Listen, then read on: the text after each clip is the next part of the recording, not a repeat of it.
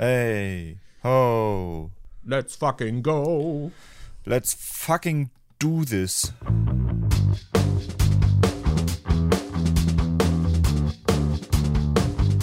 Leute, es ist Zeit, zurückzublicken auf die ganzen Medien, die wir 2023 abgefeiert haben und vielleicht auch gehasst haben. An meiner Seite ist Daniel und ich bin Markus. Guten Tag, willkommen zu einer neuen Episode der Nachzügler, dem grandiosen Medienpart. Wir haben gerade schon festgelegt, das ist der beste Podcast, den wir dieses Jahr bisher produziert haben, weil es der erste ist. Hallo. Hallo. Und je nachdem, wie wir uns bei dieser Aufnahme schlagen, ist es vielleicht auch der einzige Podcast, den wir dieses Jahr ja, genau. produzieren. Genau. genau. oh, das wäre ein sehr trauriges Ende, so, weil wir, weil wir den Maßstab mit der ersten Episode einfach schon so hochgelegt haben, dass wir da nicht äh, folgen können. Nicht, weil mhm. die Aufnahme ein Reinfall ist.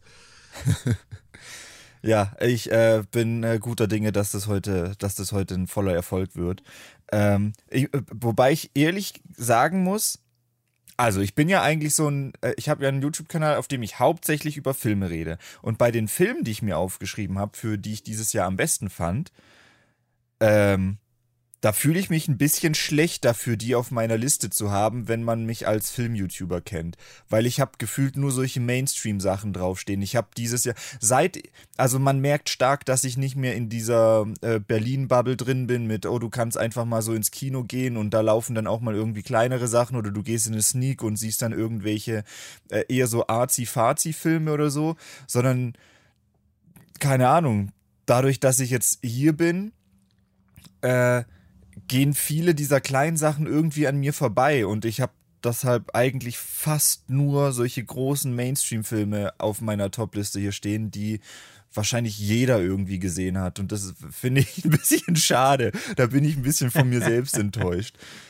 Well, dafür bin ja jetzt ich hier. Nee. Super. ich mit den, den krassen artsy äh, Indie-Filmen. Nee, so tief bin ich da auch nicht drin ich denke immer so, ah ja, ich, ich gucke ja schon auch so ein bisschen über den Tellerrand hinaus und dann guckt man so, was Leute, wie tief Leute auf Letterboxd oder sowas drin sind oder was man von so Mutuals mitbekommt. Äh, und dann denkt man sich, ah ja, ich kratze ja doch nur an der Oberfläche. so, keine Ahnung, so, der eine hatte irgendwie auf dem Discord-Server geschrieben, dass sie sich so einen Zwölf-Stunden-Film angeguckt hat und so Zeug und die guckt halt ständig auch so, so richtiges Underground-Zeug und da bin ich so null vorgestoßen. Ein anderer guckt gerade ganz viele so Kurzfilme. Da habe ich zum Beispiel auch fast nichts gesehen irgendwie. Naja. Es gibt diese deutschen Filme sind bei mir immer so Momente, wo ich mich inzwischen mega underground fühle, weil zumindest in der Letterboxd-Bubble die deutschen Filme gefühlt nicht so viel eingetragen werden. Gerade wenn ich dann irgendwie sowas wie Französisch für Anfänger oder sonst irgendwas gucke und dann hat es halt im Vergleich zu den Filmen, die ich sonst so eintrage, äh, halt erschreckend wenige Leute haben das dann gesehen oder eingetragen. Bei Französisch für Anfänger war noch ein Kurzfilm drauf, den der Regisseur äh, in den 90ern, als er noch in der Uni war oder so gemacht hat. Und ich habe den Kurzfilm geguckt und bei Letterbox eingetragen und ich war die 13. Person, die den Film oh. als gesehen eingetragen hat. ich glaube, das ist jetzt mein most obscure Film. Ich hatte auch schon so ein paar Sachen. Also gerade wenn es noch so äh, im Rahmen von einer Sneak oder sowas war, dass man dann irgendwie drauf geht. Oder wenn es halt wirklich so obskure Sachen sind. Äh, ich hatte auch mal was, das hatten dann, glaube ich, ich war, glaube ich, die zweite Person oder so, die das eingetragen hat. Da war ich dann ehrlich überrascht, dass es überhaupt schon auf Letterboxd eingetragen war. oh, ich weiß auch den, äh, ich hatte mal diesen, ich weiß gar nicht, hattest du da mitgeguckt? Nee, ich glaube nicht. Äh, den hatte ich mit einer Freundin, aber da hatte noch jemand mitgeguckt. Diesen Witcher-Fan-Film hatte ich mal geguckt. Nee, ich habe mit dir nur diesen komischen polnischen mit dem schlechten CGI-Drachen gesehen. Ansonsten habe ich keinen Witcher-Film mit dir geguckt. Was, du wolltest nach diesem fantastischen Film nicht weitere Witcher-Filme gucken? Ja, wundert mich auch. das war halt so ein Fanfilm. Also der hatte auch so echt schöne Kostüme und so, aber man hat halt schon gemerkt, dass es halt, das waren keine Leute, die filmerfahren waren.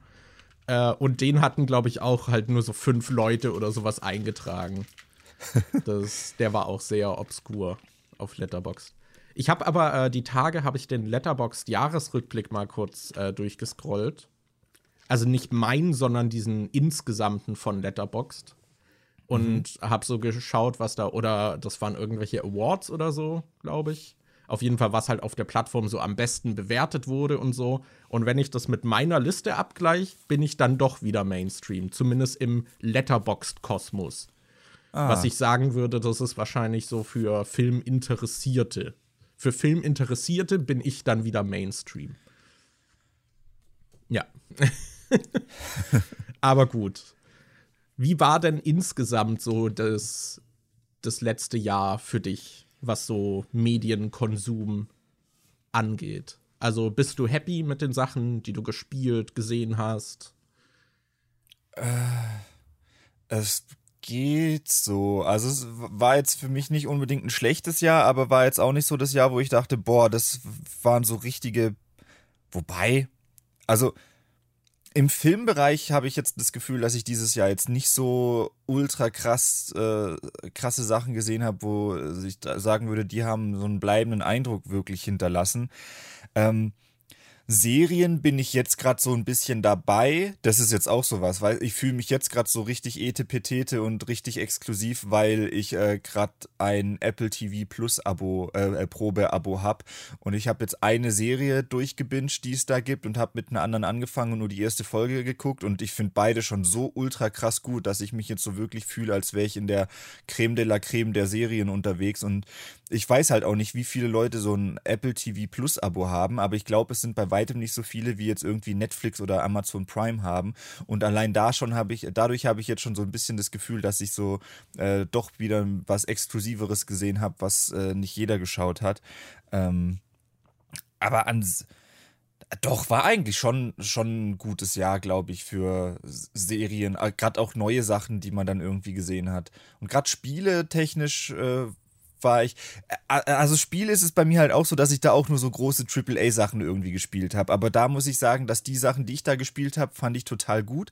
Und es gab auch im letzten Jahr einige Spiele, wo ich zumindest sagen würde, da hätte ich noch voll Interesse, die nachzuholen, aber hatte bisher einfach keine Zeit oder nicht das Geld, mir dann die Spiele zu kaufen oder so. Ja, das beschreibt bei mir das Spiele ja ganz gut. Ich habe zwar auch einige Spiele gespielt, die ich gut fand, aber so diese, diese großen Blockbuster-Titel, über die auch alle reden, die habe ich fast alle gar nicht gespielt. Und ich weiß nicht, so ein Baldur's Gate 3, ein Alan Wake 2 und sowas, das sind alles für mich äh, Titel, wo ich mir dann erstmal noch die Zeit nehmen wollte. Vor Alan Wake 2 wollte ich zum Beispiel den ersten nochmal spielen, damit das alles nochmal präsent ist, weil das Spiel ja auch viel so mit Meta-Ebenen macht und ich dachte, ja, da sollte man schon noch mal die, die Story frisch im Kopf haben, damit das dann auch richtig zündet und man da Spaß dran hat. Sobald das Gate 3 ist halt so dieses Riesenteil. Ich habe äh, Freunde in, also bei Steam irgendwie, die hatten 150 Spielstunden und waren noch in Akt 1, weil sie halt mit drei Leuten das parallel irgendwie im Koop gespielt haben und so. Ähm, deswegen, das ist halt so ein Riesenspiel, wo ich dachte, okay, das kommt so, das kommt in den Spieleweinkeller und das wird dann noch mal rausgeholt, wenn ich es richtig genießen kann. So, das hatte ich zwar angespielt, aber jetzt nicht lang genug, um da wirklich einen richtigen Eindruck zu haben, außer dass es wahrscheinlich sehr vielversprechend wird. So, und ich habe mir, ich hatte mir eine kleine Liste gemacht, wo ich wirklich nur den Release-Kalender durchgegangen bin, was ich noch, was so Backlog-Kandidaten wären, die ich aus diesem Jahr noch nachholen will. Und ich habe ohne Probleme, und da sind dann nicht mal so richtig obskure Indie-Spiele dabei, 50 Spiele aufgeschrieben, die mich interessieren. Ich glaube, das ist schon sehr bezeichnend für dieses, äh, für das letzte Jahr. Genau. Also ja, vor allem sind da ja, ja auch viele solche Spiele dabei dieses Jahr, die einfach so lang gehen, wo du halt auch nicht einfach mal irgendwie äh, zehn Stunden und dann bist du durch, sondern wo du halt so richtig lang dann auch mit beschäftigt bist. Es ist zwar wahrscheinlich nicht bei jedem Spiel so, dass man es auch so gut findet, dass man wirklich den Anreiz hat, es komplett in der ganzen Länge durchzuspielen, aber äh, irgendwie am Anfang weißt du ja noch nicht, ob du das Spiel mögen wirst oder nicht. Und äh, im Idealfall gehst du ja davon aus, dass dir das Spiel gefällt und dass du es dann halt auch wirklich ungefähr so lang spielst, wie man dafür Zeit braucht. Und deshalb würde ich mich halt auch erst an so ein großes Spiel ranwagen, wenn ich denke, okay, da habe ich jetzt genug Zeit, um das irgendwie äh, auch richtig spielen zu können.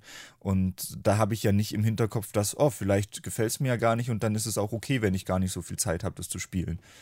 Ja, ja, ich glaube, Baldur's Gate 3 ist da wahrscheinlich auch das Paradebeispiel. Ich hatte da auch so viele TikToks und sowas gesehen von Leuten, die dann so Memes drüber gemacht haben, dass irgendwie wieder drei Tage einfach weggeatmet sind, die sie nur vor Baldur's Gate verbracht haben. Und ich glaube, das ist halt auch so die, die klassische Erfahrung. Ich habe das Spiel auch mal so einen Abend nur so eineinhalb Stunden oder so gespielt und hatte das Gefühl, das kannst du dann auch sein lassen. Du brauchst halt schon so ein drei, vier Stunden irgendwie, damit du da richtig reinkommst am Abend. Mhm. Äh, also das während der Arbeit so nur Feierabend zu spielen, ist, glaube ich, schon irgendwie nervig. Ich glaube, ja. da, da braucht man dann schon so ein bisschen einen Puffer. Ja, deswegen, also das Spielejahr war ja von vielen schon sehr, sag ich mal, hochgehalten, dass halt dieses Jahr auch Banger after Banger rauskam. Äh, aber gleichzeitig hatte man ja die ganze Zeit diese Entlassungswellen in der Branche. Also es ist so ein sehr zwiegespaltenes Jahr, finde ich, weil Mhm. Gut für die Gamer, nicht gut für die EntwicklerInnen. So. Mhm. Aber wollen wir mal äh, der Reihe nach durchgehen und jetzt einfach mit den yes. Filmen anfangen, die Können wir, wir dieses Jahr am besten fanden. Von denen, die wir gesehen haben, äh, will ich nochmal anmerken, nicht von den Filmen, die insgesamt rauskamen, weil äh, ich schäme mich ein bisschen für meine Liste. du schämst dich für die Liste. Okay, jetzt bin ich gespannt. Die Sache ja, ist, wir haben uns. Es ist eigentlich nur ein Film drauf, wo ich mich dafür ein bisschen schäme. Okay. okay. Der neue Minions-Film. Nee, den habe ich nicht gesehen. Ich habe aber auch nicht, noch nicht den ersten Minions-Film gesehen. Oh, den habe ich sogar geguckt. Der war sogar voll okay. Das ah. also war jetzt nicht grandios, aber war okay. War mhm. okay. Äh, ja, wir haben uns jetzt halt auch wirklich nur ein paar Titel rausgepickt. Deswegen, da gibt es auch noch viel weiteres Gutes irgendwie, aber das würde wahrscheinlich den Podcast sprengen.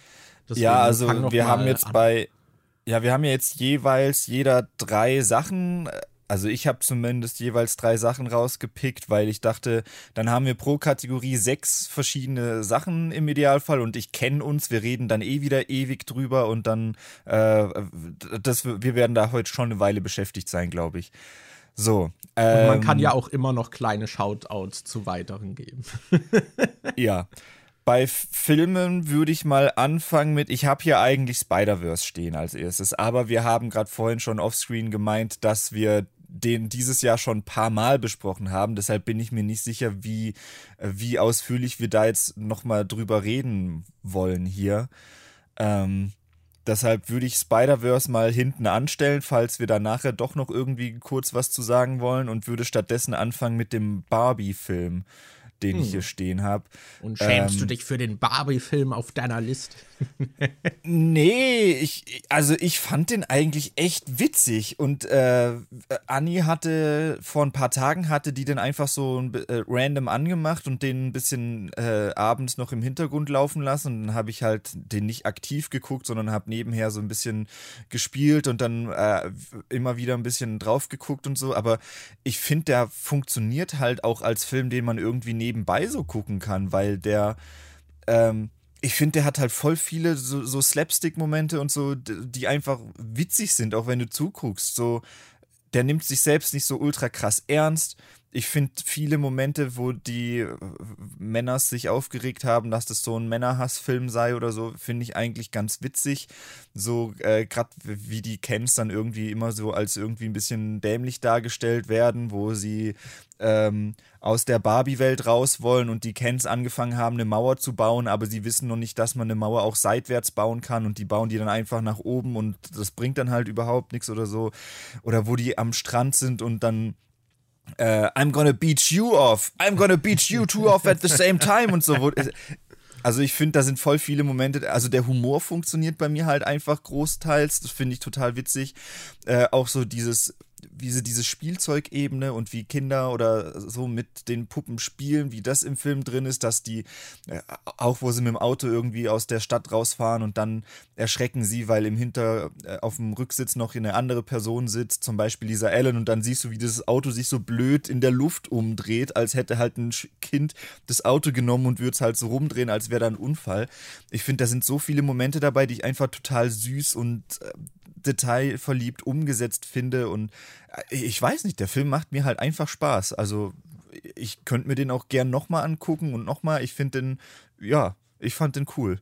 Ja, ich finde den auch super spaßig. Ich finde halt allein, also das Set-Design ist ja grandios, oder? Also das, selbst wenn man den Film nicht mag, muss man doch anerkennen, dass da richtig viel Arbeit in dieses Set-Design gesteckt wurde und die Outfits und das halt schon fantastisch, finde ich, in eine Realfilm-Adaption übertragen wurde. Ja. Also, ja, ich finde auch, der hat sehr viele Szenen. So, allein wenn ich jetzt dran denke, habe ich auch wieder so ein paar Szenen, wo ich mich innerlich drüber freue oder direkt Lust hätte, die nochmal so zu gucken. Allein so dieses äh, Stand-off am Ende, äh, wo dann diese Musical-Einlage kommt, wo sie dann noch in, also diese Schlacht am Strand haben und dann noch in diesem großen Raum irgendwie tanzen und sowas. Ähm, oder, ja, keine Ahnung, so die, diese Szene, wo dann äh, Ryan Gosling da, da, mit seinem frischen Pump am Morgen irgendwie auf dem Bett hockt und äh, so oberkörperfrei. So man, man sieht so, so, okay, der hat safe direkt bevor die Kamera gelaufen ist, ha hat er noch mal gepumpt, damit die Muskeln so pompös wie möglich aussehen. Mm. Das ist, das, ja, keine Ahnung, also ja, ich, ich finde, der macht auf jeden Fall Spaß. Ich finde, bei dem Film kann man durchaus auch einiges kritisieren, so gerade wo irgendwelche Charakterstränge äh, hinlaufen oder wie sie fallen gelassen werden eher. Aber insgesamt finde ich, ist das einfach ein spaßiger Film und es freut mich, dass der wirklich so erfolgreich dann auch war. Mhm. Und ich finde, es ist halt so der perfekte Spagat zwischen der feiert das Barbie-Universum und die Marke ab. Also es ist schon ein, auch ein Werbefilm einfach für die Marke, aber er versucht halt trotzdem auch da so Kritik zu streuen und es so ein bisschen aufzuarbeiten. Natürlich im Rahmen, in dem auch dann Hasbro gesagt hätte, okay, lassen wir so durch. Mhm gerade diese Szene, wo sie irgendwie ähm, das erste Mal dieses Mädchen anspricht, von dem sie denkt, dass sie der Grund dafür wäre, dass äh, sie jetzt Zellulite und so weiter bekommt. Und sie dann halt davon ausgeht, dass die sie voll toll findet und dass alle mega Barbie-Fans sind und diese dann damit kon äh, konfrontieren mit, dass die zur Sexualisierung der, äh, des weiblichen Geschlechts beiträgt und sie so die ganzen Sachen an den Kopf wirft und sie dann am Schluss sogar noch einen Faschisten nennt und so. das ist, äh, ja, ja, ich fand den ja. auch. Einfach, einfach ein netter Film. So, mit dem man Spaß haben kann. Yes. Yes. Alright. Wollen wir es abwechselnd machen, dass ich einen, du einen und oder wollen wir jeweils erst eine Liste ganz durchgehen und dann vom anderen die äh, Liste ganz durch? Die Sache ist, na, wir können auch gern abwechselnd. Aber die Sache ist, du hast Spider-Verse erwähnt. Und ja. du hast gesagt, wir nennen die besten Sachen des Jahres. Ja. Und dann dann müssen wir halt eigentlich Spider-Verse noch zumindest kurz erwähnen und nochmal ja. einen Abgesang darauf liefern, weil es ist halt schon mein Film des Jahres. Es ist der, mhm. normalerweise gebe ich einem Film beim ersten Gucken nie, bei Letterbox kann man ja diese fünf Sterne geben und ich gebe beim ersten Gucken eigentlich nie fünf Sterne, weil ich denke, äh, bevor ich fünf Sterne gebe, will ich ihn noch ein zweites Mal sehen, auch wenn ich den super fand und gebe dann viereinhalb. Und Spider-Verse ist der Film, wo ich fünf Sterne ohne zu zögern gegeben habe. Weil ich den einfach so geliebt habe. Das, also, ich finde, der ist halt noch mal ein Upgrade zum ersten. Ich finde, die Spannung in dem Teil ist super aufgebaut, die Charakterkonflikte, diese ersten 20 Minuten dieses Films. Ich liebe sie. Ich finde, die sind in sich geschlossen schon ein Meisterwerk und haben wirklich so, ich erfreue mich einfach an den Farben der Animation, der Kreativität, die da drin steckt. Und ja, also da leuchtet dieses Kind in mir einfach auf. Und ich freue mich, dass Kreative sich zusammengehockt haben und das in die Welt rausgejagt haben. So. Da, da, da geht mir innerlich wie sagt man innerlich, einen Blumen pflücken? Ich weiß nicht. Ich liebe das einfach, das Teil. also. Das mit dem Blumenpflücken habe ich noch nie gehört. Ich, äh, ich, äh, ich habe keine Ahnung. Das ist, aber ja, das. Also das muss ich jetzt größte, durchsetzen als Redeart. Die größte Kritik an dem Film, finde ich, ist halt wirklich, dass es halt Teil 1 von 2 ist. Also, dass der Film halt Same, im Prinzip ja. mittendrin aufhört. Und wenn jetzt der zweite voll scheiße werden sollte, färbt es natürlich auch auf den ab. Mhm. Aber es ist so wie die letzte Game of Thrones Staffel, die könnte halt auch im Nachhinein viel ruinieren. ich bin vor allem gespannt, wie das dann jetzt weitergeht, weil es doch beim Spider-Verse-Film jetzt auch schon hieß, dass es da so viel Crunch gab und dass da doch die Bedingungen gar nicht so geil waren. Und ich weiß nicht, ob da jetzt dann irgendwie strenger drauf geachtet wird oder ob dann vielleicht sogar Leute gegangen sind oder so. Ja, ich glaube, es sind ziemlich viele gegangen. Was halt dann auch super schade ist, weil das Ding halt so voller Ideen und Kreativität ist. Oh Mann, ey. Ja, und da, da, das wird sich halt bestimmt auch auf den dritten Teil auswirken. Da bin ich mal gespannt, wie, wie, wie der dann wird.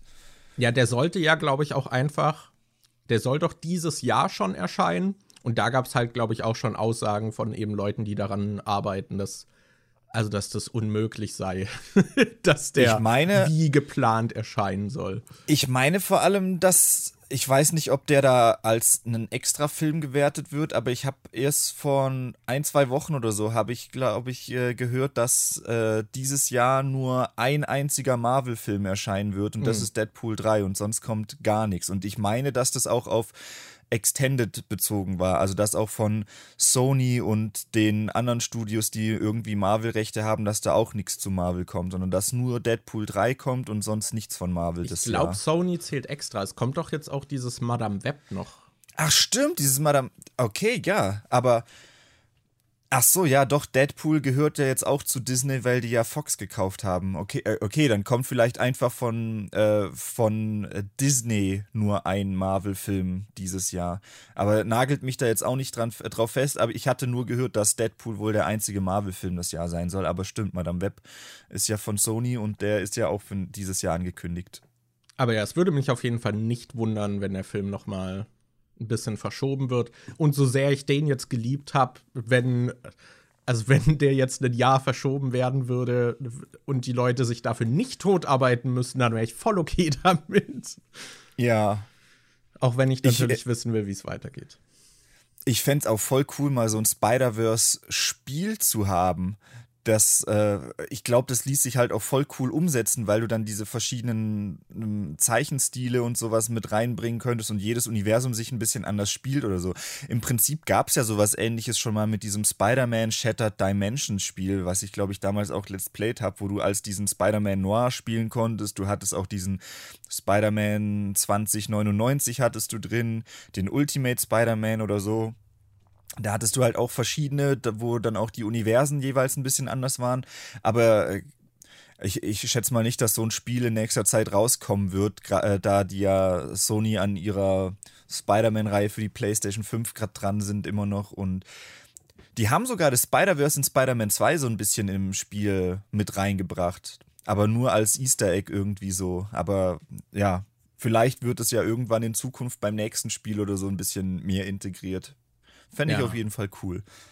Okay, das als, als kurzer Nebenzweig, dass wir doch noch über Across the Spider-Verse gesprochen haben. Mhm. Ähm, hast du Talk to Me mittlerweile geguckt? Äh, nee, habe ich noch nicht geguckt. Okay, ich hatte okay. da nur eine Version äh, ohne Untertitel gefunden und da die ja alle so diesen krassen Ossi-Akzent ähm, haben und so und ähm, Anni dann sich auch nicht sicher war, ob die das überhaupt alles versteht und ich da auch schon bei ein paar Sachen so ein bisschen gestruggelt habe, dachte ich, ich warte lieber noch, bis, äh, bis ich den dann auf Blu-ray oder so kaufen kann oder ich eine Version finde, wo Untertitel mit dabei sind. Okay. Der krasse Ossi-Akzent, sprich mit der Hand. Genau, ja. Ja, ja. ja, ja, kann ich verstehen. Aber den hatte ich noch aufgeschrieben. Ich würde nicht sagen, dass er jetzt in meinen Top 3 Filmen unbedingt ist, aber er ist schon weiter oben auf jeden Fall. Und ich fand einfach, also das als Regiedebüt von den Rucker Rucker Jungs halt echt gut. Und das war für mich, glaube ich, schon der beste Horrorfilm, den ich dieses Jahr gesehen habe. Als Also- jemand, der die Rucka Rucka Jungs ja kennt und die Videos von denen gesehen hat, wie stark würdest du sagen, dass man ihren persönlichen Stil in dem Ding wiedererkennt? Weil ich würde sagen, normalerweise, was die auf YouTube machen, ist ja eher so Action äh, und da hast du viel mit diesen Kameras dabei, wo die Kamera sich dann passend zur Action mitbewegt und die Kamera dann so äh, richtig wie so ein Schauspieler quasi benutzt wird. Und ich weiß nicht, wie stark das bei so einem Horrorfilm genutzt werden kann. Ich glaube, im Trailer gab es schon so ein paar Shots, dass wenn die äh, Hand sich irgendwie bewegt und die Leute irgendwie mit dem Kopf nach hinten gehen, dass die Kamera sich dann auch so mitdreht oder so. Aber wie stark merkt man Rucka Rucka in diesem Film? Also ich würde sagen, es ist recht subtil. Ich würde, also schon, dass man es teilweise merkt, wenn man es weiß. Also dass man sich denkt, ah ja, das ist schon etwas, was sie schon mal gemacht haben oder so. Oder dass das von ihnen stammt. Aber ich glaube, wenn du Rucka Rucka kennst und nicht weißt, dass sie den Film gemacht haben und den guckst, dann würdest du nicht drauf kommen. Ah, Also, okay. weil der, der ist ja thematisch auch ein bisschen anders. Du hast zwar so diesen Horroraspekt, aber du hast halt jetzt auch keine krassen Kampfszenen oder so. Aber es gibt schon ein paar echt schön geschnittene Szenen, vor allem auch auf die Musik, die dann, auch wo die Kamera wirklich halt so mit der Musik so ein bisschen im Rhythmus einfach so fast schon tanzt.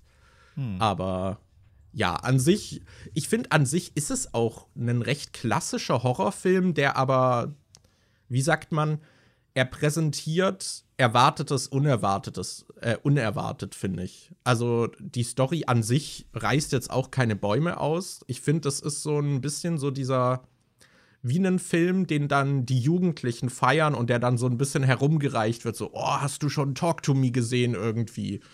Ähm, und ich glaube, der macht das halt ganz gut für eine neue Generation, ohne da jetzt zu sehr irgendwie in TikTok-Editing oder sowas auszuarten, dass man sich daran stören könnte. Aber ich finde, der fühlt sich halt frisch an, obwohl eigentlich nichts frisch ist, was er wirklich macht. Film ist komplett im äh, Hochformat gefilmt und hat am Ende nach den Credits hat's noch mal so ein Loop drin, dass man ihn direkt noch mal von Ja, vorne genau. gucken kann und man es nicht merkt. Nee, nee, also ich fand den echt nett. Also deswegen wollte ich den auch noch mal shoutouten, eben weil ich das auch cool finde, dass die jetzt die Chance hatten für so ein Regiedebüt und es dann doch auch so abgeliefert hat. Ja. Sehr ja, cool. den muss ich auch auf jeden Fall noch nachholen. Der steht bei mir auch schon seit längerem auf der Liste. Da habe ich richtig Bock drauf. Bist dann so richtig enttäuscht. So, weil der war voll Ja. langweilig. Nee, aber wir hatten ja zum Beispiel letztens auch Megan geguckt und ich finde halt, Megan ist so, ist halt okay. Das, und ich finde, Megan macht auch viel, so arbeitet auch viele Themen so ein bisschen ab, mit denen man sich so die letzten Jahre eh schon so beschäftigt oder was man schon mal gesehen hat und so. Und im Vergleich zu dem, finde ich, wirkt halt Talk to Me dann doch deutlich frischer. Mhm. Ja. Yes. War das jetzt dein erster Film von den dreien oder war das auch Ja, nur ja. so wie Spider-Verse so ein. Ah, Okay. Nein, nein, ich glaube, ich, äh, zählen wir ihn mal als Pick. Hast so, äh, bist so wie Nils bei den Rocket Bean Pen and Papers, dass du so einen äh, Trick jetzt ausgewählt hast, um doch über alle Sachen reden zu Ja. können, indem du sagst, das ist jetzt nicht der wirkliche Pick, den ich hier stehen habe, aber ich will den noch so als äh, Special Menschen irgendwie drin haben. Damit ich doch über die 15 Filme, die ich aufgeschrieben habe, reden kann. Ja, äh, so, als nächstes habe ich auf der Liste stehen Junvik für. Jinvik für Junvik für. Mit Keanu Reeves. Keanu Reeves. Wir reden jetzt die ganze Zeit so über den Film. Jö, ich finde den ganz gut. oh no. Ja, Ja, also nee. John Wick 4, für die, die es nicht verstanden haben. hatte der nicht Ähm, sogar als Untertitel irgendwie The Final Chapter oder so? Äh, kann sein, doch. Ich glaube, und jetzt ist doch schon irgendwie angekündigt, dass John Wick 5 kommt. Ja, ich, aber bei Freitag der 13. hieß der vierte Teil auch The Final Chapter und dann kam noch ein fünfter raus. Ich bin mal gespannt, ob sie es dann auch wie bei, ähm, äh, äh, wie bei äh, Freitag der 13. machen. Da war es im fünften so, dass dann ein Copycat-Killer kam, der gar nicht wirklich Ah. Jason ist. Und ich bin jetzt gespannt, ob dann bei John Wick äh, 5, ob da dann auch jemand kommt, der einfach so eine Perücke trägt und der ist gar nicht wirklich John Wick. Das ist so, so ein Keanu Reeves Stunt-Double, was aber erst so 20 Jahre alt ist, so voll jung aussieht, so voll das Babyface, hat dann so einen angeklebten Bart irgendwie. Ähm, das wäre eigentlich ja, voll witzig, wenn die jetzt, äh, wenn die jetzt wie in diesen ganzen alten klassischen Filmen so diese Trash-Reihen äh, und so, das auch so ein bisschen ab, äh, so aufnehmen, dass dann, es gab ja so ganz viele Filme, die auch irgendwie Son of irgendwas hießen, jetzt so Son of Wick und dann kommt halt ja, ein Film genau. raus, wo es um John Wicks Sohn geht oder so. Wick's oder Revenge. Bride of Wick und dann kommt irgendwie seine äh, so ein äh, Film darüber, dass seine Frau damals, für die er das ganze Ding verlassen hat oder so, dass die eigentlich auch ein ultra krasser Assassine war und dann gibt es noch einen extra Spin-off-Film zu der Frau. Wick Revelations. Das ist ja. doch auch immer so ein schöner. Was, was gibt's noch für Sachen? Irgendwas mit G wird doch auch äh, immer. Irgendwas mit G? Was? Egal, egal. Mit also R, halt so es gibt immer noch diese Revelations-Sachen und so. John Wick Revelations könnte es noch geben. Ah ja.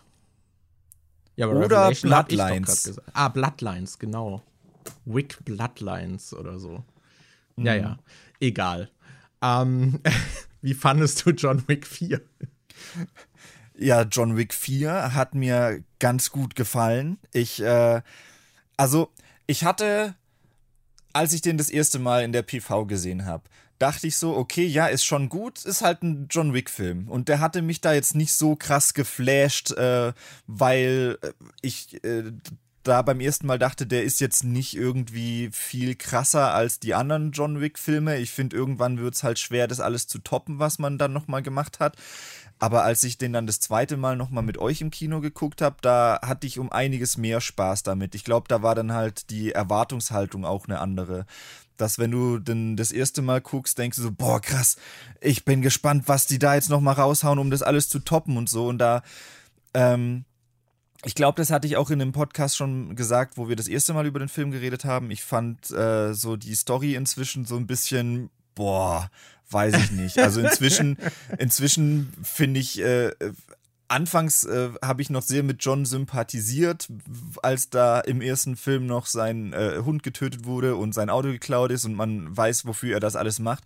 Aber beim vierten Teil sind jetzt einfach schon so viele Leute gestorben und so viele Unschuldige auch einfach mit reingerissen worden, wo es äh, inzwischen so der Tipping Point eigentlich vorbei ist bei mir, wo ich denke, Alter, Alter, also dass zwei Hotels platt gemacht wurden wegen Johns privatem Rachefeldzug, wegen einem Hund und einem Auto. Also das ist schon der Punkt, wo ich dann denke, äh, also wenn das jetzt noch zehn Filme weitergegangen wäre und dann irgendwann noch die ganze Erde untergegangen wäre, einfach nur weil John äh, nicht auf, äh, weiß, wann er aufhören soll, das äh, weiß ich nicht. Also Action so fand ich schon gut, aber die Story hat mich im vierten Teil dann schon äh, schon ja eher verloren. Da habe ich sogar eher dann mit Kane sympathisiert und fand Kane als Charakter dann eigentlich viel interessanter oder so und äh, packender seine Geschichte mit zu verfolgen als John. Ähm, ja, aber äh, so viele coole Action-Set-Pieces, gerade die Szene mit der Feuerschrotflinte, die dann komplett von oben gedreht wird. Ich hatte jetzt auf der Blu-ray äh, mal ins Bonusmaterial reingeguckt und die haben da halt echt so einen großen Raum gebaut, wo sie dann äh, oben diese schwarzen Wandtrenner hatten und sind dann wirklich von oben mit einer Kamera und so rumgeflogen. Ich hatte erst gedacht, Ach, cool. das wäre irgendwie äh, am Computer irgendwie das meiste gemacht, aber die haben da echt in einem Studio so einen großen äh, Komplex aufgebaut, wo man das drehen konnte und so. Also der vierte Teil hat ganz viele Szenen, ganz viele Action-Set-Pieces, die ich richtig cool finde. Äh, dieser Kampf im Himmel- und Hölle-Club ist richtig geil. Ich finde diesen ähm, Kampf auf dem großen Kreisverkehr total krass, ja. wo du dann auch teilweise Gab's so da Kamerafahrten auch behind the scenes, wie sie das gedreht haben?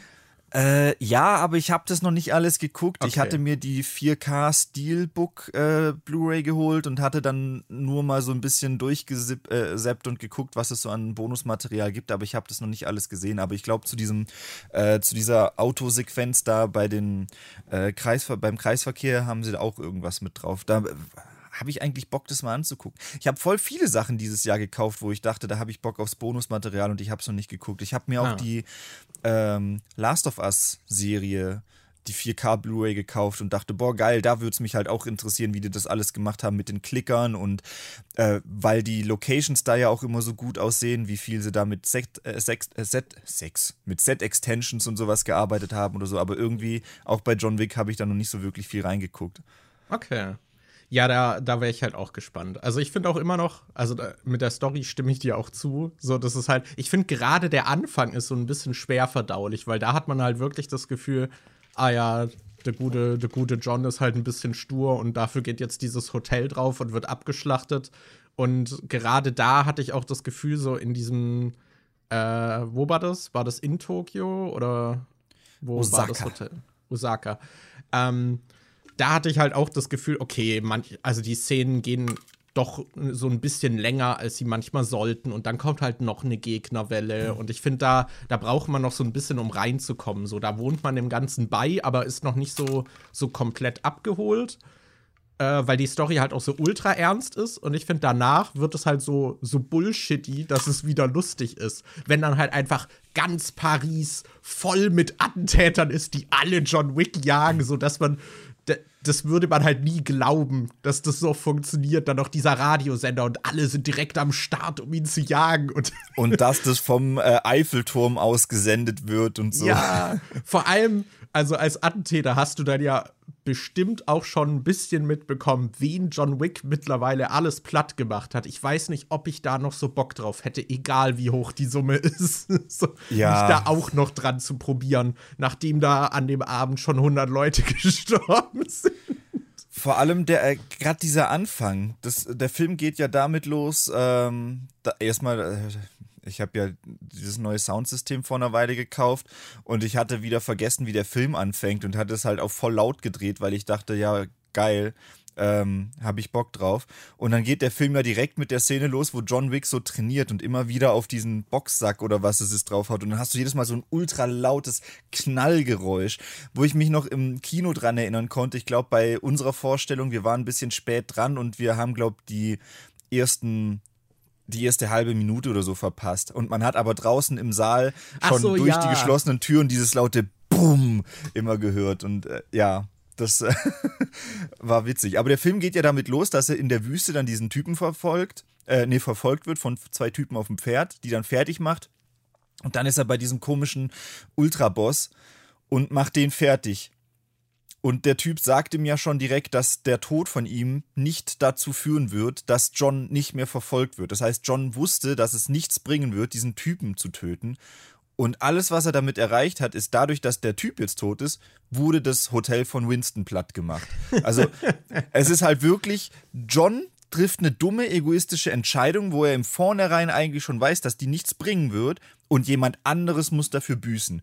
Und ich finde, das ist im vierten Teil so, so ein richtiger Störfaktor für mich, dass einfach nur durch Johns dumme Entscheidungen andere Leute äh, äh, ihren Vater verlieren oder andere Familienangehörige dann plötzlich als Geisel genommen werden oder als Druckmittel benutzt werden, dass John im vierten Teil einfach so viel Leid für andere Personen noch mit verursacht.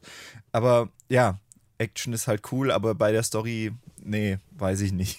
Ja, ich finde, bei John Wick kann man halt wirklich sagen, die Filme funktionieren durch die Action, weil sie halt auch wirklich Dinge auf die Leinwand zaubern, wo du das Gefühl hast, das wurde davor noch nicht so gemacht.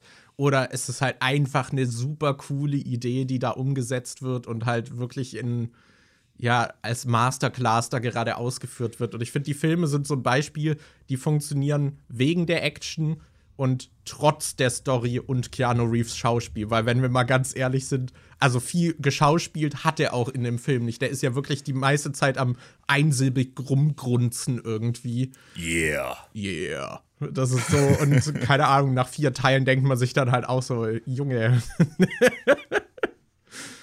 ja, aber äh, ey, hat mich trotzdem voll abgeholt, hat sehr viel Spaß gemacht. Ich habe auch voll Lust, den jetzt direkt noch mal zu gucken. Ich will den noch mal schauen. Ich habe den, glaube ich, habe ich ihn zweimal gesehen? Entweder habe ich ihn nur einmal im Kino gesehen oder zweimal jetzt. Aber Mhm. ja, muss ich auf jeden Fall. Ist schon wieder zu lang her, muss ich noch mal gucken. Aber der ist halt auch echt lang, muss man sagen. Ich hatte neulich mal Bock, den wieder zu gucken, hab den reingeschmissen und angefangen und ich hab, glaub, also ich hab den nicht mal bis zur Hälfte geguckt, weil ich dann irgendwann Mhm. doch müde geworden bin, weil ich dachte, oh ja, schmeiß ich den abends mal schnell rein. Ist ja, aber da komplett nicht mehr auf dem Schirm gehabt, dass der ja drei Stunden lang ist.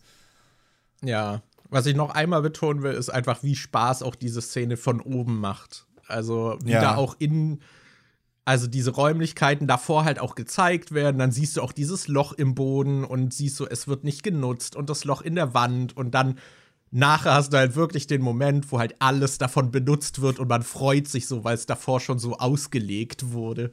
Wie, wie so, ein, so ein riesiges Domino-Feld und dann wird, wird es doch angetippt und fällt alles um. Ja. Das, ja, hat sehr viel Spaß gemacht. Schöner Film. Alright. Ähm, was nehme ich denn als nächstes? Die Sache Ein ist, 15 Film. von meinen 15 Filmen. Nee, da, da habe ich auch im Podcast schon drüber gesprochen, über Past Lives, was äh, ein Romance-Film ist. Der laut äh, Letterboxd wohl auch der bestbewertetste im letzten Jahr war. Oder auf Platz 2, auf 1 oder 2 war er auf jeden Fall. Ähm, ja, äh, die, das finde ich immer ein bisschen schwer zu besprechen. Es gibt so diese Filme, die sind so intim und von der Handlung her machen sie eigentlich jetzt nichts so super Besonderes, aber durch die Art, wie sie gedreht sind. Und das finde ich in einer Besprechung ist oft schwer zu übertragen, wie, wie man das dann vermittelt. Ich habe hier zum Beispiel auch noch den Film All of Us Strangers auf der Liste, aber um den zu besprechen, müsste ich ihn wahrscheinlich komplett spoilen und halt wirklich ins Detail gehen, was das so mit einem macht. Deswegen eine blinde Empfehlung mal dafür raus. Und bei Past Lives ist es halt wirklich, ich glaube, das Konzept ist, dass sie sich alle, oh, wie oft sehen sie sich? Alle elf Jahre, glaube ich. Ähm, auf jeden Fall so mehrere Jahre Abstand und äh, haben halt irgendwie als Kinder so angebändelt und man hat so gemerkt, so, ah ja, da ist eine Chemie zwischen denen und dann äh, zieht die eine aber halt weg irgendwie und sie sehen sich dann zwölf Jahre später nochmal und äh, knüpfen wieder so ein bisschen miteinander an. Äh, man merkt so, da ist auch immer noch eine Chemie, aber die Leben gehen halt so in verschiedene Richtungen. Ich weiß nicht, ob sie so zusammen, zusammenfinden werden. Und dann gibt es halt noch mal einen Zeitsprung und so. Und sie connecten dann auch wieder. Ähm, aber es ist halt ein sehr super intimer Film. Also ich finde, die Kamera ist auch immer sehr nah und ein super persönlicher Film irgendwie. Äh, und dadurch ist es dann doch was sehr Besonderes, was der dann erzählt. Und die Art, wie die Romanze auserzählt wird, finde ich, ist auch einfach sehr realistisch. Das fühlt sich teilweise schon schmerzhaft realistisch an. Deswegen, ja, war das für mich wirklich einer der Filme des Jahres. Das war auch ein Regiedebüt, also dafür echt Applaus. Äh, fand ich super. Fand ich super. Ich habe den nicht gesehen. Ich kann nichts dazu sagen. Hattest du den, den hattest du dann wahrscheinlich im Kino geguckt oder gibt es den irgendwo zum Stream? Äh, ich weiß, also ich hatte ihn im Kino geguckt, aber ich dachte mittlerweile ist der auch schon verfügbar, aber okay, ich glaube zum Streamen ist der noch nicht da. Man kann ihn halt kaufen, so auf Amazon Ah, und so. Genau. okay. Also man kann ihn schon gucken mittlerweile, aber ja. Ich hatte den auch, wann kam der raus? 10. August 23 kam er wohl in Deutschland. Also, genau. Okay. Der war Ja, fantastisch. Der kam äh, in der Sneak, kam der mal. Ah. Und ich dachte noch so, ah ja, auf den hätte ich Bock. Da habe ich Gutes von gehört.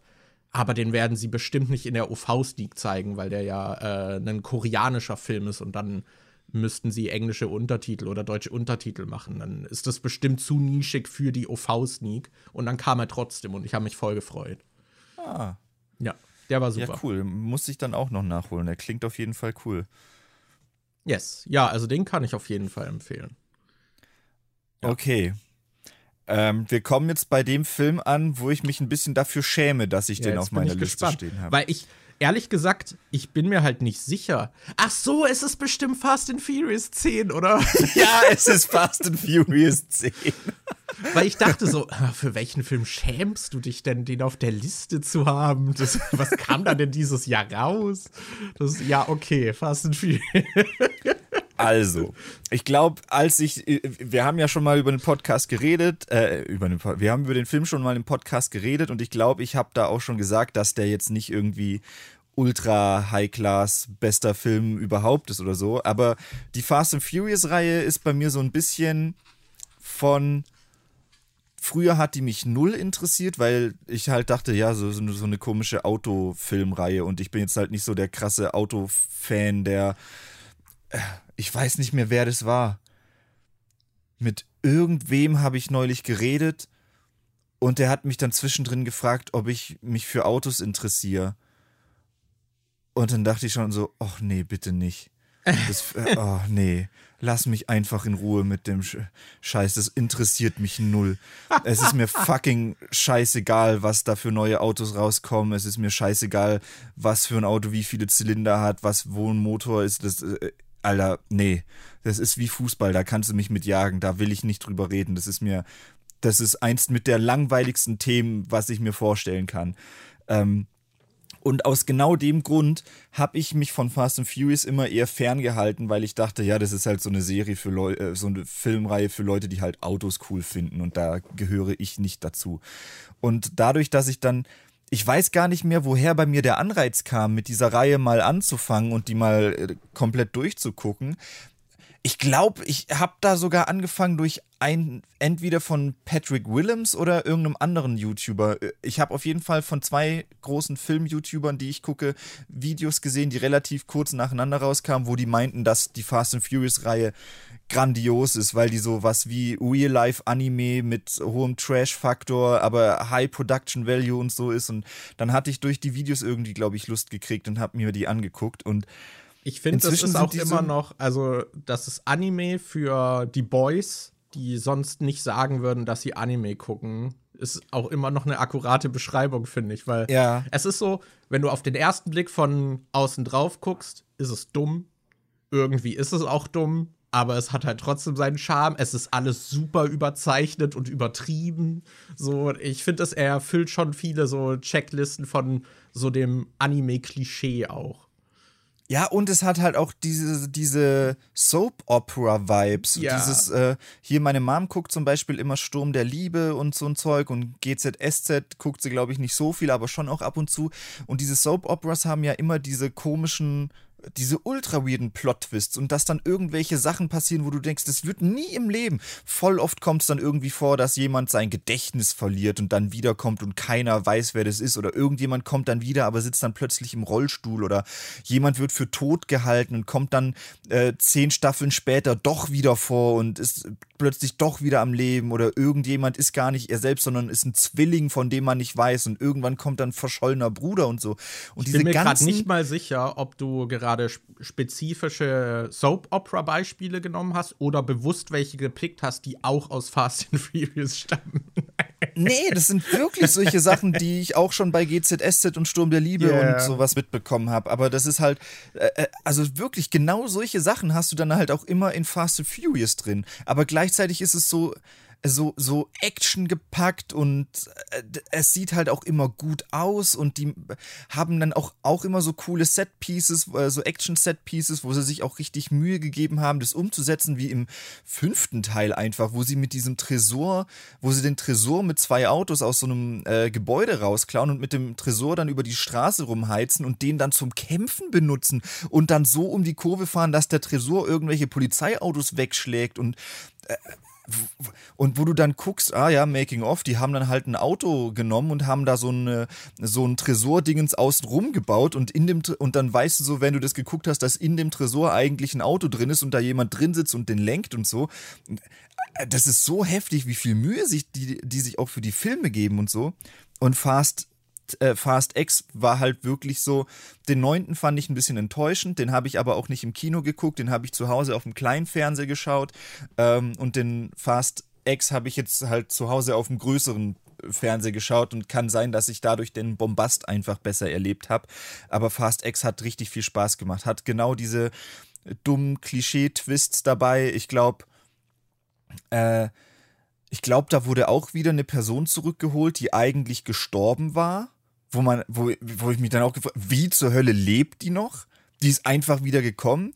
Und ich glaube, in der Post-Credit-Scene ist auch nochmal eine Person zurückgekommen, von der man eigentlich dachte, die kommt nie wieder in dieser Reihe vor.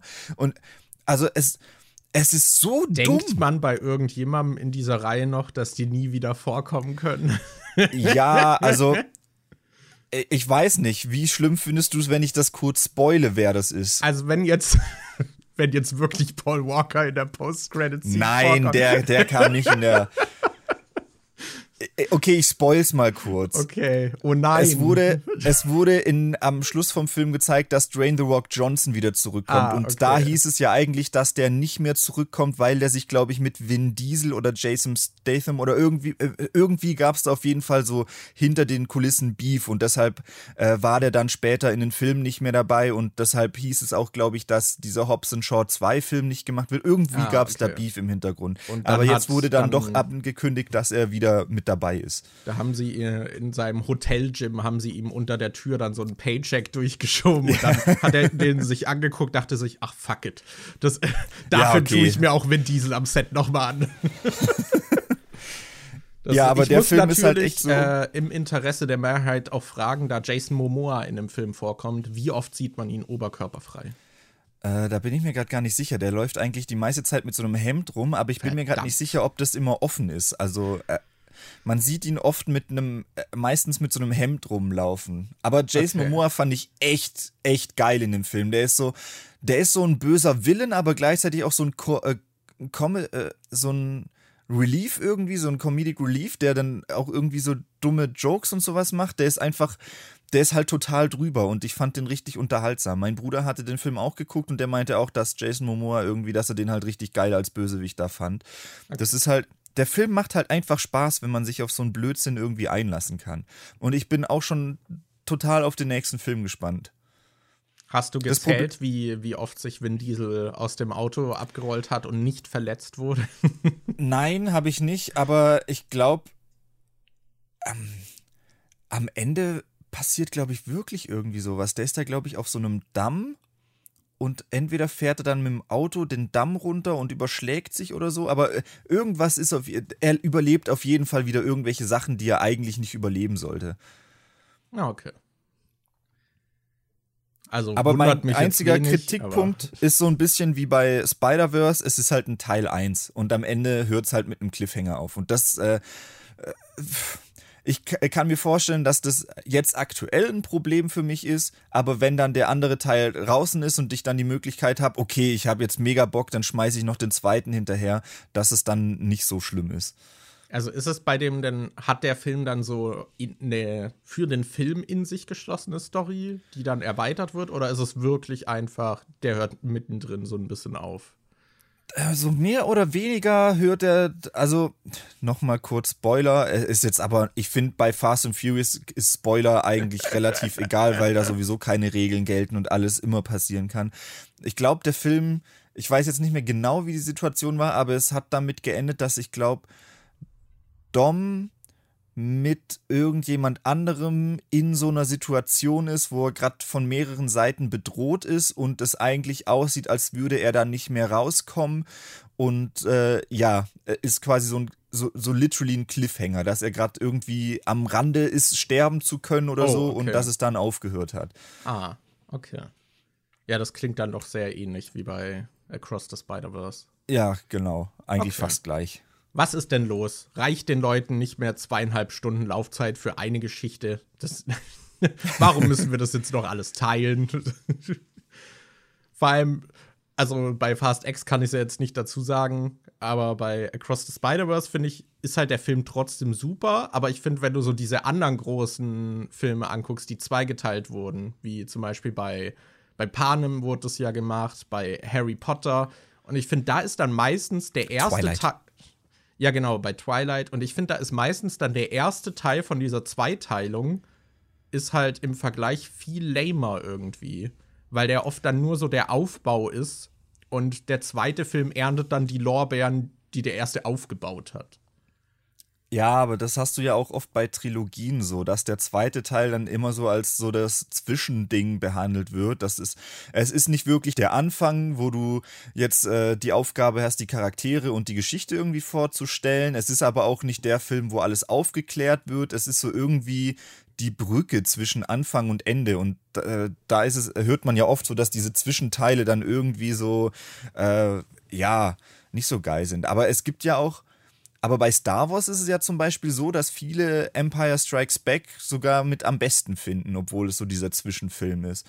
Aber bei Herr der Ringe ist es ja zum Beispiel, glaube ich, so, dass der zweite Film eher so der unbeliebtere ist. Also ich meine, die sind ja alle sehr beliebt und ich glaube, ähm, ich glaube aber, dass bei Herr der Ringe würde ich mal vermuten, dass Rückkehr des Königs so der beliebteste ist, oder? Also Denk ich habe auch. Also ich fand den ersten immer cool, weil der halt so viele verschiedene Gegner irgendwie drin hatte und so verschiedene coole Kampfszenen. Du hattest die Schlacht am Anfang, du hattest später den Ballrock, du hattest dieses komische äh, Tentakelviech, was den Eingang zur Mine irgendwie bewacht. Du hattest, du hattest voll viel verschiedene Sachen im ersten Teil und das fand ich immer cool. Und ich glaube, als wir zumindest vor ein, zwei Jahren nochmal die Filme geschaut haben, fand ich den zweiten auch am lamesten, sage ich mal. Ich fand den trotzdem ganz cool, aber der zweite war so der, wo ich am ehesten gedacht habe, wenn ich den nochmal schaue, muss ich nicht unbedingt die Extended-Version sehen. Ja, da waren wir uns ja alle einig, dass der Extended ja. Beim zweiten ein bisschen ausufernd war. Mhm. Ja, ich weiß nicht, ich habe halt das Gefühl, so bei, bei Harry Potter und bei Twilight und so hatte ich halt das Gefühl, man hätte das trotzdem in einen Film packen können. So. Ja, bei denen, bei gerade bei Harry Potter. Und bei Panem auch. Bei Harry Potter, Panem und Twilight finde ich es halt so ähm, komisch. Äh, es, es riecht halt so nach Geldgier, wenn sie immer yeah. gerade zufällig den letzten Teil in zwei aufspalten. Das klingt, es sieht immer und so in aus, der als Vorlage hätten die gemerkt. War es eins. ja, das, das sieht immer so ein bisschen aus, als hätten die so gesehen, oh, ähm, der, wir, wir nehmen ultra viel Geld mit den Filmen ein und jetzt sind wir beim letzten Teil angekommen. Wie können wir das noch irgendwie, äh, was machen wir, um noch mehr Geld zu kriegen? So, ja, okay, yeah. dann lass uns den letzten Film halt in zwei aufsplitten. Vor allem, ich weiß jetzt nicht, wie es bei Panem und bei ähm, äh, äh, Twilight ist, aber bei Harry Potter ist es ja so, dass das siebte Buch nicht mal das längste war. Also es hätte zum, es hätte bei Orden des Phönix viel mehr Sinn gemacht, das in zwei Hälften aufzusplitten, weil, oder, oder bei, ja. ähm, bei Teil 4, weil da halt auch so viel einfach rausgeschnitten wurde, was äh, im Film dann nicht mal angesprochen wird. Und äh, ja, ich weiß nicht. Gerade bei Harry Potter finde ich es halt, hat so einen faden Beigeschmack, dass man weiß, es ist halt jetzt nicht das längste Buch, was in zwei Hälften gesplittet wurde. Und es fühlt sich eher an, als hätten die noch einen zusätzlichen Film rauspressen wollen, um mehr Geld zu bekommen. Ja, okay. Aber bevor wir hier zu sehr wieder abdriften, Fast X. Das ist jetzt, ist das ein Zweiteiler oder sogar Dreiteiler? Ich glaube ein Zweiteiler, ich bin mir aber nicht ganz sicher. Live-Recherche. Ich habe auch nicht, äh, ich habe auch keine Ahnung, wie der nächste dann heißt, weil der hieß ja jetzt nicht irgendwie Fast X Part 1 oder so. Ob der nächste dann einfach Fast ah, 11 glaub, heißt. War das nicht so, dass es ähm, nicht äh, sicher war, ob sie zwei oder drei Teile draus machen, weil die Filme doch mittlerweile auch so teuer sind, dass sie schauen mhm. müssen, ob die sich noch refinanzieren, weil die ja, glaube ich, eine Milliarde einspielen müssen mittlerweile, damit sie ein Erfolg sind. das ist halt auch so absurd, Alter, Vin Diesel, ne? Wie viel Kohle der. Ich finde halt, Vin Diesel ist auch so die Person, ich finde, der allein hat nicht ultra viel Star Power. Ich finde, der schauspielt jetzt auch nicht krass oder so, aber es ist so dieses dieser Ensemble Er ist der Kleber, der es zusammenhält. Ja, er ist der Kleber, also der ist schon irgendwie wichtig, aber nur für Vin Diesel allein würde ich jetzt halt nicht in einen neuen Fast and Furious Teil gehen.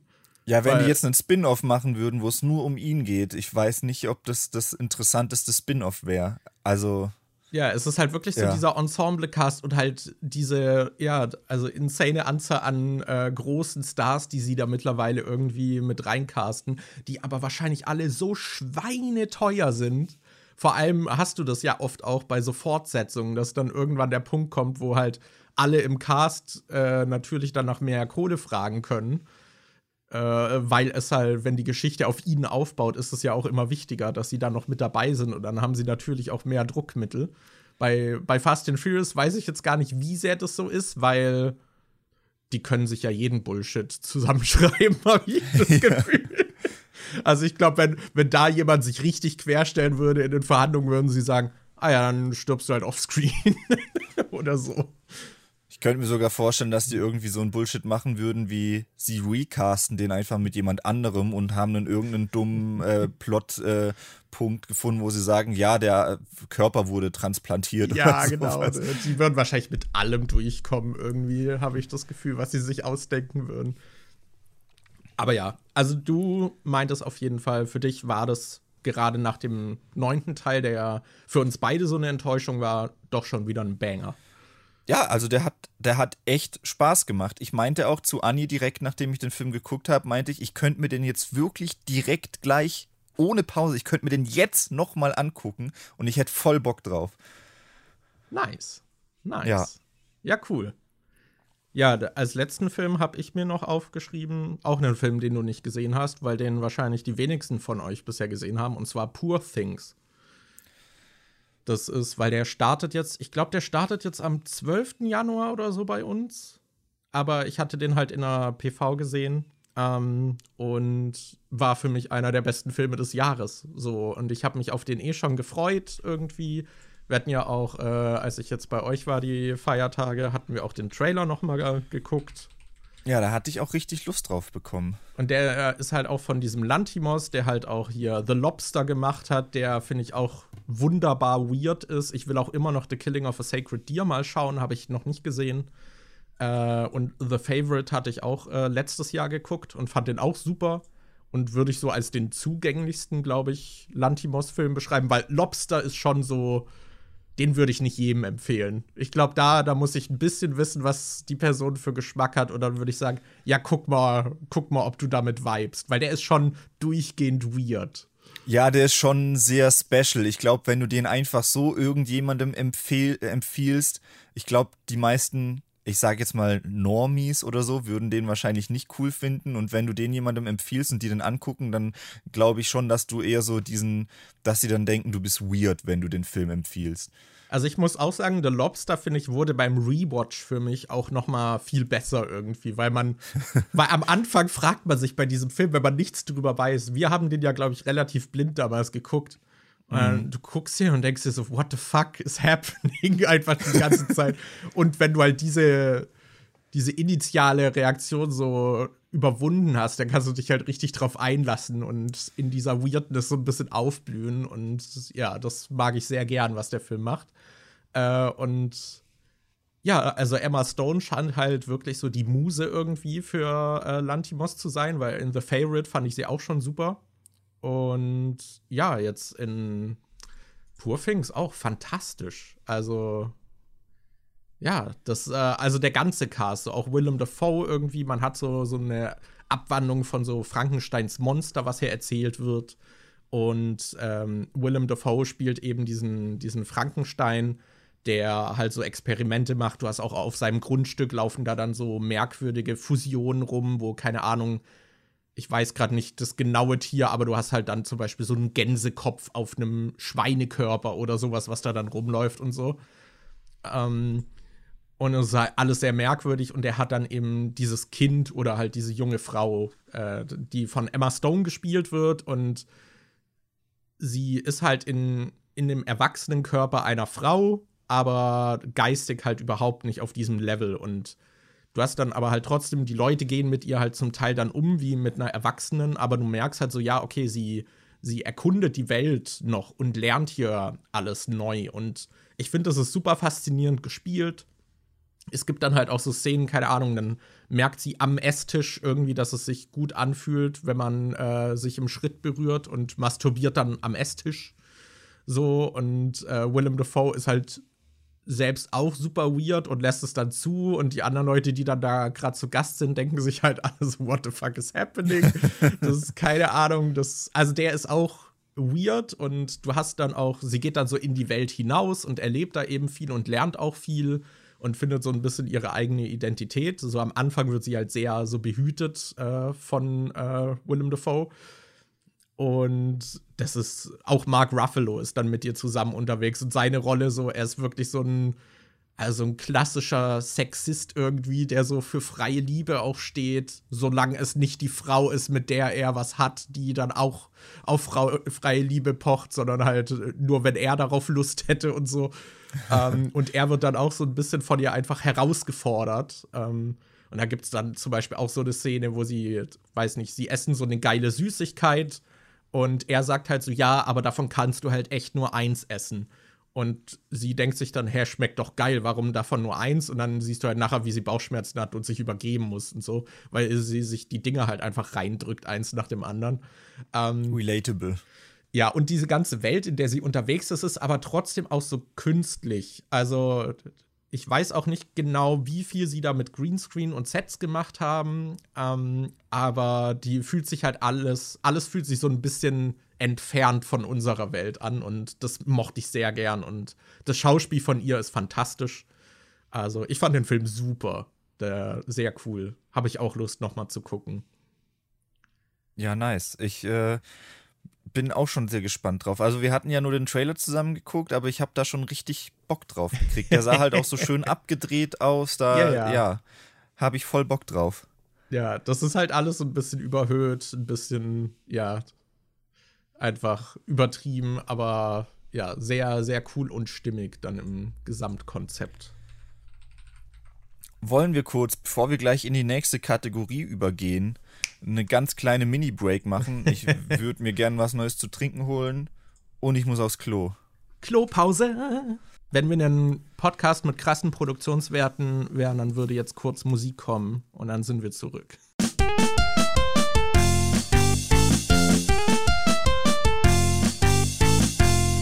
So, Leute, wir sind zurück. Unsere Blasen sind frisch geleert und unser Hirn auch. Um es wie Alpha Kevin zu sagen, wir sind back wie englische Rücken. Ah, okay, okay. Ja. Ich würde nur eine Sache noch äh, abschließend zu den Filmen sagen. Ich hatte dieses Jahr echt Spaß dran. Also ich muss, ich hatte echt Spaß daran, Filme zu gucken und gerade dadurch, dass ich jetzt äh, öfter die Möglichkeit hatte, so in Pressevorführungen zu gehen, habe ich auch äh, viele Filme gesehen, die ich sonst nicht auf dem Schirm gehabt hätte oder wo mir das Kinoticket vielleicht dann doch äh, zu teuer gewesen wäre oder wo man eher so überlegt hätte, dann so, ah, den gucke ich dann später mal. Äh, und dann guckt man ihn doch ewig nie oder er ist auf keinem Streamer irgendwie verfügbar und man denkt sich, wann kann ich den Film mal gucken?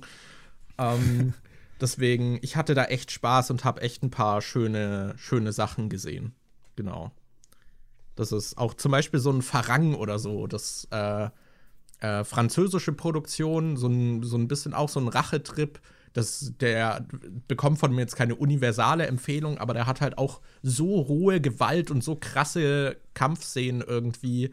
Und den hätte ich mir sonst wahrscheinlich nie angeguckt. Äh, deswegen, da waren echt ein paar Überraschungen dieses Jahr dabei, worüber ich mich sehr gefreut habe.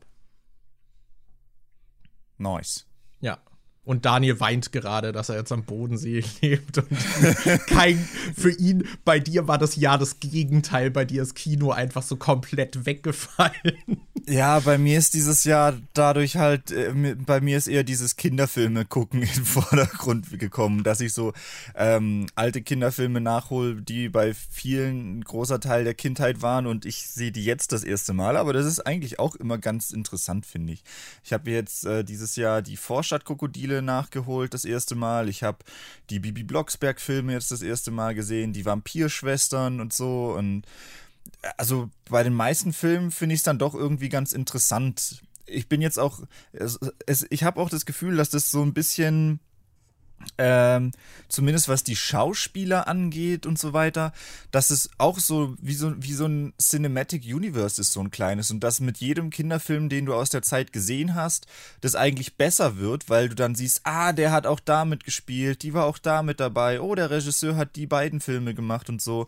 Also gerade mit diesem Behind-the-Scenes-Zeug dann noch irgendwie ist das doch schon echt cool. Ich habe jetzt auch äh, Französisch für Anfänger gesehen zum Beispiel und beim Bonusmaterial und so dann auch voll viel gesehen, wo ich dachte, boah, das ist ja mega interessant, das hätte ich niemals gedacht oder so. Also es ist, es ist jetzt nicht unbedingt dieses, man guckt sich neue Filme im Kino an und ist da äh, top aktuell mit bei den neuesten Sachen mit dabei, sondern ich hole so alte Sachen nach, die dann aber auch cool sind. Ja, wahrscheinlich sind das jetzt auch keine Filme, die bei dir irgendwie dann so, so in deinen Top-Listen irgendwo wären, aber ich denke gerade durch dieses, also dass du dich darüber hinaus mit den Filmen dann halt beschäftigst und dann eben auch sowas wie Bonusmaterial und so halt alles schon da ist, ist halt dann sehr cool, um sich da dann halt einfach mit den Filmen zu beschäftigen. Mhm. Und äh, um dir hier ein wenig Honig ums Maul zu schmieren, ich habe auch das Gefühl, so im deutschen YouTube-Bereich hast du sowas halt nicht wirklich, weil die meisten einfach so diese, immer diese Reviews machen und halt immer die aktuellsten Filme dann halt so frisch aus dem Kino und dann wird aufgenommen und die Review und es ist ja auch voll spannend, sich eigentlich tiefergehend damit zu beschäftigen. Und dann eben dieses ganze Behind the Scenes und das Bonusmaterial zu gucken, zu sehen, was man, weiß nicht, das hast du ja auch bei deinen älteren so Behandlungen von den Horrorreihen oder so, da gibt es dann ja auch zig Aussagen mittlerweile, die auch nicht mehr nur so PR geschönt sind und so.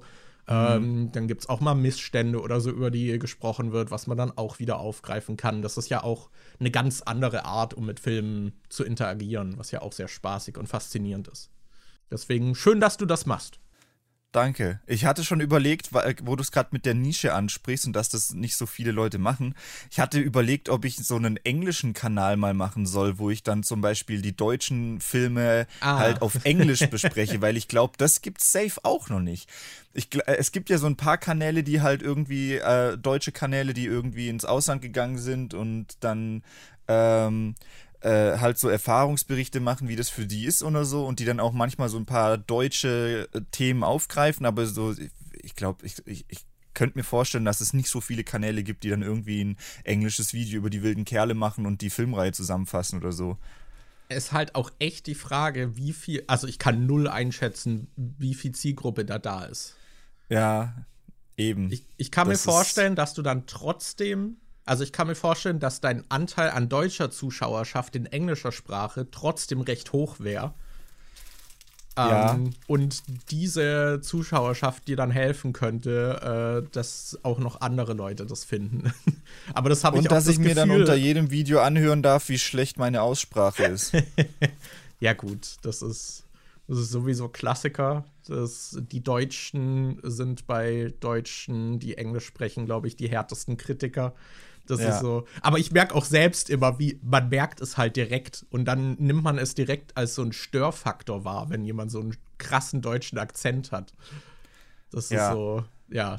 Aber es stört mich nicht, wenn irgendwie ein anderer äh, krassen Akzent hat. Wenn jetzt jemand Englisch redet und einen indischen Akzent hat oder einen französischen oder sonst irgendwas, juckt mich das nicht. Aber diese deutschen Akzente, die, die fallen doch irgendwie immer anders aus, habe ich das Gefühl. Ja, Oder glaub, man nimmt sie halt einfach ein, krasser wahr. Ja, ich glaube, das ist wirklich einfach das eigene Gefühl dem gegenüber, was, was da im Weg steht. Weil ich habe auch nicht das Gefühl, dass Leute mit deutschem Akzent von internationalem Publikum irgendwie besonders negativ wahrgenommen werden oder so.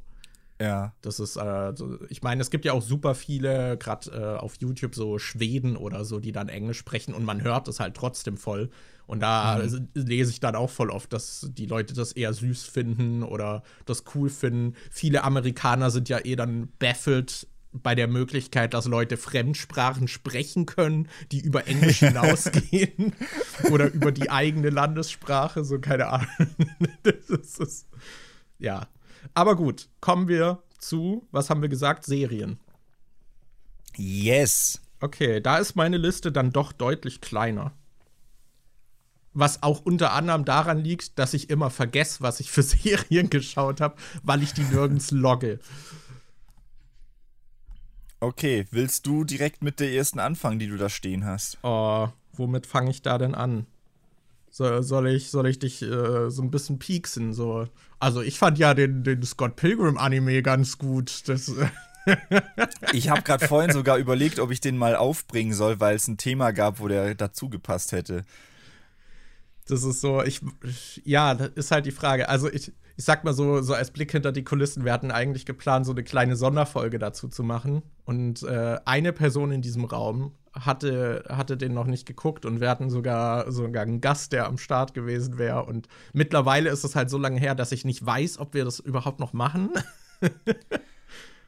Ja, ich habe halt auch immer noch nicht weitergeguckt. Ich habe die Hälfte davon gesehen. Aber er hat mich halt auch nicht so krass angefixt, dass ich denke, boah, ich muss jetzt unbedingt weitergucken und wissen, wie es weitergeht oder so. Mhm. Der weiß ich nicht. Der hat mich irgendwie noch nicht so abgeholt. Und bei Annie war es ja auch so, dass die den gar nicht mal unbedingt weitergucken will, weil die den nicht so wirklich mochte. Ja, das finde ja. ich echt krass. Aber der scheint auch so ein bisschen die Geister zu scheiden. Also ich fand den super. Äh, und ich finde, das war halt wirklich auch so eine, so eine schöne Portion, aber so guter Fanservice.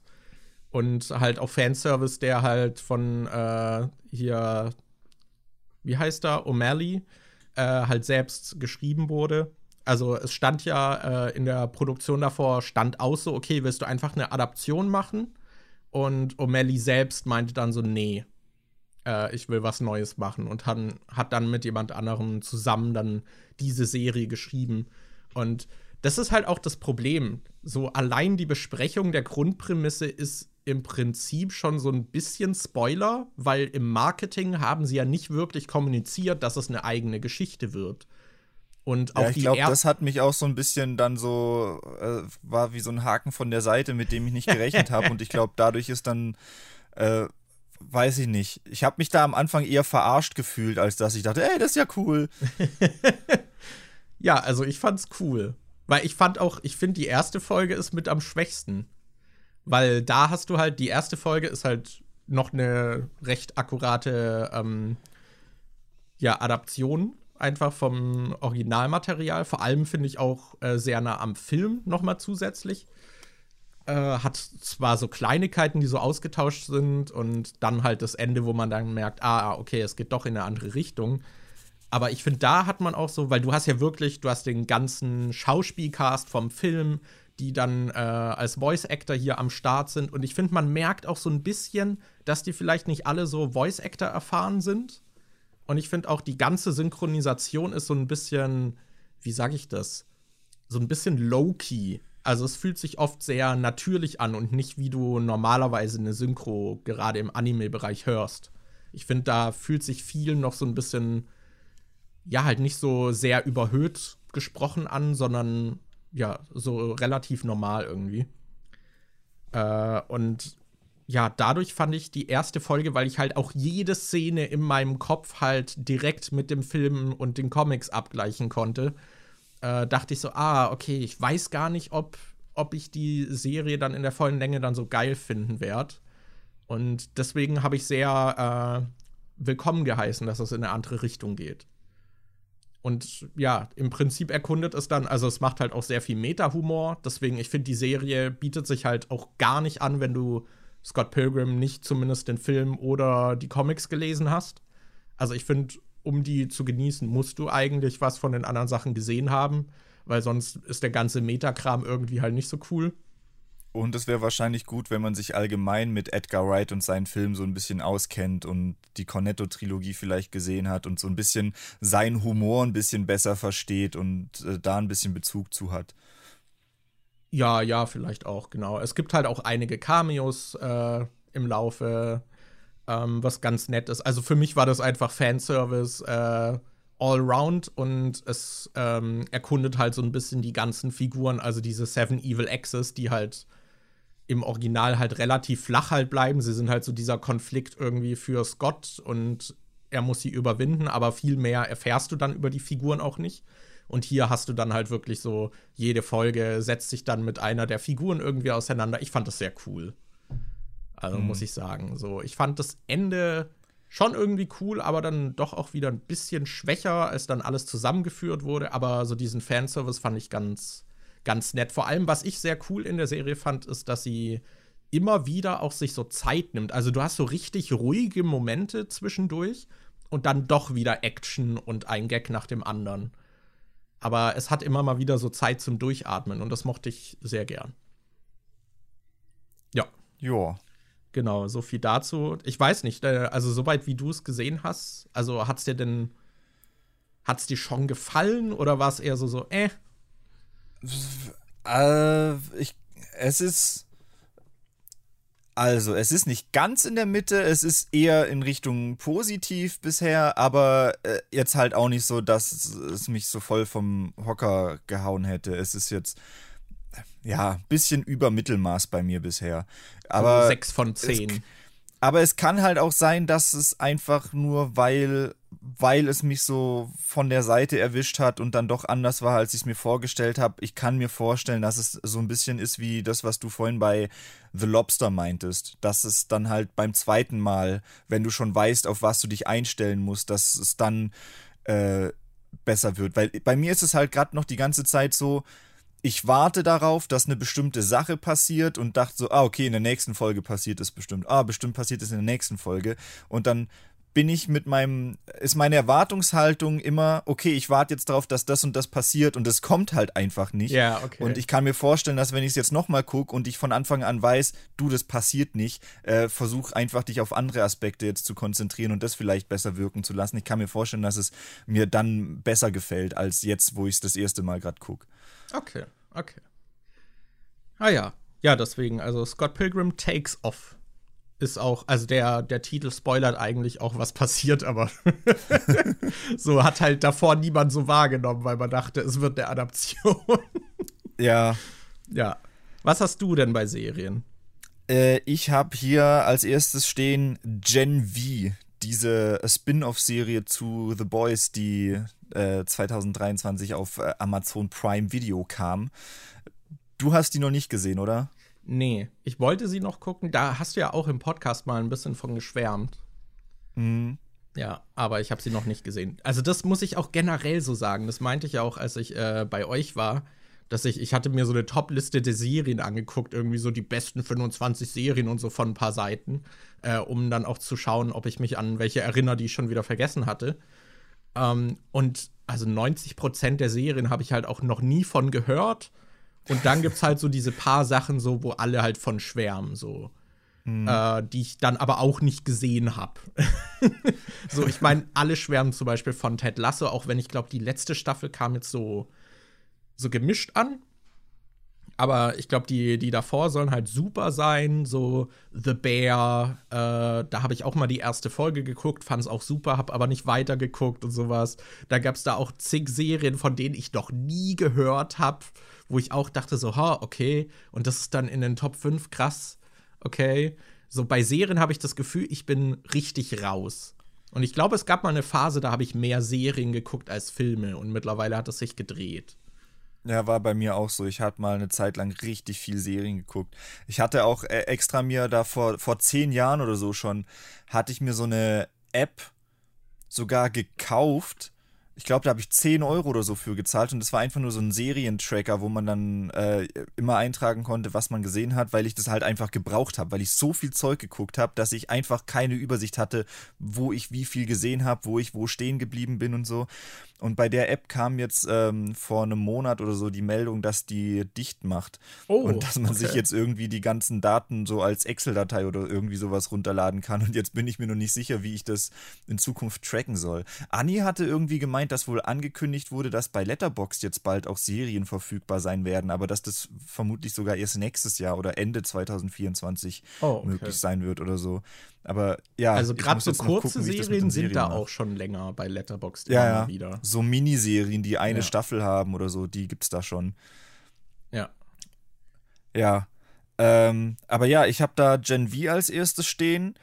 Habe ich im Podcast schon mal drüber geredet. Das, äh, ich weiß aber nicht mehr, was ich da alles drüber gesagt hatte. Ähm, Im Prinzip ist es wie, wenn ihr The Boys gesehen habt und The Boys cool findet, hat es genau diese Aspekte, die The Boys quasi ausmacht nur jetzt eher auf halt so äh, quasi so ähm, High, nicht wirklich Highschool, so University-Level, so College-Level irgendwie ausgerichtet. Es geht halt um so eine äh, Universität, die für äh, Leute gemacht ist, die halt ähm, Superkräfte haben und äh, es ist halt sehr, wie The Boys halt sehr sozialkritisch auch und gesellschaftskritisch und hat da so viele Themen drin, die uns heutzutage auch immer wieder begegnen, wie die haben an der Schule zum Beispiel so eine Rangliste, wer der beliebteste oder beste Schüler ist oder so. Und dann wollen natürlich alle in der Top 10 sein und für manche ist es dann ultra wichtig, was die da für ein Social Standing haben und auf welchem Platz die sind und dann äh, hast du sehr viel dieses,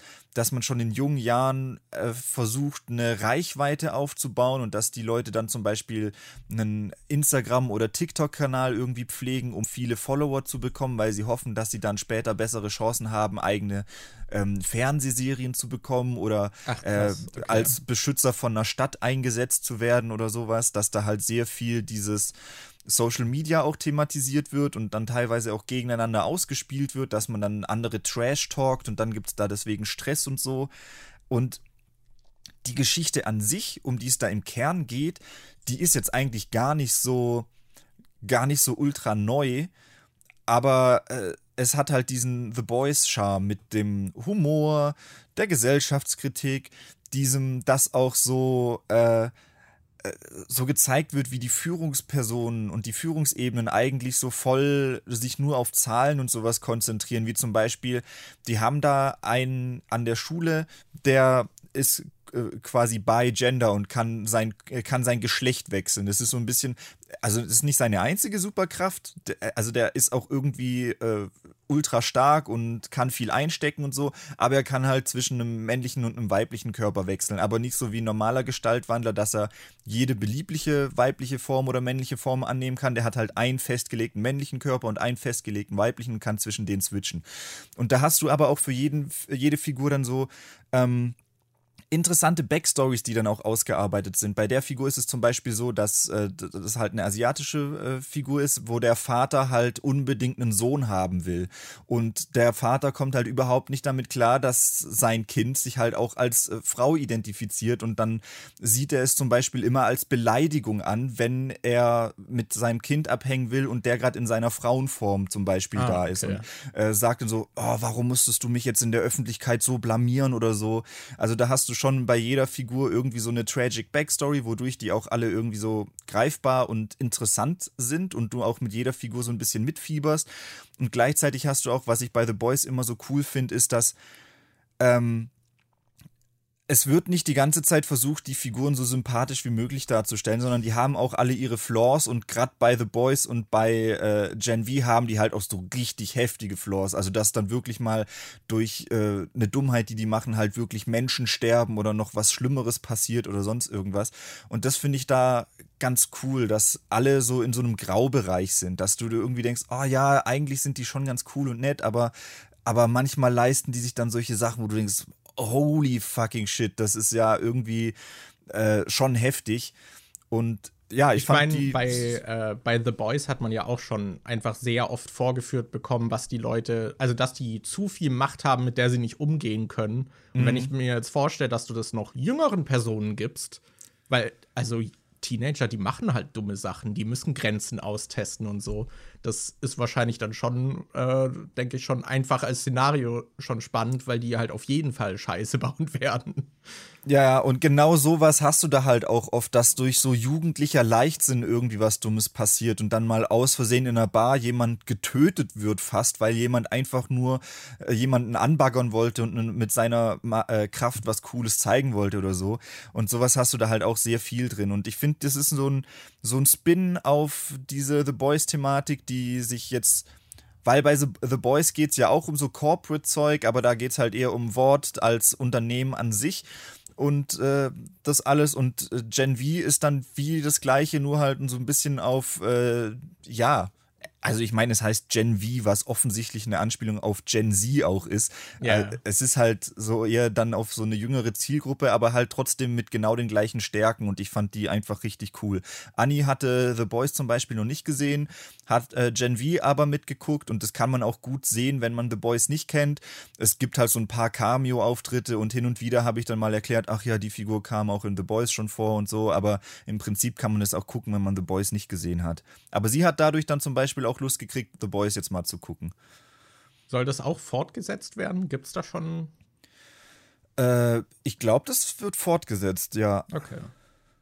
Okay. Und die erste Staffel, was hatte die dann auch so irgendwie so acht Folgen oder sowas? Oder mehr? Ja, irgendwie sowas, okay. acht, neun. Also die war jetzt auch nicht so ultra lang. Die kann man also schon ganz gut mal an einem Wochenende wegschauen oder so. Hat es äh, auch so eine Figur? Ich finde, also The Boys wäre nicht The Boys äh, ohne Anthony Starr in der Rolle als Homelander. Ich finde, er ist schon so diese, diese eine Figur, die so, die hat einfach zu viel Power, die ist super unberechenbar, irgendwie dabei aber noch charismatisch, obwohl sie so nur furchtbar ist.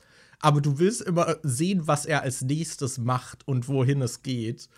Und ich weiß nicht, hat das, äh, hat äh, Gen V auch irgendwie so, so ein, ich will nicht Sympathieträger sagen, aber so, so einer Figur, der man halt unbedingt folgen will, weil man einfach keine Ahnung hat, wohin es als nächstes geht.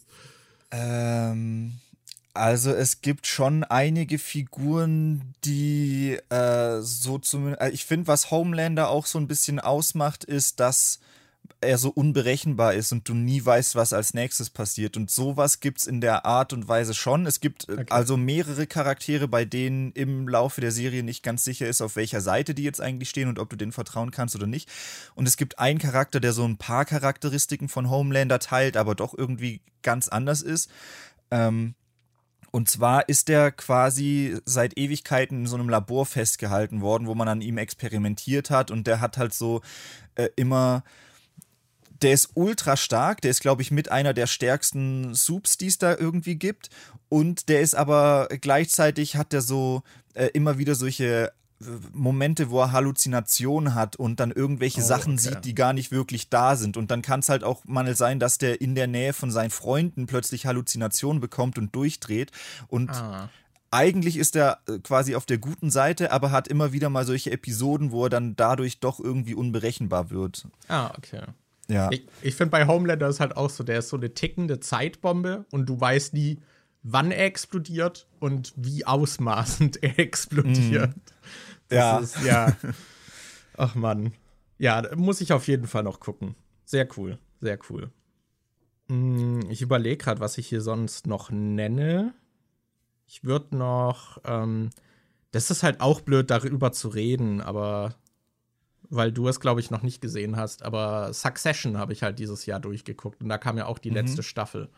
Und also die Serie ist auch wirklich fantastisch. Also die musst du gucken. Das, die, die musst du gucken. Ja, die steht also, auch schon lang auf meiner Liste. Ich glaube, damit wirst du auch voll Spaß haben. Du schaust halt im Prinzip halt so einer Truppe von ähm, Millionärs oder sogar Milliardärskindern irgendwie zu. So Theo Stratmännern, ne? Na, ich weiß nicht. Also, es ist halt so ein bisschen ja, innerhalb der Serie ist es auch so, als würde dem Vater dann halt das Äquivalent zu äh, Fox News gehören. Und sie haben natürlich auch noch zig andere Sachen, sind halt so eine sehr reiche, mächtige Familie. Und der Vater ist halt auch so, so ein bisschen, ich würde mal sagen, cholerisch, ähm, sehr eigenwillig, aber du merkst halt auch, okay, er ist alt, äh, und der wird es wahrscheinlich nicht mehr lange machen. Und die ganzen Kinder sind dann natürlich, wollen alle ein Stück vom Kuchen abhaben, wollen auch so die Anerkennung, die der Vater ihnen sonst nie so richtig gegeben hat. Und äh, spielen sich dann halt auch so gegenseitig dann so ein bisschen dafür aus. Äh, verbünden sich zwischendurch auch wieder und so. Also du hast auch so sehr diese Geschwisterdynamik irgendwie, dass man irgendwie hält man zusammen, aber irgendwie hassen sie sich auch alle.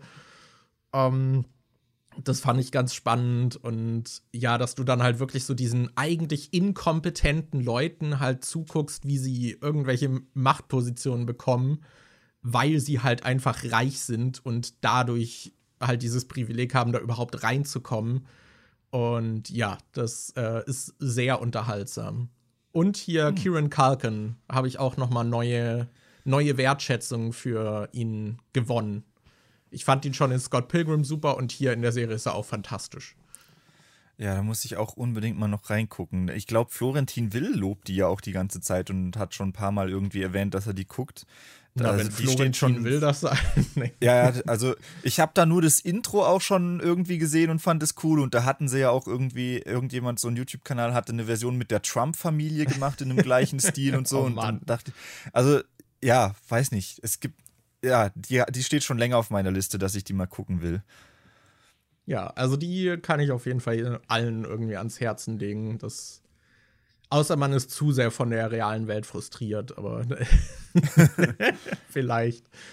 Aber ja, fand ich, fand ich sehr cool. Auch so diese ganzen Machtspielchen. Die Serie, finde ich, hat auch oft so Momente, ähm, oder so Charakterkonflikte, die gar, gar nicht so ausgesprochen werden, sondern manchmal siehst du auch dann nur so eine kurze Einstellung, wo du zum Beispiel der Vater, der halt seine, ist halt auch so typischer Boomer, ne, der halt seine Emotionen jetzt nicht außer Wut, das ist natürlich männlich, äh, halt so offen kommuniziert und ähm, die Kinder ja auch immer so ein bisschen so, ich weiß nicht, so, so ein bisschen von sich weghält, denen halt nicht so zu viel Zuspruch gibt oder sie dann halt irgendwie gezielt manipuliert und da gibt es aber auch so, es gibt zum Beispiel einen Moment, da macht der äh, Sohn dann etwas, was der Vater eigentlich offensichtlich scheiße finden sollte.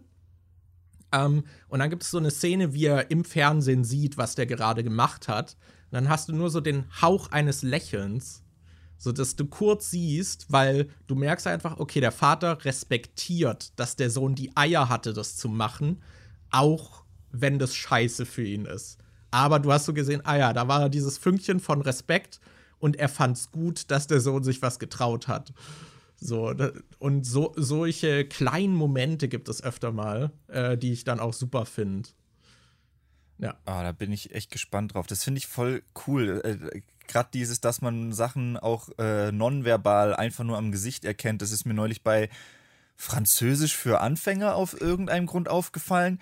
Da geht es halt auch darum, dass er auf eine steht und die sich immer so und es ist, steht irgendwie so im Raum, ob sie auch was von ihm will und da hast du voll viele Momente, wo sie so miteinander reden und er eigentlich gerade sie irgendwie küssen will und dann spricht er so mit ihr und dann kommt es irgendwie, sagt sie irgendwas und beide sind sich dann nicht sicher, was der jeweils andere denkt und da siehst du voll viel einfach nur so im Gesicht, wie die dann plötzlich weggucken und dann ihre Lippen verziehen oder sonst was. Das fand ich witzig, dass mir das gerade in dem Film irgendwie aufgefallen ist, aber ich mag das total, wenn viel auch einfach so äh, durch die Mimik oder so übertragen wird und du dadurch dann viel rauslesen kannst, was dann nicht äh, explizit angesprochen werden muss. Ja, Fast and Furious could never. ja. halt wirklich. Oder also, das ist was, was glaube ich Fast and Furious gar nicht könnte. So, ich glaube, da muss alles ausgesprochen werden. Auch so ja, und das halt, obwohl die ja auch viel von diesem Pathos irgendwie drin yeah. haben. Mit, oh, uns geht's gerade richtig schlecht wegen dem und dem und das äh, zerstört unsere Familie und so. Aber so, so richtig diese intimen Momente hast du da eigentlich nicht so, ähm, so, ja, ja, ja, hast ich du halt da einfach die, nicht so wie in anderen Filmen. Die predigen auch immer das mit der Familie, aber ich finde so richtig fühlt es sich halt auch selten an. So, die sagen einem eher, dass es so ist. Klar, du hast so diese Grillszenen, die immer am Ende der Filme sind oder so. Aber ich finde, darüber hinaus fühlt es sich oft halt auch nicht so richtig so an. Mhm.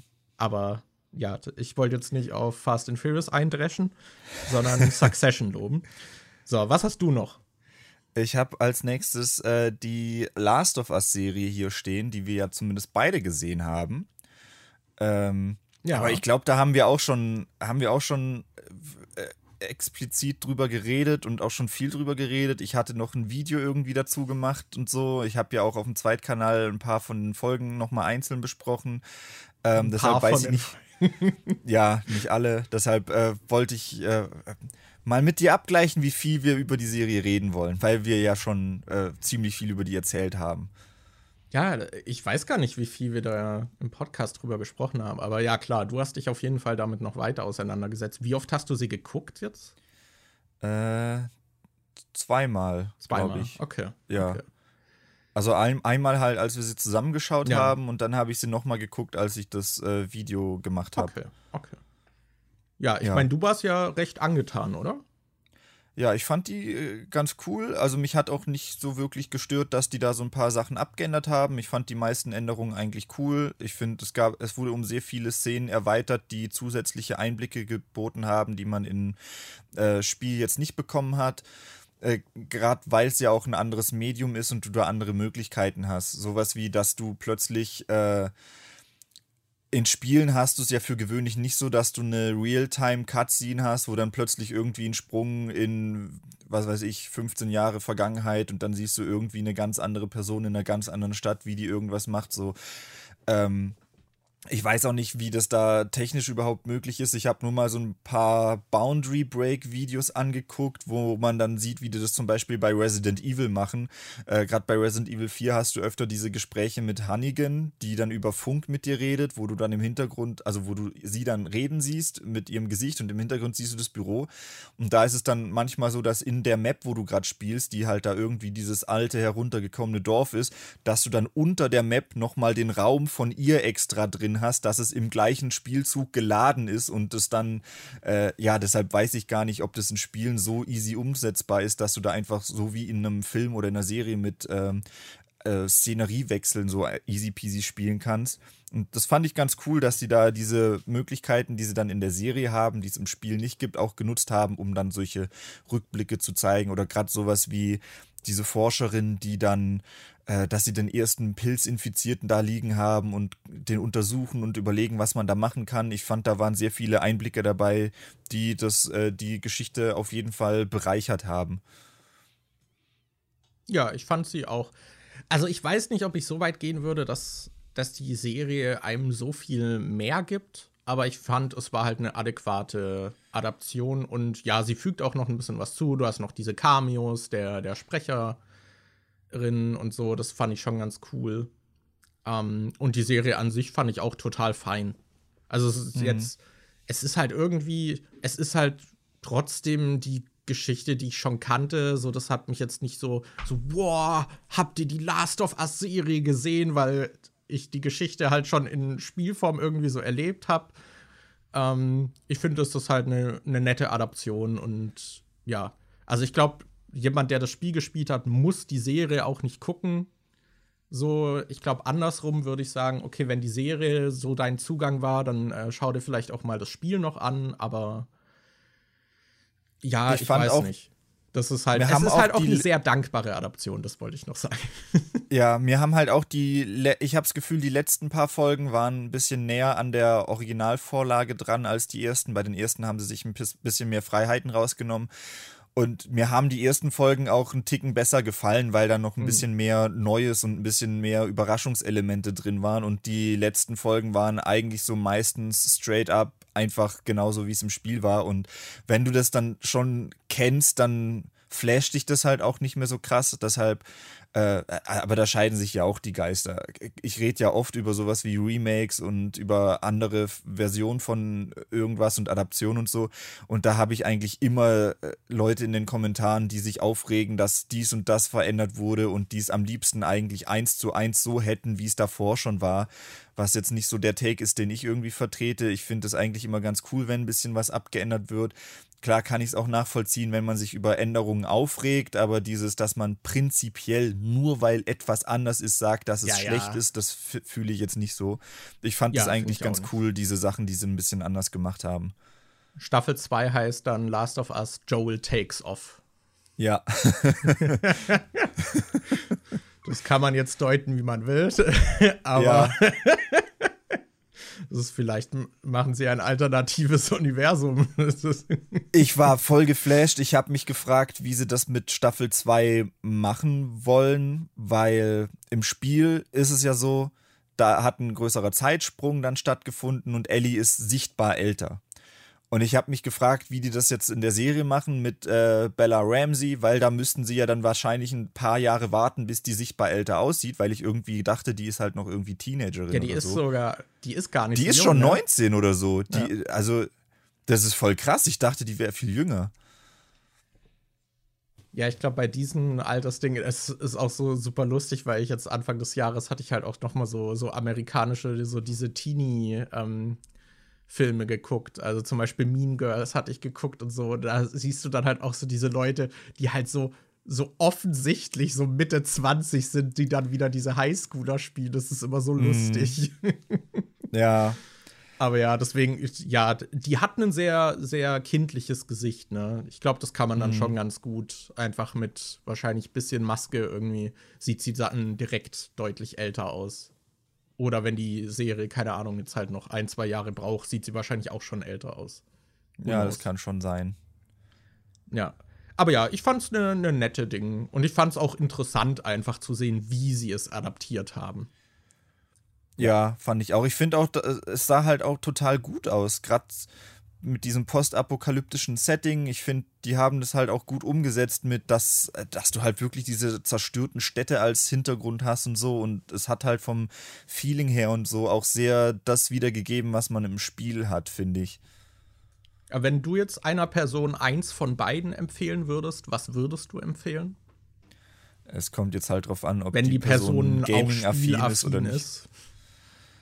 Ähm, das kommt jetzt drauf an, ob so eine Person wie Speckobst ist oder so eine Person wie du. Weil es gibt ja auch Leute, die beim Spielen einfach e-, eher halt geiles Gameplay wollen. Und es gibt aber auch Leute, für die es komplett fein ist, wenn das Gameplay ein bisschen im Hintergrund steht und dafür die Story gut ist. Weil ich glaube, wenn du jetzt so ein Gameplay-Typ bist, dann weiß ich nicht, ob dir das Spiel so viel Spaß macht, weil also das Gameplay stand für mich bei Last of Us immer so im Hintergrund. The Last of Us ist auch mit eins der einzigen Spiele, wo ich immer, wenn ich es durchspiele, mir die äh, Zwischensequenzen immer noch angucke.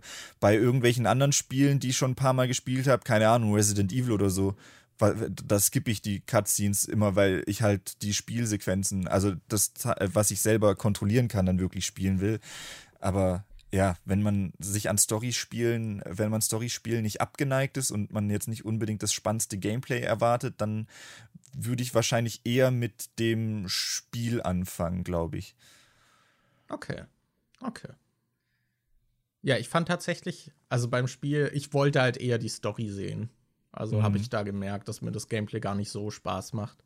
Ich glaube, weil du jetzt gerade äh, Speckobst äh, outgecallt hast, ich glaube, der mag Last of ein äh, Last of Us 1 sogar sehr gerne, auch das Gameplay, glaube ich. Ich meine, dass ich mal von ihm. Der hatte doch auch mal ein Video zum ersten Teil auf dem Hauptkanal, glaube ich, gemacht. Aber also, ich bin mir gar nicht mehr sicher, ob das so positiv war. Ich dachte eher, dass er. Ich hatte das irgendwie so im Gedächtnis, dass er das Spiel nicht so mochte. Na, ich glaube, das ist schon ein. Also ein Spiel, was er sehr mag. Das muss ich nachher nach dem Podcast Aber ja, bevor wir hier spekulieren, einfach selbst auf den Kanal und ja. schaut. Ähm, ja, ich weiß, dass er die Serie überhaupt nicht mag. Ah. das weiß ich. Wahrscheinlich, weil kein Gameplay drin vorkommt. ja, aber ich habe auch durch sein Video habe ich erst keine Ahnung. Ich glaube, ich habe äh, zum Beispiel die. Ich wusste nicht, dass man ähm, zum Beispiel diese Backsteine, die man im Spiel findet, dass man die überhaupt so effektiv auch in den Encounter nutzen kann. Ich habe die einfach nie benutzt. Ja, doch, die sind eigentlich schon MVP. Ich, die äh, habe ich halt nie benutzt. Ja, ich glaube, du kannst die entweder Gegnern ins Gesicht werfen, um sie dann mit dem Messer zu one-hitten, oder du kannst die halt, äh, gerade bei Infizierten sind die halt voll gut, weil du oft diese Momente hast, wo du Infizierte hast, die quasi blind sind und sie dich nur an deinen Geräuschen erkennen und dann schmeißt du das halt irgendwo in eine Ecke, dann rennen alle dahin und du kannst dich dran vorbeisneaken. Ja, genau, also so habe ich sie benutzt, aber ich habe ich kam nicht mal auf die Idee, ja, den kann ich ja auch dem Gegner ins Gesicht hauen. Wo ich dann auch so, ich gucke so das Video und dachte so, Oh Mann, ey, das ist auch so. Ich finde, manchmal gibt es so diese Momente, dass du so was realisierst, so bei Spielen, so, ah, auf der Ebene habe ich, ich kam einfach nicht auf die Idee oder die Mechanik wurde manchmal auch nicht so ganz klar erklärt und diesen Aspekt, der dann eigentlich voll Teil des Kerngameplays ist, dem habe ich gar nicht genutzt. ich finde aber auch, dass die ähm, eigentlich mehr solche Sequenzen hätten einbauen können, wo du in die meiste Zeit ist es im ersten Teil so, dass du ein Gebiet hast und da sind dann entweder menschliche Gegner drin oder infizierte Gegner. Und es kommt mhm. sehr selten vor, dass du mal ein Gebiet hast, wo beide Gruppen gleichzeitig da sind. Ich, äh, also beim äh, Standalone DLC, dieses Left Behind, da gibt es mal Momente, wo du im ja. Einkaufszentrum bist, wo du dann siehst, wie Menschen und äh, Infizierte beide da sind. Und da finde ich das halt besonders cool, weil du dann äh, halt so einen Stein einfach zu den Menschen werfen kannst und dann siehst du, wie die Infizierten zu den Menschen äh, rennen und die beiden Gruppen dezimieren sich eigentlich von selbst ja, und dann ja. hast du am Schluss nur noch die Reste, die du wegmachen musst. Und ich finde, sowas hätte man im Hauptspiel auch öfter machen können, aber das fand ich auch bei Last of Us 2 schon so, dass ganz am Schluss hatten die so eine Sequenz, wo dann in so einem Menschenlager so angekettete Klicker waren und die konntest du befreien und dann haben die so und das war sowas, das fand ich richtig cool und das hat mich voll gestört, dass das dann nur am Ende vom Spiel in einem Setting mal so war. Ja. Deshalb, ja. Ja, Okay, genug zu The Last of Us. Ähm, ist jetzt die Frage. Ich habe hier noch, ich habe Blue Eye Samurai noch aufgeschrieben. mhm. äh, Animationsserie, die letztens auf Netflix erschienen ist. Ich glaube, die würde dir auch sehr gefallen. Äh, ja, habe ich auch schon sehr viel Gutes drüber gehört. Ja, die ist einfach. Also es ist auch im Prinzip ist es eine relativ äh, so jetzt nicht unbekannte Rache-Story. Ähm, das Setting ist halt irgendwie, also dieses Blue Eye kommt daher, dass in dem Zeitraum war Japan halt noch so, hatte die Grenzen halt dicht gemacht und hat da niemand irgendwie reingelassen. Und es gibt irgendwie dann so, glaube ich, so drei so Crime Warlords oder so, die dann halt äh, auch so Handel betrieben haben und halt in Japan dann unterwegs waren aus dem Westen. Und mhm. die haben halt blaue Augen äh, und haben dann offensichtlich irgendwie ein Kind gezeugt. Und das Kind hat halt blaue Augen und wird dadurch halt in Japan so von den Mitmenschen so als Dämon irgendwie gesehen, weil sonst halt niemand diese blauen Augen irgendwie hat. Und ja, deswegen wird es dann halt auch diskriminiert und hat halt echt keine gute Zeit. Ähm, und will deswegen da irgendwie Rache nehmen. Und möchte dann halt, glaube ich, alle, alle, alle diese Warlords oder so, die quasi dem Kind es angetan haben, äh, dann halt töten als Rache. So, klingt jetzt erstmal so, ja, okay, hm, aber es ist halt so stylisch inszeniert und auch wirklich mit schönem Spannungsaufbau. Ich finde auch das Verhältnis zur Sexualität in dem äh, in der Serie ist super locker, also sehr natürlich einfach. Also es ist jetzt nicht so so Game of Thrones wie äh, äh, erste 20 Minuten der Folge, wir, wir müssen Brüste zeigen, sondern halt wirklich einfach so beiläufig und natürlich fühlt es sich an. Das kommt, ist irgendwie halt Sexualität ist da mal Part von und äh, es gibt dann auch so ähm, Bordell, wo die Person mal unterkommt und sowas. Äh, aber ja, also ey, wie stylisch. Ich, ich saß da vorne, ich habe die Serie geguckt und ich habe dann ständig pausiert und äh, Fotos gemacht von den einzelnen äh, Bildern, weil ich das so cool fand, wie malerisch da äh, teilweise dann Körperteile abgetrennt werden. ähm, also das ist echt super cool gemacht. Deswegen, ich glaube, wenn ihr so bisschen Bock auf so, ein, so eine Rachegeschichte und so ein Action-Feuerwerk habt, äh, dann, dann gönnt euch. Und vor allem halt noch so ein bisschen eben Richtung feudales Japan und so da auch eine ja, Begeisterung für habt. Also, ja, ist sehr, sehr cool animiert. Ist 3D-Animation tatsächlich. Ähm, also, und sieht auch aus wie 3D-Animation, aber sieht sehr gut aus. Ja. Bin ich gespannt drauf. Ich habe das auch schon oft in irgendwelchen Top-Listen gesehen und wie Leute sagen, oh, das ist richtig cool und so, aber äh, auch noch nicht reingeschaut. Muss ich auch noch nachholen. Also nimmt sich auch ordentlich, glaube ich, auch so von so Vorbildern irgendeinen Kura. Wie, wie heißt der? Kurasawa? Ähm, von diesen äh, Filmen, glaube ich, auch sehr viel. Und äh, ich glaube, einmal läuft tatsächlich auch ein Song aus Kill Bill tatsächlich. Äh, also da hat es sich auch dann noch mal geborgt und so. Ah. Ist sehr cool, ist sehr cool. Ja. Ja, nice. So, ich habe jetzt noch ich habe jetzt noch auf der Liste stehen Yellow Jackets. Die habe ich, glaube ich, im Dezember komplett geguckt. Ähm, ich weiß gar nicht, hatten. Nee, im Podcast habe ich da noch nicht drüber geredet, glaube ich. Nee, du hattest nur mal, als ich glaube ich bei euch war, davon ah, ein bisschen geschwärmt. Ja. Äh, das ist so eine Serie, die läuft auf Paramount Plus, glaube ich. Man kann die sich aber auch bei Amazon leihen oder kaufen.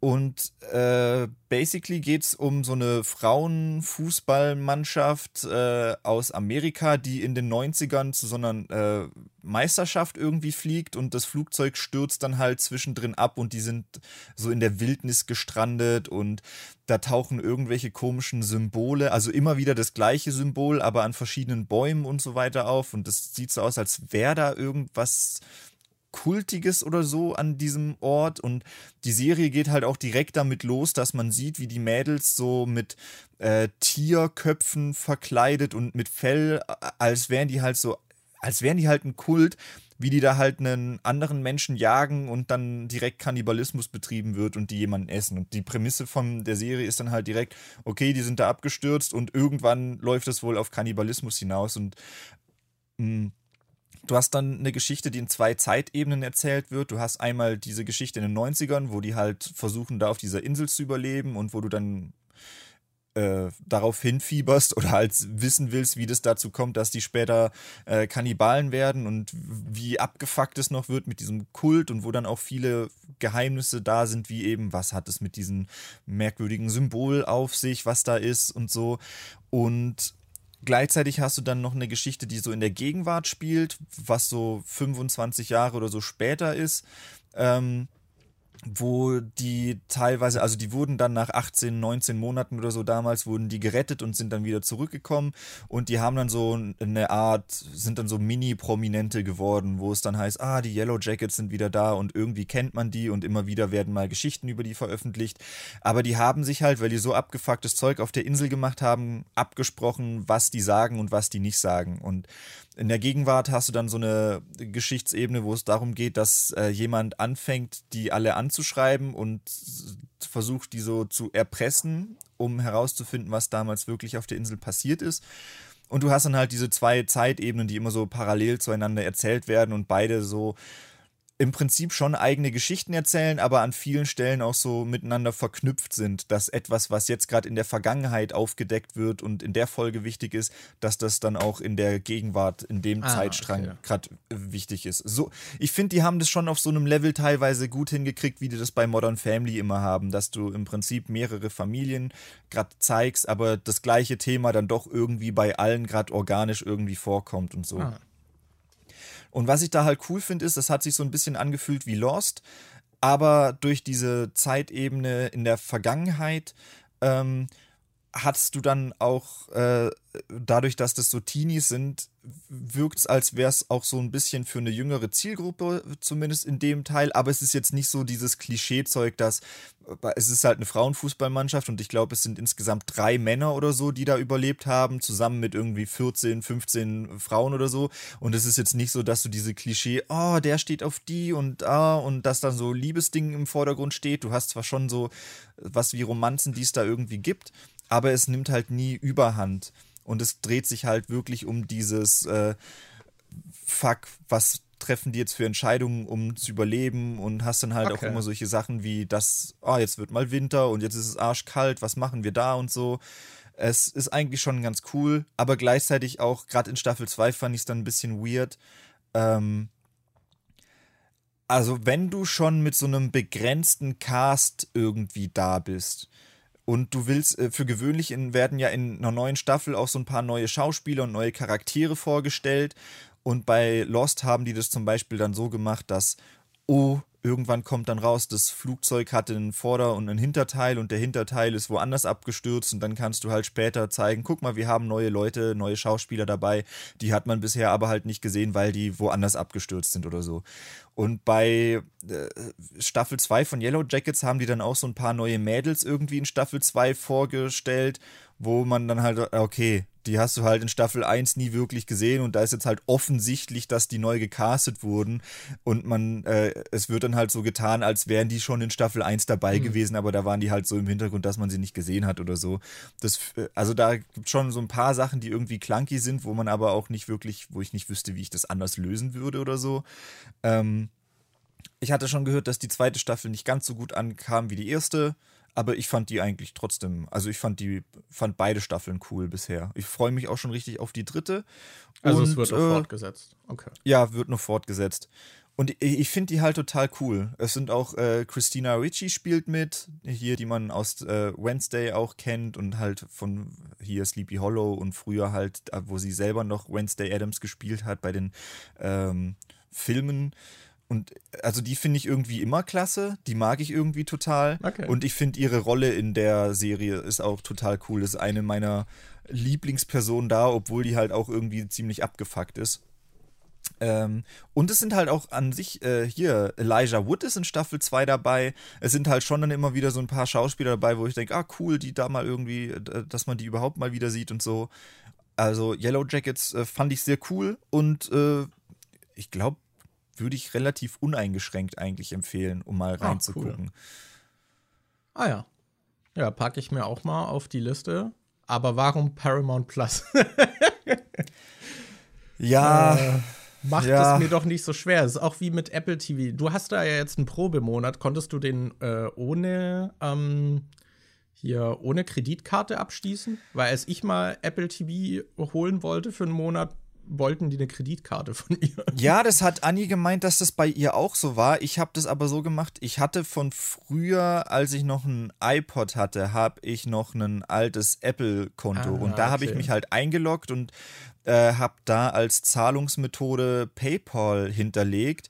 Und dann habe ich mich bei Apple TV Plus oder äh, dann konnte ich quasi über diesen Apple-Account, wo ich PayPal schon hinterlegt habe, konnte ich über den das Abo abschließen. Und da habe ich jetzt keine Kreditkarte für gebraucht. Ah, okay. Ja, gut. Ja, ich muss mal gucken. Vielleicht haben sie das mittlerweile auch vielleicht mal geändert oder so, aber ja, das Und hatte ich mich weiß auch nicht, ob Mal das bei deinem. Fernseher auch so ist, aber bei meinem Fernseher ist es, glaube ich, so. Also als ich bei meinem, ich habe eine Samsung TV und als ich da auf die Apple TV Plus App geklickt habe, stand dran, dass ich durch meinen Fernseher berechtigt bin, drei Probemonate in Anspruch zu nehmen. Aber ich weiß Oha. auch nicht, ob, ob man dafür dann eine Kreditkarte hinterlegen muss oder so. Aber vielleicht ist das bei dir ja auch so. Okay. Ja, weil Apple TV, finde ich, hat auch echt noch so ein paar Serien, die auch echt gut sein sollen. Ja, Du ich habe hattest, jetzt glaub mit ich, in deiner Story- angefangen. Was? Ich habe jetzt mit Severance Ah, angefangen. da habe ich auch mal, ich glaube, die ersten zwei Folgen habe ich geguckt. Das Hm. fand ich bisher auch cool, aber dann hatte ich keinen Zugang mehr. da hatte ich auf, auf Arbeit hatte ich mal geguckt, als die, die Arbeitskollegin hatte mir ihren Zugang gegeben. aber ja, ich wollte die Serie dann auch nicht auf Arbeit irgendwie gucken, sondern schon entspannt Mhm. irgendwie zu Hause dann. Äh, aber die, ja, wirkte auch sehr cool. Ich glaube, du hattest auch in deiner Story, hattest du diese Serie geguckt, die nur so Audiospuren sind? Ja, Calls heißt die. Die habe ich jetzt, äh, haben wir an einem Abend durchgebinged. Aber das Also- waren auch irgendwie nur neun Folgen, ah, 20 Minuten oder so. Okay. Aber Scott Pilgrim takes off, nein. Ja, aber das waren spannende neun Folgen. Ja. nee, also die äh, hat euch in dem Fall auch gefallen. Ja, die, die Okay. war cool. Ja, weil die hatte Aber ich da- eben auch noch auf der Liste. Aber da will man auch nicht zu viel drüber verraten, weil äh, die, die, ja, also Ja. es ist so, am Anfang wirkt so, als würden die Sachen so nicht wirklich zusammenhängen, aber je mehr Folgen du guckst, desto mehr äh, begreifst du dann, was da passiert und wie das alles zusammenhängt. ja. Ich weiß gerade nicht mehr, wie sie heißt, aber es gibt da auch noch diese Serie, in der Jason Momoa auch mitspielt, wo irgendwie alle Leute blind sind in der Welt. Die sagt Ähm, mir gerade gar nichts. Also das hatte meine Arbeitskollegin mal noch empfohlen, dass die wohl auch sehr gut sei. Irgendwie da, also da Okay. ist es halt normal, dass die Leute blind sind und dann gibt es halt, glaube ich, eine Person, die halt sieht, aber die Gesellschaft ist auch gar nicht so darauf ausgelegt, dass man sehen kann und so. Ähm, Das klingt aber voll spannend. Ja, ne? Also da, da habe ich jetzt irgendwie Bock.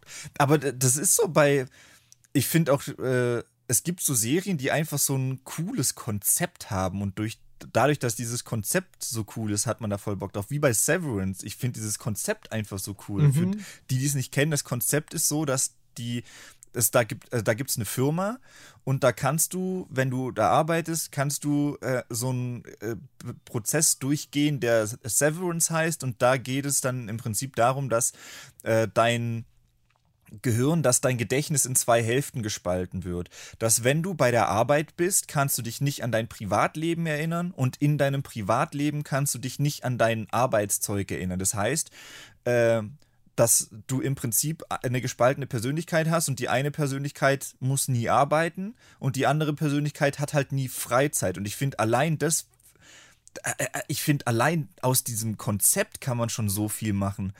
A- Aus so, so, so psychologisches Zeug wie, äh, ist es, ist es moralisch in, äh, in Ordnung, dass du im Prinzip eine Version von dir erschaffst, die ihr ganzes Leben lang nur arbeiten muss und nie Freizeit hat.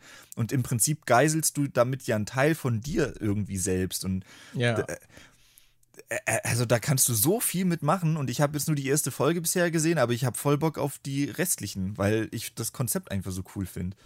Ja, ich fand das auch super spannend und die zwei Folgen, die ich gesehen habe, waren auch echt cool. Also, ja, das ist so, so ein Konzept, wo direkt so dein Kopf so angeworfen wird und du dir vorstellst, in welche Richtung das gehen könnte, was vielleicht für Themen noch abgedeckt werden und sowas, finde ich. Ja. Äh, wo man sich direkt halt so zig Szenarien irgendwie ausmalt, die spannend wären, mit dieser Thematik zu erkunden. Mhm. Ja. Ja. Äh, aber genug. Ich bringe uns heute, glaube ich, immer mal wieder dazu abzudriften. Das aber ja, im Prinzip war es das mit Serien. Ne? Ich würde noch eine erwähnen, und zwar Kunk on Earth. Ähm, das ist, die, also die gibt's äh, in, ähm, in Britland, nein, in Großbritannien. In äh, hat die auch schon ein paar andere Formate gemacht. Also die ist auch schon recht bekannt irgendwie, wo sie in so einem alter Ego als Philomena Kank äh, so im Prinzip so, es sind so Dokumentarsendungen, aber halt als Joke. Also im Prinzip erzählt sie Quark und hat dann aber auch so Interviews mit so echten Experten und stellt denen dann so richtig dumme Fragen. Und da gab es auch eine Netflix-Auskopplung. Also, wenn ihr auf TikTok oder äh, YouTube Shorts irgendwie unterwegs seid, habt ihr da bestimmt mal was gesehen irgendwie. Ja, diesen Ausschnitt, wo es um irgendwas ging, wo sie irgendwie gesagt hat, stell dir vor, das wäre so und so und dann wird ihr gesagt, dass das aktuell schon so ist und sie fängt dann einfach an zu heulen. Den Ausschnitt habe ich gesehen. Ja, also auf jeden Fall, sie ist da so in, in dieser Persona halt voll drin und das ist dann, jede Folge ist so aufgezogen wie, ja, wir widmen uns einem Teil irgendwie der Welt und äh, lernen jetzt was darüber, aber sie erzählt dann halt eigentlich durchgängig irgendwie Quatsch. Das, ja, aber ist halt als so Parodie aufgezogen. Aber ich finde, das ist sehr leichtherzig und da kann man sich zwischendurch echt immer mal wieder so eine Folge geben. Die sind, glaube ich, auch nur so 20 Minuten lang. Und halt auch dieses einfach diese Experten, die dann halt wirklich versuchen, auf diese Fragen zu antworten, das ist halt auch sehr faszinierend. Das ist sehr spannend. Bei Daniel ist gerade die Katze am Rambazamba Ja, die machen. versucht gerade die ganze Zeit auf den Schreibtisch zu springen. uh, und das haben wir jetzt nicht auf Video. Nein. Ja. so, oh, wollen wir dann über die Spiele reden? Ja, dann red mal über Spiele. Oder soll also. ich anfangen? Nee, ich habe Kunk on Earth gerade noch genannt. Dann fang okay, ja, ich habe als erstes hier Spider-Man 2 stehen. Da haben wir aber, glaube ich, auch im Podcast schon drüber geredet. Da würde ich mich relativ kurz fassen. Ähm, also, wenn man Spider-Man 1 schon mochte für die PS4, dann wird einem, glaube ich, auch Spider-Man 2 gefallen. Es ist im Prinzip wie das, was am ersten Teil war, äh, gut war, ist immer noch drin, nur verbessert. Also die Bewegung war im ersten Teil halt cool. Es hat voll viel Spaß gemacht, durch die Stadt zu schwingen. Jetzt im zweiten Teil hast du dann noch diese Gleitflügel dabei, dass du so ein bisschen gleiten kannst, hast dann so Luftströmungen ganz durch New York. Ähm, die Stadt ist jetzt, glaube ich, fast doppelt so groß, weil du noch eine zusätzliche Insel mit dabei hast. Äh, also ist die äh, Stadt größer. Du hast jetzt zwei Charaktere, kannst jetzt zwischen Peter Parker und Miles wechseln. Du hast äh, Venom jetzt als Gegner drin und hast dann auch mit Spider-Man so neue Kräfte, weil du dann solche Venom-Powers einsetzen kannst. Ähm, Aber Daniel, hießen nicht die Fähigkeiten von Miles Morales schon Venom Power. ja, das fand ich irgendwie ein bisschen komisch. Ich weiß nicht, wie, wie warum, aber es ist halt so. Ähm, Und die neuen ja, heißen dann auch einfach Venom Power oder wie werden die genannt? ich bin mir gerade nicht mehr ganz sicher, wie die hießen. Vielleicht auch Symbionten Power oder so. Ich, ich weiß es gerade nicht. Okay. Äh, als Auf wir das letzte Mal drüber gesprochen haben, hattest du es aber noch nicht durch. Also hast du es mittlerweile durchgespielt. Ja, inzwischen habe ich es durchgespielt und das ist, glaube ich, auch so mein, mein Main-Kritikpunkt an dem Spiel, dass es halt irgendwie 80 Euro kostet und ich habe innerhalb von 28 Spielstunden die Platin-Trophäe halt so, äh, sogar. Ich habe ah, also okay. das Spiel durchgespielt, ich habe äh, den ganzen Bonus-Collectible-Kram und so gemacht und 80 Euro für 28 Spielstunden ich bin jetzt halt auch nicht der Typ, der sagt, boah, cool, ich spiele das jetzt halt einfach nochmal durch oder ich mache jetzt da New Game Plus oder so. Und im Prinzip musst du halt, wenn du es durchgespielt hast, um noch Spaß zu haben, ein New Game Plus machen, weil es gibt kein richtiges Endgame. Es gibt kein Endgame-Content. Du hast dann halt ab und zu, du kannst dann halt im Prinzip durch die Stadt schwingen, ab und zu kriegst du so Benachrichtigungen, dass irgendwo gerade was passiert und dann kannst du da hingehen und so ein kleines Verbrechen auflösen oder so. Aber im Prinzip hast du nach der Hauptstory und wenn du das Collectible-Zeug gemacht hast, nichts zu tun. Also wirklich gar nichts. Und dann bist du im Prinzip darauf angewiesen, New Game Plus zu machen, aber da hatte ich halt einfach noch keinen Bock drauf, das nochmal dann irgendwie durchzuspielen. Aber und war die Story sagen, zufriedenstellend? Ja, die Story fand ich schon cool. Ähm, und äh, gerade, das hatte ich, glaube ich, auch das letzte Mal gesagt, wo ich schon mal über das Spiel geredet habe, dass sie ja diese bekannte Geschichte mit Venom irgendwie wieder äh, erzählt, aber auf eine Art und Weise, die jetzt in, in den Venom-Filmen und in den Sam Raimi-Filmen im dritten Teil, die halt davon abweicht, dass du im okay. Prinzip so eine bekannte Geschichte hast, die dann aber doch ein bisschen anders erzählt wird. Und die, die, also die Geschichte fand ich cool. Es ist wieder alles sehr toll inszeniert und so, aber äh, weiß ich nicht. Ich weiß nicht, ob ich es mir für 80 Euro nochmal kaufen würde, wenn ich weiß, dass ich 28 Stunden spiele und dann die Platin-Trophäe habe. Stattdessen kaufst du dir lieber das The Last of Us 1 Remake für 80 Euro. Ja, aber das ist was, was ich auch. Ich weiß nicht, bei Last of Us habe ich eher Lust, das öfter zu spielen. Das, äh, okay. das ist irgendwie was, was ich besser öfter spielen kann als Spider-Man. Ich weiß jetzt auch nicht wieso, aber Spider-Man reizt mich jetzt nicht direkt, das nochmal zu spielen. Also ich könnte es mir vorstellen, dass ich es in ein paar Jahren nochmal spiele ja. und dann auch wieder richtig viel Spaß damit habe, aber das ist jetzt nichts, was ich so zwei, dreimal hintereinander einfach durchspielen würde. Ja, es klingt halt auch so, also halt nach einer sehr konsequenten Fortsetzung. Ja. Okay. Ah ja. Yes.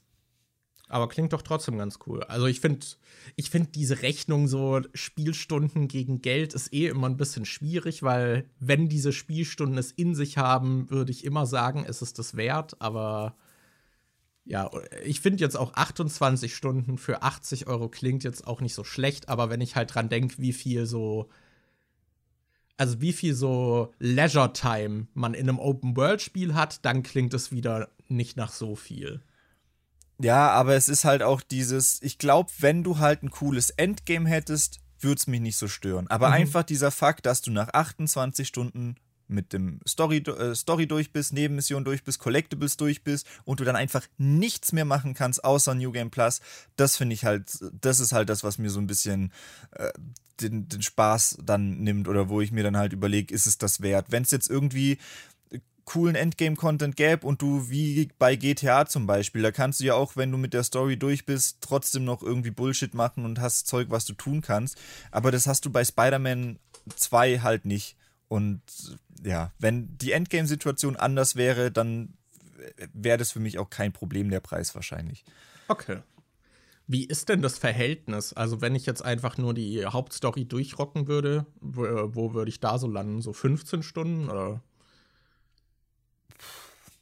Ich weiß nicht, äh, könnte schon sein, dass das reichen würde.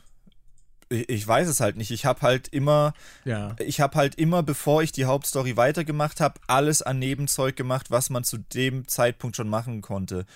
Äh, die Nebensachen werden, sind immer so aufgeteilt auf die verschiedenen Stadtblöcke, die es irgendwie gibt. Und dann, keine Ahnung, irgendwann wird zum Beispiel so Mysterio, äh, so Mysterien werden dann auf der ganzen Karte freigeschaltet, dass du überall so eine Mysterio-Nebenquest machen kannst. Und dann, oh, die sind jetzt freigeschaltet und dann war es bei mir halt so, dann habe ich jetzt, bevor ich die Hauptstory weitermache, halt alle Mysterio-Nebenquests gemacht. Dann machst du bei der Hauptstory weiter, dann wird wieder irgendwie was freigeschaltet, was du jetzt in der ganzen Stadt finden kannst. Und dann habe ich das halt erst alles gemacht, bevor ich dann in der Hauptstory weitergemacht habe. Okay. Ja, so spiele ich das dann meistens auch. ich habe übrigens gerade nachgeguckt auf bei äh, How Long to Beat. Da sagen sie auch, Completionist ist 27,5 Stunden und Main Story 17 Stunden. Ah. Das ist. Also ich bin meistens auch ein bisschen langsamer als die How Long to Beat Angabe. Aber ja. Dann scheint es ja doch recht akkurat irgendwie zu, hinzukommen. Ja. Ah ja. Was hast denn du bei dir stehen? Ja, du, du bist äh, dafür da, diese ganzen großen Blockbuster-Spiele vorzustellen, die ich dieses Jahr gar nicht gespielt habe. Mhm. Ähm, na, wobei, wobei. Äh, Fange ich mal mit äh, Slay the Princess an. Das, ähm, ich habe mir jetzt so Spiele rausgepickt, die auf eine Art eine sehr besondere Erfahrung irgendwie bieten, die ich euch irgendwie empfehlen würde.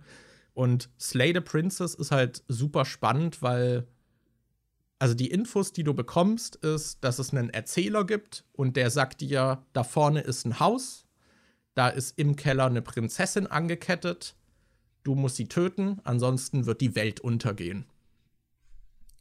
Und das ist die Info, die du hast.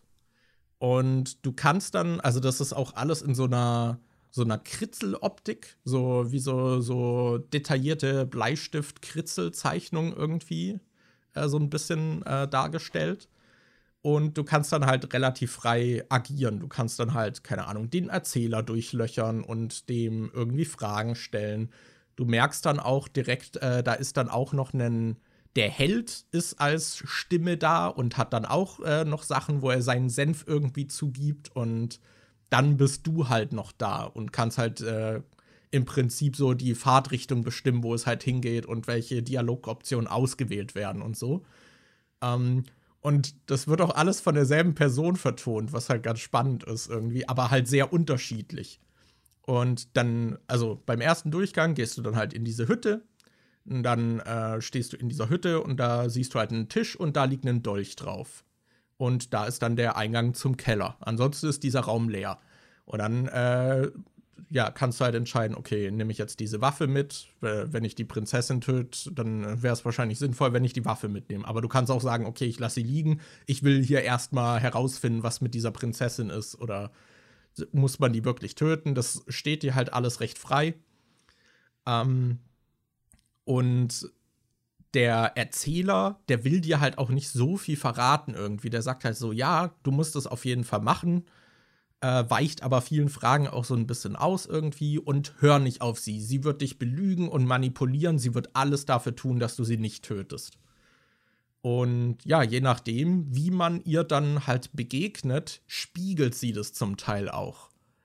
Also, wenn man jetzt ohne Waffe zum Beispiel dann in den Keller geht, dann äh, wird sie halt als sehr verletzliche Prinzessin irgendwie erstmal dargestellt. Ähm, wo du halt das Gefühl hast, ja, okay, warum, warum sollte man die umbringen? Ich will die retten. Wenn du jetzt aber mit der Waffe runtergehst, äh, dann wird sie dir direkt schon anders begegnen. Und je nachdem, wie du dich verhältst, das wird sie dann auch so ein bisschen charakterlich spiegeln. Und es wird halt relativ schnell klar, dass du mehrere Durchläufe in diesem Spiel machen kannst und äh, je nachdem, wie du dich verhältst, geht es halt auch in total unterschiedliche Bahnen. Das, und teilweise, also es ist auch ein Horrorspiel. Äh, ich würde jetzt nicht sagen, dass es per se irgendwie super gruselig ist oder Jumpscares hat, aber es hat halt auf jeden Fall auch so Sachen wie, ja, also du bist ja hier noch angekettet. Ich habe jetzt gar keinen Schlüssel. Wenn ich dich jetzt befreien will, wie kommst du dann, dann raus? Und dann meint sie, ja, ist kein Problem. Und dann beißt sie sich einfach die Hand durch und das wird halt auch dargestellt und so Zeug. Oder keine Ahnung, ich habe da, hab da auch ständig so Screenshots gemacht bei dem Spiel, weil ich halt die äh, Szenarien irgendwie dann lustig fand, wo es dann auch so. Also es ist dann auch so, dass äh, je nachdem, was du im ersten Durchlauf gemacht hast, das äh, zieht sich dann auch in den zweiten Durchlauf, wo du dann wieder im Wald stehst und dann erstmal so, ah, okay, der, der Erzähler erzählt mir gerade, dass äh, er mich zum ersten Mal irgendwie jetzt hier hinführt, aber ich habe das ja gerade schon gemacht. Und je nachdem, wie du dich im ersten Durchlauf dann verhalten hast, hast du dann zum Beispiel auch noch eine, eine neue Stimme, die auch noch mit dabei ist. Äh, zum Beispiel irgendwie der Zweifler oder wenn du sie herausgefordert hast, dann ist direkt so einer so, ey, also beim ersten Mal hat es nicht geklappt, aber diesmal machen wir sie fertig und so. Und dann hast du halt die ganze Zeit so Dialoge zwischen diesen verschiedenen Stimmen, die halt zu allem ihren Senf geben und du entscheidest also ein bisschen, in welche Richtung es geht. Und also diese Hütte und dieser Keller und die Prinzessin sind halt auch jedes Mal anders. Äh, und das ist halt super spannend. Also ich bin dann auch in Szenarien gelandet, da war sie dann irgendwie so eine Geister-Ident äh, Entität, die halt super mächtig war und mich gequält hat. Ein anderes Mal war sie so ein bisschen so eine Muscle-Mummy, mit der ich mich jedes Mal gekloppt habe, wenn wir uns wieder gesehen haben und sowas. Also es ist super unterschiedlich und halt super unterhaltsam, einfach herauszufinden, ah, wo geht das jetzt hin? Wo geht das jetzt hin? Und also ein quasi Durchlauf ist auch länger als jetzt einmal eine Interaktion mit ihr. Es sind meistens so drei bis vier Male. Äh, und dann gibt es so ein Mini-Reset irgendwie. Aber das äh, spielt dann alles trotzdem einer übergreifenden Handlung nochmal dann zu. Äh, und das ist, äh, finde ich, super interessant, weil es halt auch so ein bisschen, also auch dieses Erzählkonstrukt generell halt ein bisschen hinterfragt. Dann ist es halt super unterhaltsam, diese verschiedenen Sachen zu erkunden und auszuprobieren. Und viel mehr will ich eigentlich nicht sagen, weil das ist halt auch der Spaß dann daran, halt wirklich so zu experimentieren, zu schauen, ah, wie reagiert sie, wenn ich mich so verhalte oder so. Genau, das äh, ist sehr spannend, aber im Prinzip hast du als Setting halt den, die Hütte, also den Weg zur Hütte und diese Hütte und den Keller. Und daraus machen sie echt viel. Das erinnert mich, ich weiß nicht, warum es mich daran erinnert, aber ich musste gerade an dieses Spiel denken.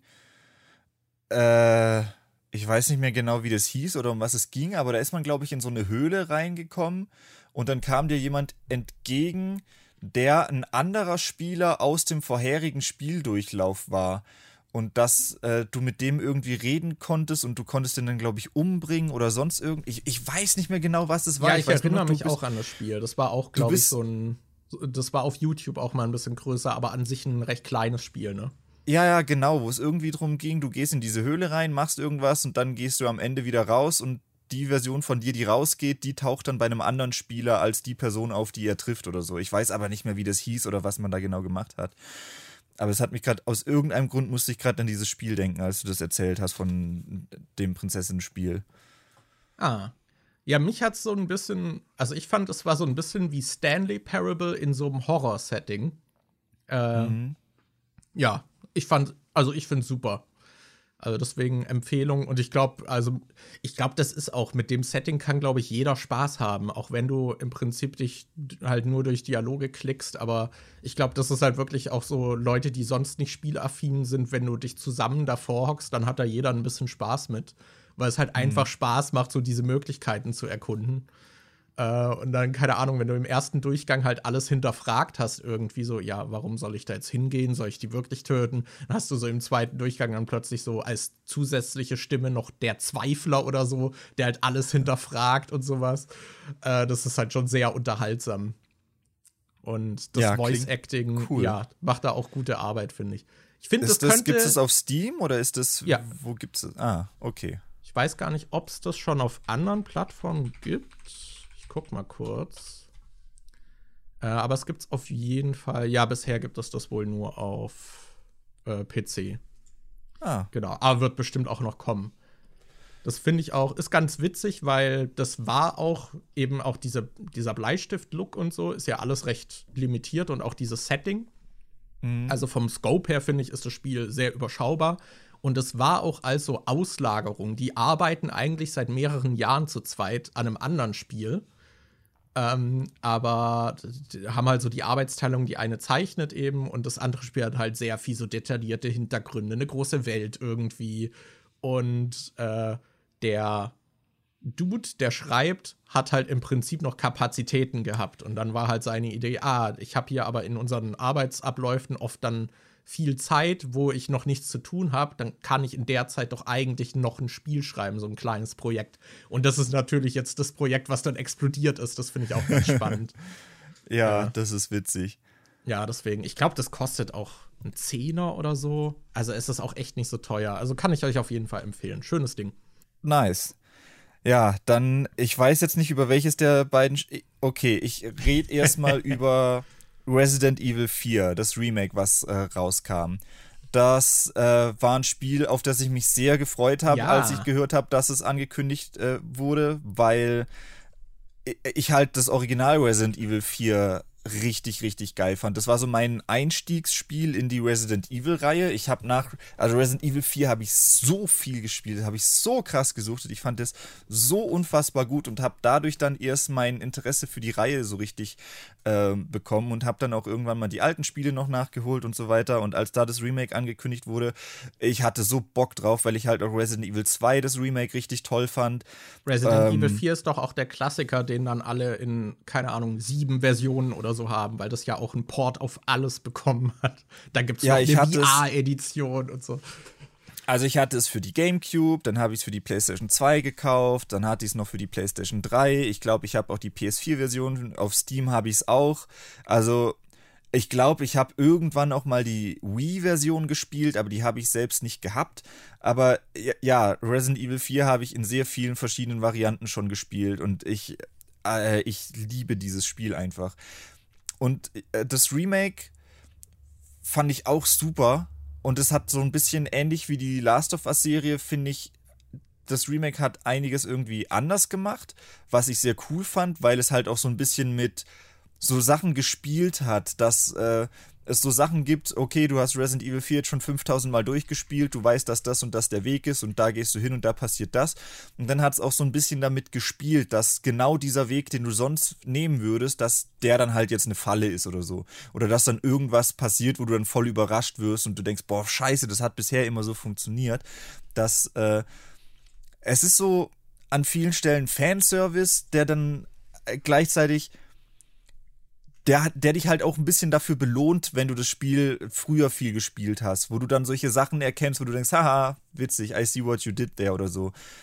Und ich finde auch, dass es so äh, coole neue Easter Eggs gibt, die es davor irgendwie nicht gab, wie zum Beispiel, dass man ähm, am Anfang bist du ja in diesem Dorf und wirst dann angegriffen von allen und irgendwann läuten dann die Kirchenglocken und äh, dann hauen die Gegner alle ab. Dass die jetzt zum Beispiel drin haben, dass du im zweiten Durchlauf, wenn du schon ein Scharfschützengewehr dabei hast, dass du dann einfach selbst auf diese Kirchenglocken schießen kannst und dann kannst du direkt die Cutscene triggern, wo die ganzen Gegner abhauen und so. Where's everyone so, going? Bingo?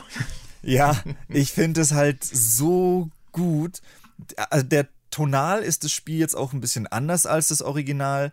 Ähm, Gerade weil das Original halt so ultra cheesy Action war mit ganz vielen One-Linern und so. Und du hattest ja diese Quicktime-Events und das war so ultra over the top. Und ich habe das Gefühl, dass der, äh, dass das Remake so ein bisschen äh, ja, geerdeter ist. Also da hast du nicht so ganz viele One-Liner von Leon und da hast du dann auch öfter solche Momente, wo er dann wirklich concerned ist, ob es Ashley jetzt zum Beispiel gut geht und wo er dann nach irgendwelchen Sachen sie erstmal fragt, wie es ihr geht und so. Würdest und da ist sagen, ein bisschen ist weniger. glatt gebügelt?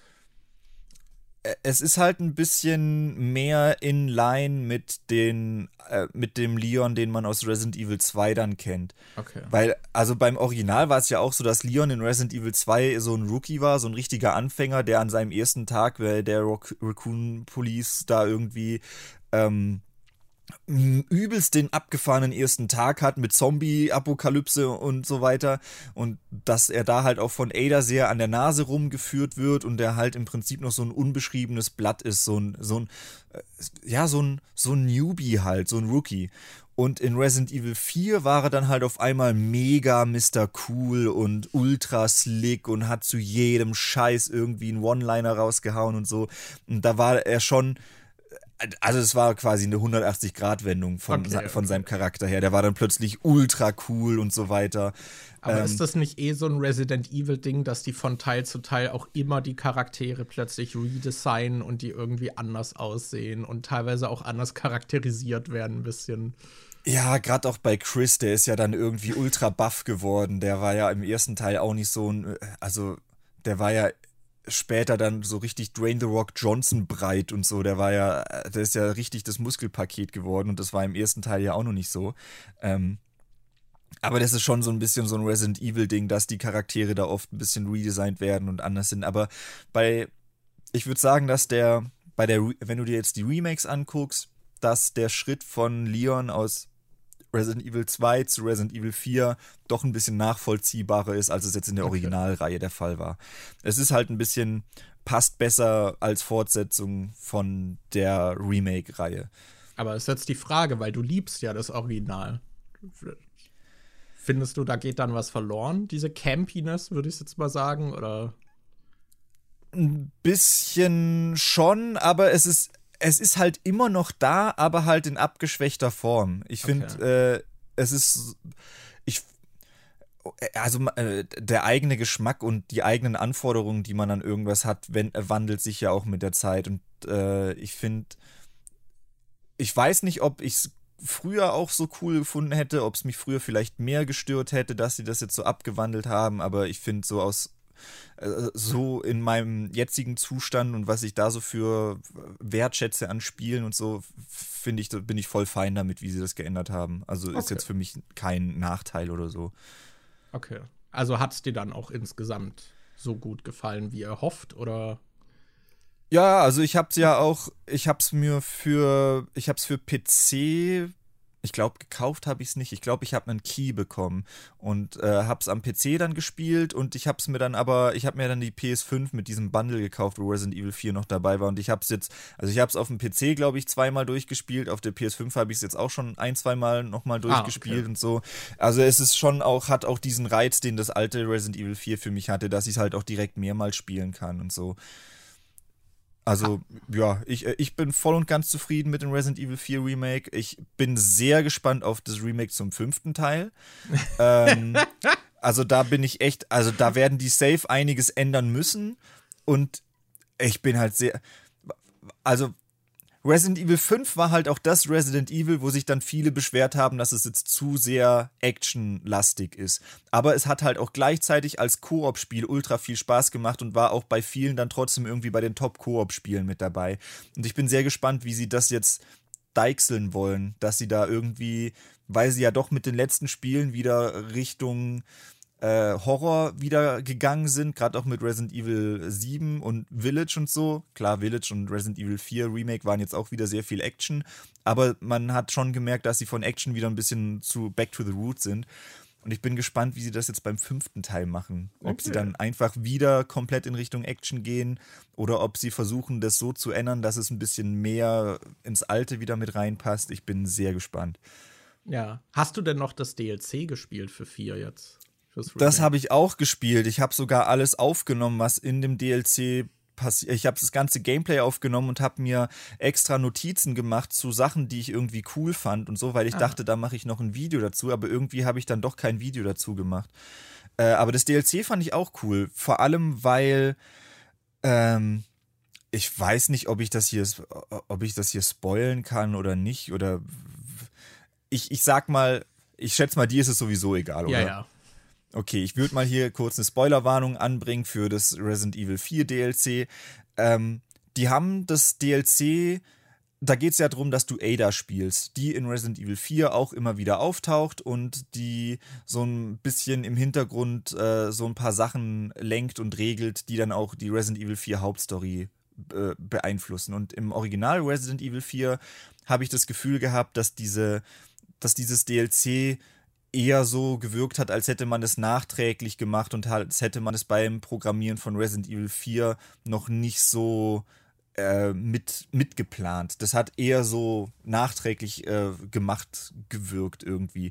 Und im Remake war es jetzt so, dass es sich wirklich wie eine richtig schöne Ergänzung angefühlt hat und auch besser zum sich ins Hauptspiel eingliedert. Und was ich besonders cool fand, war, ähm, bei Resident Evil 4, dem Original, hast du Salazar. Das ist dieser kleine Typ, der so ein bisschen aussieht wie so ein, äh, dieser Renaissance-Schlossbesitzer oder so, der dann später halt so ein Endboss ist und der hat zwei, der hat zwei solche Handlanger bei ihm. Gegen einen kämpft man in, äh, in der Kanalisation, den friert man dann irgendwie ein und kann den dann halt umbringen.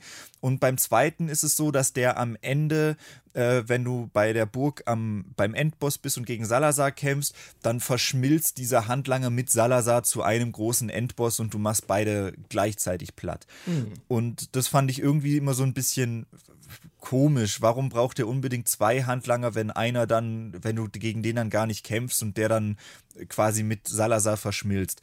Und im Remake war es so, dass du auch gegen den einen gekämpft hast und der andere ist dann aber nicht am Schluss mit Salazar äh, verschmolzen. Der ist dann einfach ah. nicht mehr da gewesen. Und dann habe ich mich gefragt, hey, wieso haben die denn, wieso ist der nicht mehr da?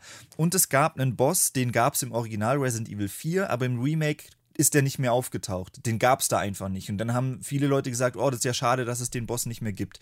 Und das haben die jetzt beides zusammen in dem äh, Ada-DLC reingebracht. Dass dieser zweite Handlanger äh, im Ada-DLC aufkommt und du dagegen den kämpfst und der mutiert da zu genau diesem Boss, den die aus dem äh, Originalspiel rausgenommen haben. Das heißt, ah, die das haben das mit cool. dem zweiten Handlanger ähm, so gelöst, dass es, finde ich, besser, in, äh, besser beide Spiele so zusammenfügt. Dass es also sowohl die Story irgendwie bereichert und mehr Sinn ergibt und du hast dann irgendwie diesen alten Boss, den du normalerweise im Resident Evil 4 Hauptspiel hattest, hattest du jetzt halt im DLC und das war so, finde ich, cooler Misch, äh, coole Mischung aus Fanservice und gleichzeitig fügst das auch alles ein bisschen besser zusammen.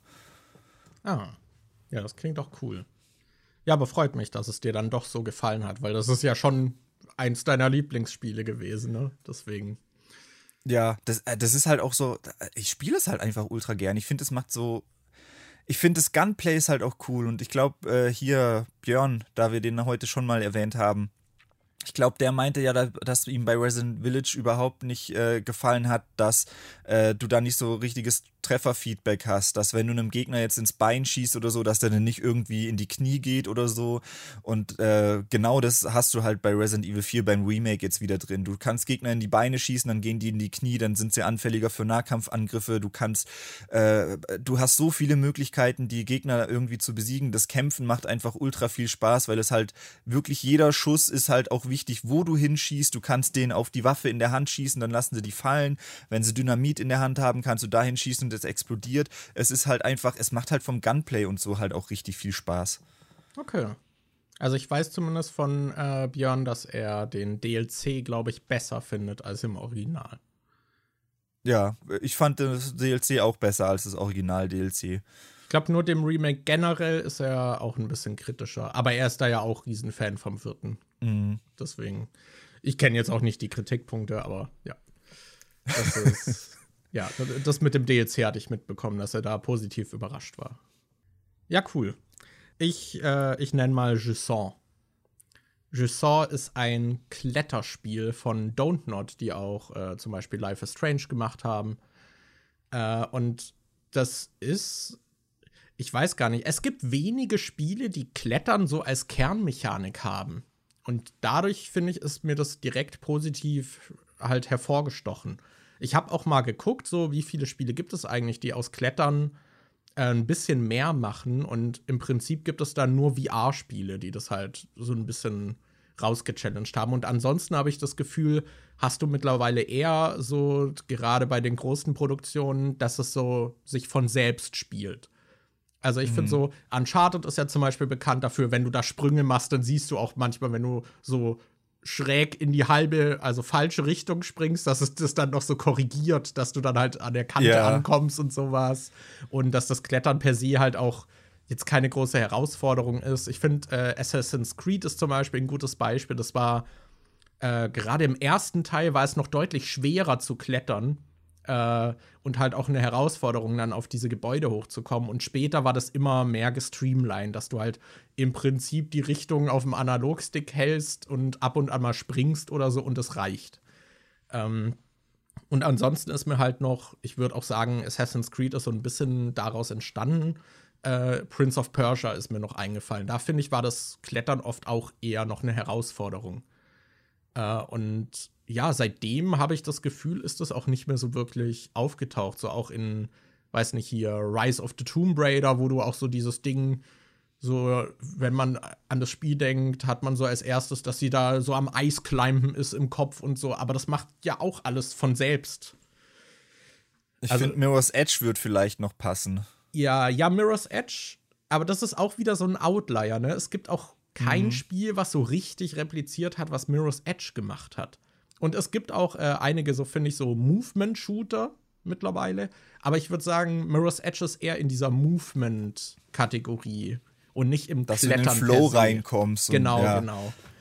Ähm, und ich will jetzt auch nicht sagen, dass Jusson jetzt super herausfordernd ist. Also da habe ich dann auch direkt äh, gemerkt, das ist jetzt nicht die Route, die sie einschlagen weil man hätte da auch sehr viel herausforderndes äh, Gameplay machen können.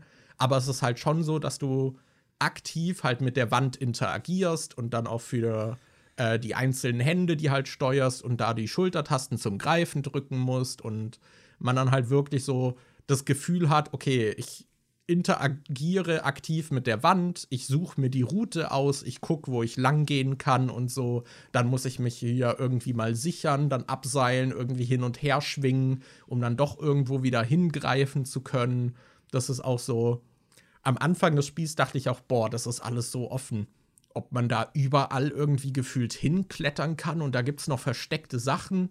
Und es ist nicht ganz so offen, wie ich dann äh, dachte, dass es möglich wäre, aber es gibt durchaus auch immer mal wieder so versteckte Routen oder dass du einfach dich entscheiden kannst, okay, gehe ich hier jetzt links äh, lang oder rechts, was sieht gerade irgendwie besser für mich aus zum Klettern. Ähm, Und dass du wirklich eine aktive Limitierung zum Beispiel durch das Seil hast und sowas, das ist alles so ein bisschen entschärft. Also es gab einen Part im Spiel am Ende, wo das mal wirklich relevant war, äh, wo ich dann wirklich auch auf die Seillimitierung von der Gesamtlänge irgendwie gucken musste, dass ich, ah, wenn ich hier lang kletter, dann reicht das Seil nicht, das passt nicht irgendwie, ich muss irgendwie effizienter klettern und schauen, wo ich mich befestige oder so. Das war jetzt im restlichen Spiel jetzt nicht ultra relevant, aber ich finde, es macht halt auf jeden Fall was mit der Klettermechanik, äh, was sehr spaßig ist. Und dazu kommt halt auch noch dieses, du bist halt in einer dir unbekannten Welt, da ist irgendwie alles ist ausgetrocknet und du startest dann halt irgendwie bei diesem riesigen Felsen irgendwie hochzuklettern und kommst dann auch äh, durch so verlassene Siedlungen, wo die Leute halt auch mit der Zeit immer höher gezogen sind, äh, wo dann auch von sowas wie Regen äh, geredet wird, äh, wo die Leute nicht mehr dran glauben, dass das mal existiert hat und so. Also die ganze Welt ist halt so komplett ausgetrocknet. Äh, und es ist halt ganz spannend, weil du halt einerseits dann diese verlassenen Orte erkundest, auch so ein bisschen durch so Zettel liest dann, was die für Konflikte haben. Du hast auch so eine andere Reisegruppe, wo du dann immer wieder so Briefe von denen hast, so, ah, ihre neue Station, die wollten auch nach oben klettern. Was haben die vielleicht schon in Erfahrung gebracht, was mir helfen kann? Und ja, das war irgendwie eine meditative, finde ich, fast schon Erfahrung. Weil du halt oft auch trotzdem so allein an dieser Wand irgendwie mit der Welt bist. Du hast noch so ein kleines Tier bei dir, aber Ansonsten, da wird halt jetzt nicht gesprochen oder so. Und das Finale, finde ich, war auch sehr, sehr cool, was einen dann oben erwartet und wo es sich hinentwickelt. Also deswegen eine, eine schöne kleine Reise. Ist auch nicht sonderlich lang. Ich glaube so vier, fünf Stunden und du bist durch. Äh, genau, also wer darauf Bock hat, kann ich auf jeden Fall empfehlen. Ich fand's super.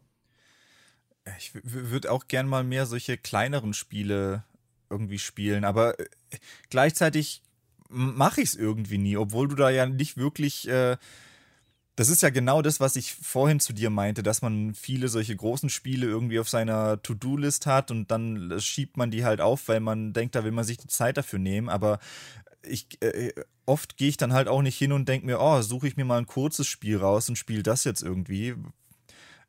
Ich glaube, das nehme ich mir auch ein, gefühlt jedes Jahr vor, dass ich mal mehr in solche Indie-Spiele und sowas reingucke und was man da irgendwie machen kann, aber irgendwie kommt es dann doch mal so, dazu. Also wenn du, wenn du einen Freund brauchst, der ein paar Empfehlungen für dich hat, dann weißt du, wo du mich findest. ja, ja, gut. ja, ja. Genau, also so. war sehr schön. Ich, soll ich raten, was bei dir noch auf der Liste ist? Willst du raten? Ich rate Baldur's Gate 3. Ja. ja. Hm. Und da, damit habe ich sehr spät erst im letzten Jahr angefangen. Ich habe da erst im Dezember mit angefangen. Dabei ist es ja auch schon irgendwie seit im, im Sommer kam das, glaube ich, raus oder so. Das ist ja schon ein bisschen länger irgendwie da. Nur mal äh, kurz, wir hatten jetzt ein paar Tage, wo wir nicht miteinander so wirklich geschrieben haben. Bist du schon durch? nee, ich bin okay. jetzt. Also. ich bin jetzt, ich glaube, ich habe ungefähr 50 Spielstunden bei meinem Spielstand äh, und theoretisch könnte ich das Spiel jetzt beenden. Echt? Es gibt also es gibt eine Möglichkeit, wie du das Spiel in Akt 2 schon beenden Ach kannst. So. Da kannst du schon, äh, äh, es gibt da so ein verfrühtes Ende, was du irgendwie einleiten kannst. Und ich habe neulich so einen Speedrun äh, geguckt und da habe ich dann gesehen, dass der also ich war jetzt schon an dem Ort, wo man quasi hingehen kann, um dann den letzten Endboss zu sehen und das Spiel frühzeitig zu beenden. Ich äh, hatte aber, als ich da war, wusste ich nicht, dass ich über diesen Ort da hinkommen kann. Und jetzt hatte ich so einen Speedrun gesehen, wo dann jemand halt da so einen Gang gegangen ist, den ich noch nicht gesehen hatte und so. Und theoretisch könnte ich das Spiel jetzt quasi innerhalb, keine Ahnung, ich würde dann vielleicht noch eine Stunde oder so brauchen. Oh, theoretisch okay. könnte ich da jetzt beenden. Ähm, ist die Frage, würdest Aber, du das überhaupt wollen? Äh, das Ding ist, also bei Baldur's Gate gibt es ja ich habe noch nie ein Spiel wie das gespielt. Also äh, so, ein Rollenspiel, was in die Richtung geht. Ich habe Baldur's Gate 1 und 2 nie gespielt. Ich habe sowas wie Divinity Original Sin oder sowas nie gespielt. Und diese alten Fallout-Spiele, wo du halt wirklich, wo da, äh, du dir einen Charakter erstellst und die Werte haben dann wirklich einen Einfluss darauf, wie das Spiel ist und dass du zig verschiedene Optionen hast. Ich weiß nicht, ob Dragon Age auch in so eine Richtung geht. Ja, Dragon Age ist so ein Zwischending, aber ja, man nennt es halt so CRPGs, so diese noch recht klassischen Computerrollenspiele eigentlich, ne? Ja, genau. Und sowas ja. habe ich halt davor noch nie gespielt. Und bei, äh, ich habe das Gefühl, dass ich jetzt schon so viel irgendwie falsch gemacht habe oder nicht optimal gemacht habe, dass ich mir jetzt schon denke, eigentlich wäre es ganz cool, wenn ich nochmal von vorne anfangen könnte und ein paar Sachen. Zum Beispiel, ich habe halt überhaupt, es gibt ganz viele Rassen, die du da ja wählen kannst und dann kannst du denen eine Klasse geben und so. Und ich habe halt keine Ahnung davon gehabt, was welche Rasse jetzt irgendwie am besten kann, wie die, vor allem da ist ja auch so die Geopolitik und so die, äh, wie die Rassen und Völker zwischeneinander sich verstehen, ist ja auch ganz wichtig, weil oftmals wirst du halt anders behandelt, wenn du eine gewisse Rasse irgendwie spielst. Und äh, ich habe dann halt einfach die genommen, die ich vom Aussehen her am coolsten fand. Und ich habe dann so eine Githyanki-Frau genommen. Und ich dachte, hey, die sieht so ein bisschen link und hinterlistig aus. Ich, ich nehme die einfach als Schurkin. Und dann habe ich eine, äh, eine Githyanki Schurkin genommen und habe dann nachher gesehen, dass äh, die Githyanki eigentlich eher so äh, ziemlich ruthless sind und dass die eigentlich solche Barbaren eher sind und dass du halt mit denen gut so einen Kämpfer machen kannst. Und dann hatte ich neulich ein Video gesehen, wo irgendwie die besten äh, Rassen gezeigt wurden, die, die man als Schurke nehmen kann. Und da war halt, war ein Arier ganz an der Spitze. ja, genau. Nee, also Nee, also es war halt. im nächsten Livestream. Und da waren halt ganz viele irgendwie dabei. Ich glaube, sieben oder acht Rassen wurden gezeigt, die man gut als Schurke nehmen kann. Und die Githyanki waren halt nicht dabei. Und ich, ich sterbe mit der halt auch dauernd. Also ich, ich, habe die halt richtig blöd irgendwie gepickt und das ist halt von den ganzen Figuren und Begleitern, die ich dabei habe, ist es die, die halt am meisten drauf geht und die am wenigsten Schaden macht. Und deshalb denke ich mir halt schon, ja, theoretisch könnte ich jetzt diesen äh, Weg nehmen, dass ich jetzt in Akt 2 verfrüht schon mal das Spiel beende und dann mache ich einen neuen Charakter, der dann aber halt direkt besser irgendwie äh, ausgestattet ist, dass das dann halt auch irgendwie Sinn macht. Und ich habe auch das Gefühl, du kannst ja ganz viele verschiedene Möglichkeiten wählen, wie du das Spiel spielst. Ob du jetzt zum Beispiel eher kommunikativ durchgehst und Sachen in Gesprächen löst, ob du irgendwie alles in einem Kampf austrägst oder da, da gibt es ja zig Möglichkeiten. Und ich wusste am Anfang gar nicht, was es für verschiedene Möglichkeiten gibt, das zu spielen, weil ich noch nie sowas in die Richtung gespielt habe. Und dann habe ich halt voll viele Entscheidungen getroffen, die jetzt im Nachhinein total dumm waren, wo ich mir jetzt denke, mit dem Wissen, was ich jetzt inzwischen nach 50 Stunden habe, hätte ich so viele Sachen am Anfang einfach komplett anders gelöst. Aber Und, äh, gehört also das nicht auch ein bisschen dazu zum Spiel, dass es auch nicht so wirklich einen Falsch gibt, sondern du halt alles ausspielen kannst? Ja, aber ich habe zum Beispiel äh, ich hätte es eigentlich gern so auf Rollenspielebene gespielt, dass ich mir einen Charakter raussuche und der dann die ganze Zeit so handelt, wie ich denke, dass der Charakter auch wirklich handeln würde. Und ich habe jetzt halt diese Githyanki, die eigentlich eher als böses Volk gelten. Und da ist ja auch eine Githyanki, die du dann noch als Begleiter so mit dabei hast, diese Lazelle. Und die ist ja halt auch immer drauf so, ah, oh, wir müssen jetzt hingehen und wir, äh, die respektiert eigentlich nur Stärke und wenn jemanden fertig gemacht wird und so. Und ich habe meine halt komplett anders gespielt. Also quasi ganz anders, als die sich eigentlich vermutlich verhalten würde und so. Und da hätte ich dann schon eher Bock, nochmal mit einem Charakter zu spielen, den ich dann wirklich solche Entscheidungen treffen lasse, wie ich denke, dass die Figur das auch wirklich machen würde. Und ich habe jetzt halt durch diese 50 Stunden schon so viel die Völker kennengelernt und weiß jetzt, was denen wichtig ist und so, dass ich glaube, dass ich da beim zweiten Mal schon eher besser in der Rolle spielen könnte. Okay. Ich meine, man kann ja trotzdem auch immer so dieses Gegensätzliche machen. Ich finde, es kann auch unterhaltsam sein, dass du halt eben dann jemanden von einem Volk hast, der sich halt atypisch für dieses Volk verhält, mhm. zum Beispiel. Äh, oder keine Ahnung, halt dann einen, einen Ork hast, der Magier werden will oder so, auch wenn er jetzt nicht unbedingt dafür ausgelegt ist. Ich finde, also in meiner Erfahrung, was ich jetzt von dem Spiel gesehen habe, ich habe es bisher halt nur angespielt, ne? Ich habe jetzt also wirklich so vielleicht so 2% gefühlt von den Möglichkeiten irgendwie gesehen, was man in diesem Spiel alles machen kann. Aber auch so, wie alle darüber reden und was ich halt schon so gesehen habe, ist, ist das ein Spiel, so ein One, Once-in-a-Lifetime-Game irgendwie, weil es halt wirklich mit so einer so einer Präsentation auch noch gepaart halt wirklich es erlebbar macht, als würde man Pen and Paper zu Hause als PC-Spiel spielen. Und mhm. dass man halt wirklich sich recht frei äh, in der Charakterentwicklung eben entscheiden kann und so. Dieses, also ich muss sagen, mit dem Gameplay bin ich noch nicht warm, dafür habe ich es nicht genug gespielt irgendwie, da bin ich nicht drin. Ich weiß nicht, ob mich das äh, dann auf Dauer so begeistern wird. Äh, Dragon Age Origins habe ich zum Beispiel trotz des Gameplays gespielt. Da fand ich es bis zum Ende nicht toll. Äh, also das weiß ich jetzt nicht. Und ich habe auch schon Clips gesehen und so, was man damit alles machen kann und wie man das Gameplay abusen kann und so. Das ist schon alles sehr unterhaltsam. Und äh, ich kann auch verstehen, dass man denkt, so, ah ja, ich könnte es irgendwie jetzt besser machen, wenn ich es noch mal spiele. Und dass man vielleicht auch den Anspruch hat, ah, es wäre schon interessant, wenn ich auch mechanisch dieses Spiel schon ausreizen könnte von Anfang an. Aber ich glaube, das ist auch einfach Teil der Reise, weil dieses Spiel halt so frei ist und du das auf so viele Arten spielen kannst. Äh, ich hatte jetzt letztens auch irgendwie ähm, von Hooked den äh, Jahresrückblick-Podcast gehört irgendwie und da meinte äh, Robin, dass seine Freundin, glaube ich, seitdem sie Baldur's Gate 3 spielt, spielt sie halt nur noch Baldur's Gate 3 und hat das Spiel jetzt, glaube ich, spielt es jetzt zum vierten Mal gerade durch oder so.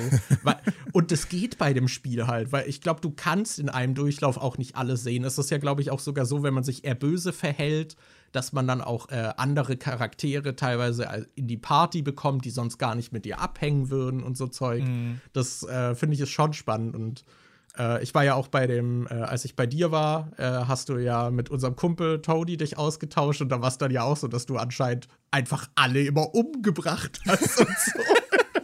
Was halt auch, das ist halt auch super lustig irgendwie, finde ich. Es ist so das perfekte Spiel, um darüber zu sprechen, was man gemacht hat, weil halt jeder so seine eigene Reise mit dem Spiel hat. Das ist, also ich glaube, wenn ich es nochmal neu spielen würde, würde ich es auch anders machen, was die Save States angeht. Weil für gewöhnlich bei einem Pen and Paper kannst du ja auch, wenn du einen Wurf verschissen hast, nicht einfach sagen, okay, dann schnell laden und dann probier es nochmal, bis ich den Wurf geschafft habe oder so. Und ich merke bei dem Spiel doch sehr, dass ich da noch so spiele, wie ich andere Spiele spielen würde. Dass ich äh, äh, gerade anfangs nicht auf dem Schirm hatte, dass wenn ich jetzt was versuche und das klappt nicht, dass dann halt nicht unbedingt das ganze Spiel direkt ruiniert ist, sondern dass ich dann halt einfach mit der neuen Situation jetzt irgendwie umgehen muss. Und ich glaube, das wäre auch was, was ich, wenn ich es nochmal neu spiele, eher machen würde, dass ich einfach äh, sage, okay, ich gehe das Risiko jetzt ein und wenn es nicht funktioniert, dann gucke ich halt, wie ich aus der Situation rauskomme. Yeah. Ich, hatte, ich hatte jetzt gerade aktuell, wo ich in Akt 2 bin, erst so eine Situation, wo ich überlegt habe, okay, scheiße, lade ich jetzt neu oder lasse ich das so? Ich versuch's mal. Ach, ich will jetzt halt auch niemanden spoilen. Ähm, ich versuch's mal so uns, ich versuch's mal so vage wie möglich zu halten. Es gab dann eine Person, die man, äh, äh wo, wo man als Quest hatte, dass man die retten muss. Und ich habe das dann versucht, die zu retten und das äh, hat so lang gedauert. Und dann musste man die irgendwie noch sicher wegeskortieren und so. Und dann ist die an so einem Zwischenpunkt, wo die gerade äh, bald eigentlich weggehen will.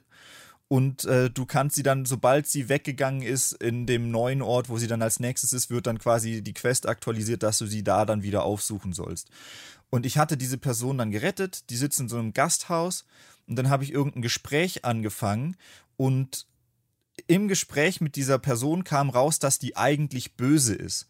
Und ich hatte dann die Möglichkeit, mit dem mitzuspielen und mich auf seine Seite zu stellen oder ihm sogar ähm, äh, so zu tun, als würde ich mich auf seine Seite stellen. Aber ich habe mir gedacht, ja lol, der ist alleine. Ich äh, konfrontiere den jetzt einfach und dann ist es so. Und dann habe ich den konfrontiert und dann ging plötzlich so eine Invasion los und dann äh, sind da plötzlich ganz viele Gegner aufgetaucht und ähm, alle, die da waren, haben dann gegen diese Gegner gekämpft. Und ich habe es geschafft, diesen Encounter dann zu gewinnen, weil also die Leute auf meiner Seite waren halt auch einfach viel, viel mehr, als da Gegner da waren und es ist nur eine einzige Person bei diesem Angriff gestorben und das war diese Quest-Person, die ich retten musste, wo ich ewig lang gebraucht habe, um die zu retten, die ich dann später woanders hätte treffen sollen. Und da habe ich mir gedacht, och Mann, wie fucking ärgerlich ist das, dass jetzt, dass jetzt genau diese eine Person, die ich später nochmal hätte treffen, wo ich so viel gemacht habe, um die zu retten, dass genau die jetzt gestorben ist. Und dann habe ich mir gedacht, ich könnte es jetzt theoretisch neu laden und es nochmal versuchen, dass die Person überlebt, aber dann habe ich mir gedacht, ach nee, das gehört irgendwie auch dazu. Ich lasse das jetzt einfach so. Dann ist die halt tot und dann kann ich halt beim nächsten Playthrough vielleicht besser aufpassen und dann gucken, was, wie das da weitergegangen wäre. Aber das, also da habe ich mich so aufgeregt, als dann, dass wirklich nur diese eine Person gestorben ist. Ja, sowas ist halt, ja, ist schon. Aber daraus kann halt auch sehr Lustiges oder halt auch einfach Unterhaltsames entstehen. Ne? Ich mhm. meine, äh, ich denke hier, wir haben ja leider nicht so viele Sitzungen geschafft, aber wir hatten ja in, äh, als ihr noch in Berlin gewohnt habt, hatten wir auch mal äh, Pen and Paper angefangen. Und ich meine, allein wie unsere Gruppe sich halt angestellt hat, als sie versucht hat, diese Tür zu öffnen von so einem von so einem Gehöft, da war halt die Tür verbarrikadiert und alle haben halt so scheiße gewürfelt und sich so dämlich angestellt, dass sich alle verletzt haben an dieser Tür und keine Ahnung, Daniel hat so ein Barbaren, glaube ich, gespielt und hat dann die Axt irgendwie, hat halt daneben gehauen, als dein Gegner rauskam. Dann hat die Axt in der Tür gesteckt. Dann hat er den Wurf noch mal verkackt, die Axt rauszuziehen. Später ist er sogar rückwärts noch in die Axt gestolpert und hat sich noch verletzt und so. Das war so. Ja, das gut. Ding war ja auch, wir haben ja am Anfang alle versucht, diese Tür aufzutreten und so. Ja. Und das ging halt nicht, weil wir einfach nicht geschnallt haben, dass die Tür nach außen aufgeht und wir versucht haben, sie nach innen aufzutreten. Oh, und eigentlich hätte man die so voll easy öffnen können und wir haben, wir waren halt einfach strunzdumm. Ja, aber solche Momente, ich finde, das macht halt Pen and Paper so besonders, dass du halt auch so so alltägliche Sachen ausspielst und da halt auch noch die Möglichkeit des Scheiterns besteht. Mhm. So, keine Ahnung. Das. Äh ja, aber bei Baldur's Gate hätte ich halt auch so Bock, das noch mit dir und sonst wem zu spielen. Den Multiplayer will ich auch auf jeden Fall noch ausprobieren. Da habe ich richtig Bock drauf. Yes, yes. Ja, ich hatte ja, also bisher habe ich es ja wirklich nur angespielt und hab's dann. Äh, ich hatte es mit einer Freundin angespielt, da hatten wir aber so Synchroni Synchronitätsprobleme irgendwie, dass dann das Spiel auch immer mal wieder abgeschmiert ist und so. Ähm, das scheint jetzt aber nicht mehr so zu sein. Also, ja, ich will es auf jeden Fall auch noch spielen, mhm. aber ich habe mich auch noch nicht an diesen Klopper rangetraut, weil ich halt auch von vielen Leuten halt gehört habe, wie sie dran kleben blieben. Ich meine, du hast deine 50 Stunden jetzt auch binnen kürzester Zeit gehabt, oder? Ja, ich habe jetzt auch immer dieses Phänomen. Ähm, ich weiß nicht, ob das bei dir auch so ist, aber bei mir war es so, dass ich früher halt so richtig lang gespielt habe und dann so wirklich in der Welt eingetaucht bin und dann völlig die Zeit vergessen habe und so. Und dass ich die letzten Jahre das Gefühl hatte, ich kann das einfach nicht mehr mhm. und dass äh, irgendwas in mich, sie, äh, mir sich geändert hat, dass ich da einfach nicht mehr so reinkomme. Und durch Baldur's Gate 3 habe ich genau diese Momente wieder. Ey, neulich, wirklich, ich habe abends gedacht, ja, okay, ich spiele jetzt halt ein bisschen und ich äh, habe einfach gespielt gespielt und gespielt und gespielt und irgendwann habe ich gedacht, ich bin jetzt noch nicht wirklich müde, aber ich glaube, ich gehe jetzt langsam mal ins Bett. Und dann habe ich das Spiel ausgemacht und gesehen, oh, es ist 4 Uhr morgens. und dann, also und das Wirklich? will bei Daniel was heißen, wenn ich sage, ich bin bis 4 Uhr wach. Ich war auch diese Nacht äh, äh, bis halb fünf wach, ähm, wo wir jetzt den Podcast aufnehmen, weil ich nicht schlafen konnte. Bei mir ist das jetzt nicht außerhalb der Norm, aber Daniel hat eigentlich seinen Schlafrhythmus ganz gut im Griff und geht halt ja. wirklich pünktlich ins Bett.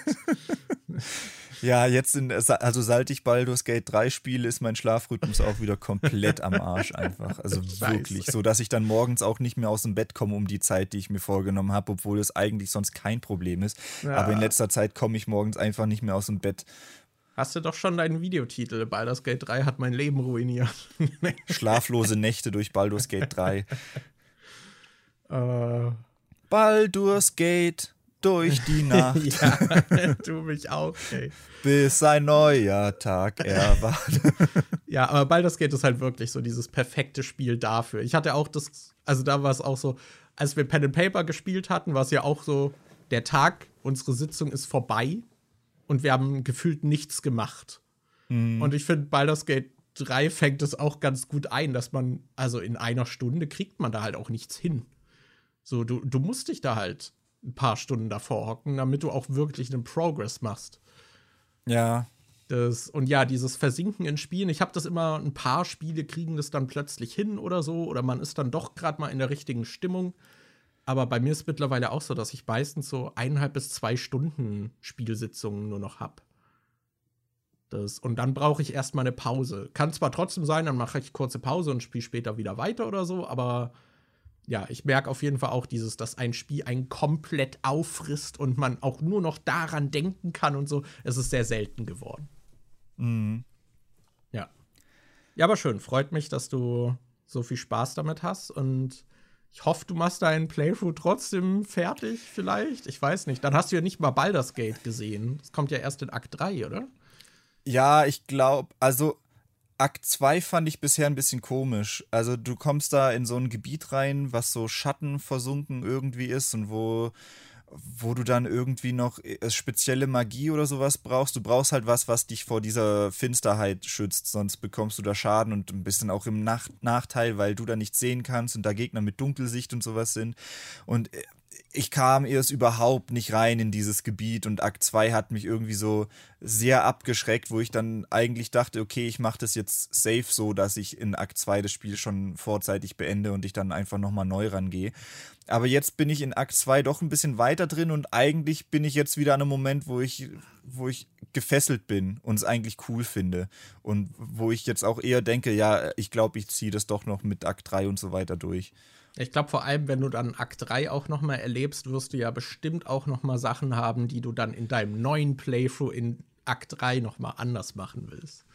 Ja, und ich überlege jetzt halt, ich habe gesehen, dass du im Prinzip deine ganzen Charaktere von Stufe 1 auf nochmal neu hochskillen kannst. Du kannst dann äh, die äh, Klasse nochmal, ich glaube, die Rasse und sowas kannst du nicht ändern, aber du kannst die Klasse ändern und kannst dann ah, auch nochmal okay. deine Fertigkeitspunkte und so neu verteilen.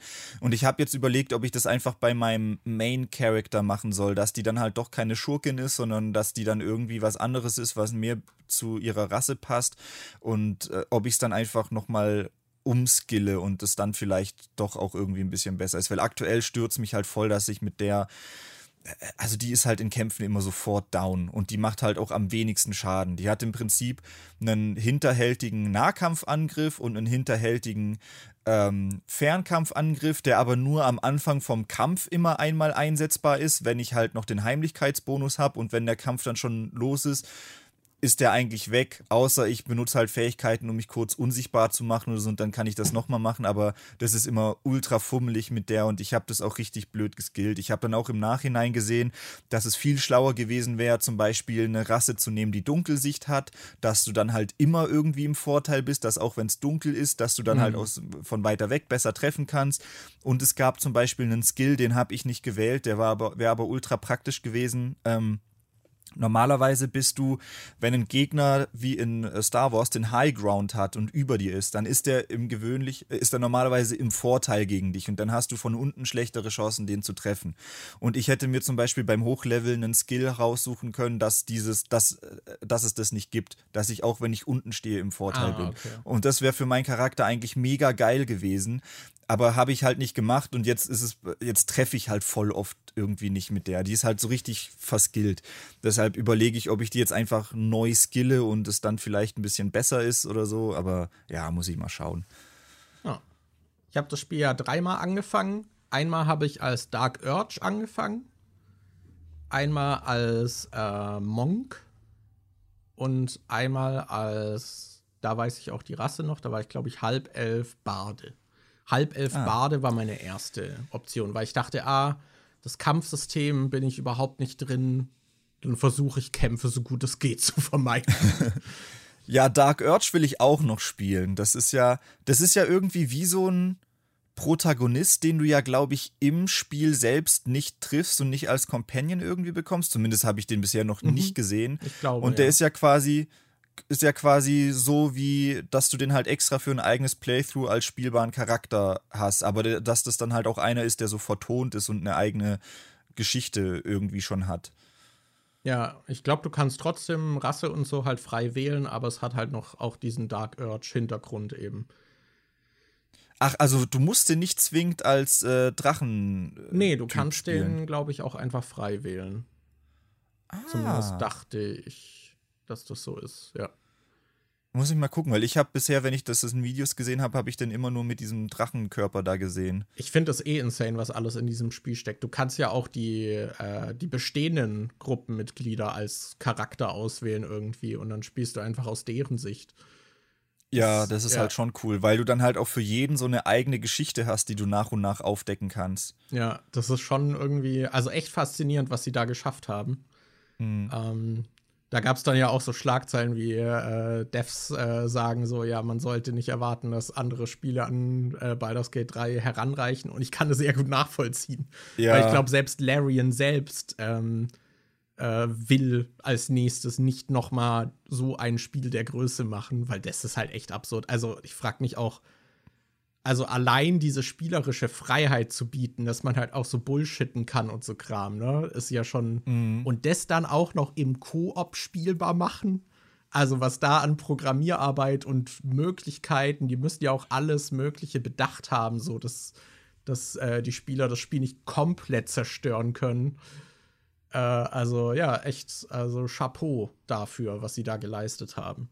Und muss man auch sagen, Larian ist echt groß, aber es ist quasi halt noch ein Indie-Studio, weil die auch nicht an die Börse gegangen sind oder so. Und das mhm. respektiere ich sehr. Ich frage mich, ob in Zukunft sowas vielleicht ein bisschen gängiger werden könnte durch äh, KI, weil wir da ja auch schon bei Skyrim sowas wie die Mods gesehen haben, dass du dann mit Figuren reden kannst und KI das dann macht. Und wenn das vielleicht mal irgendwie ähm, standardisierter ist oder da eine gewisse Qualitätskontrolle möglich ist, dass da nicht irgendein Bullshit bei rauskommt oder so, kann ich mir vorstellen, dass man vielleicht auch äh, Spiele in die Richtung bekommt, die dann nicht äh, ganz so aufwendig zu äh, programmieren sind, wie es jetzt bei Baldur's Gate 3 der Fall war. Aber äh, ja, ich bin auf jeden Fall gespannt, was da noch alles kommt. Und ich finde, das ist schon so ein Spiel, wo ich gedacht hätte, sowas kann es eigentlich nicht geben. Das ist halt so, so groß von der, vom Umfang her. Und es wird bestimmt in den kommenden Jahren wieder Spiele geben, wo man denkt, boah, krass, ich hätte nie gedacht, dass sowas überhaupt möglich ja. ist. Äh, kurz zu KI, also wenn ich hier auf die Zeit gucke, will ich äh, nicht, dass wir zu sehr abschweifen. Ich will nur kurz das Spiel erwähnen. Es gibt ein Spiel, das macht es noch relativ basic. Ähm, und man muss vielleicht auch hinterfragen, wie viel dann Eigenleistung dahinter steckt. Aber es gibt das Spiel, das geht gerade auch auf YouTube so ein bisschen äh, ab und das heißt Suck Up. Und da spielst du im Prinzip einen Vampir in der Nachbarschaft, der dann mit den Personen, also an deren Haustür klingelt und sie überreden muss, dass sie ihn reinlassen. Und das ist halt komplett AI-basiert. Also, dass du halt mit so einer, ähm, äh, wie sagt man, Language Learning Machine halt sprichst mhm. irgendwie. Und die dann halt, die haben so ein Grundsetting, was sie für eine Person sind. Und dann kannst du halt im Prinzip über alles mit denen reden und sie reagieren dann irgendwie drauf. Genau. Ach, cool.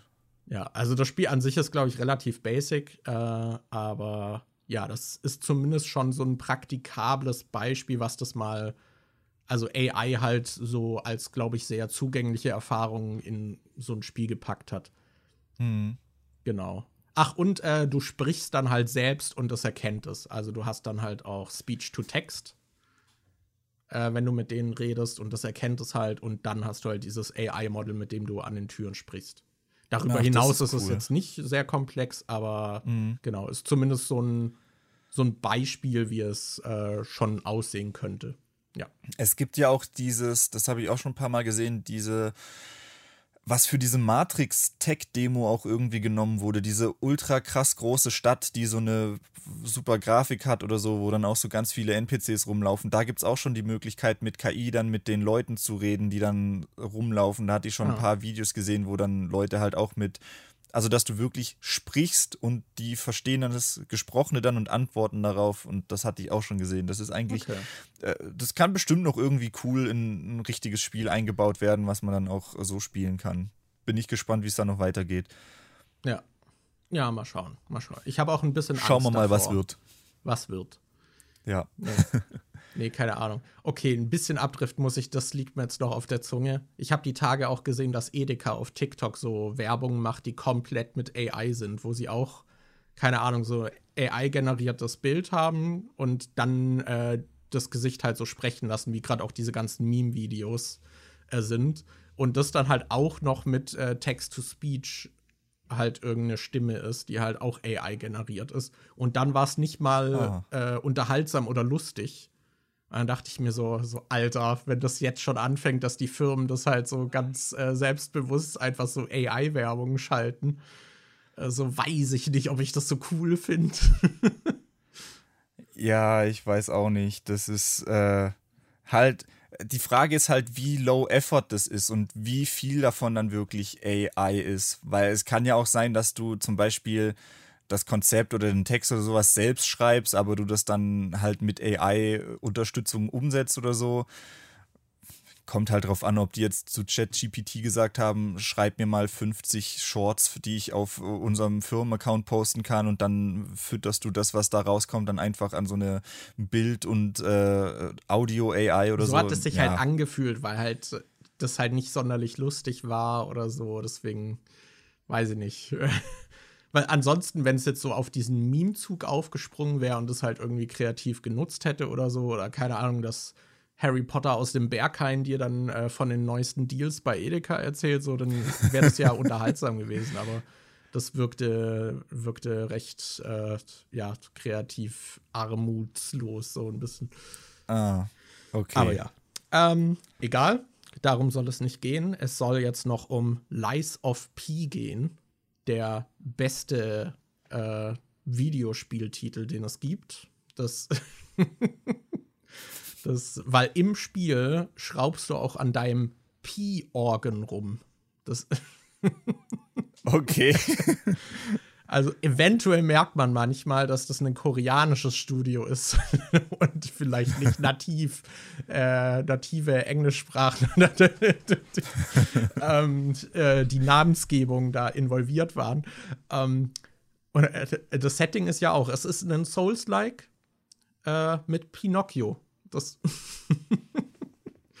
Und als Das ist halt schon auch eine weirde Idee einfach. Ja, eben. Du denkst dir so, warum Pinocchio? Also warum?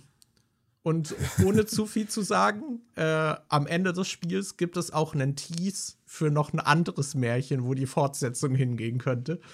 Ähm, wo ich auch dachte, also was? Aber Lies of P hat es in sich. Also ich würde es als ähm, die Leute, die damit jetzt was anfangen können, so als Mischung zwischen Bloodborne und Sekiro bezeichnen, was aber doch auch noch mal sehr viel Eigenes macht.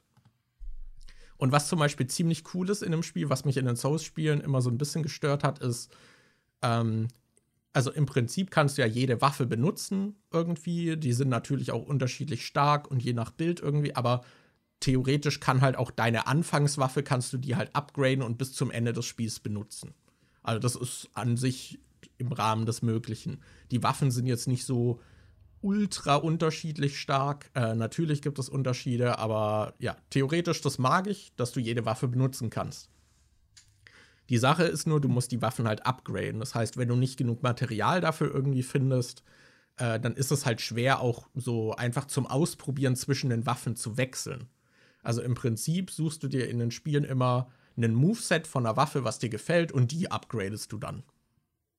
Oder du guckst halt natürlich, kannst du auch mit dem Bild direkt halt komplett darauf dann ausbauen und so, damit die halt optimal genutzt wird. Also beim ersten Playthrough macht man das eigentlich nicht.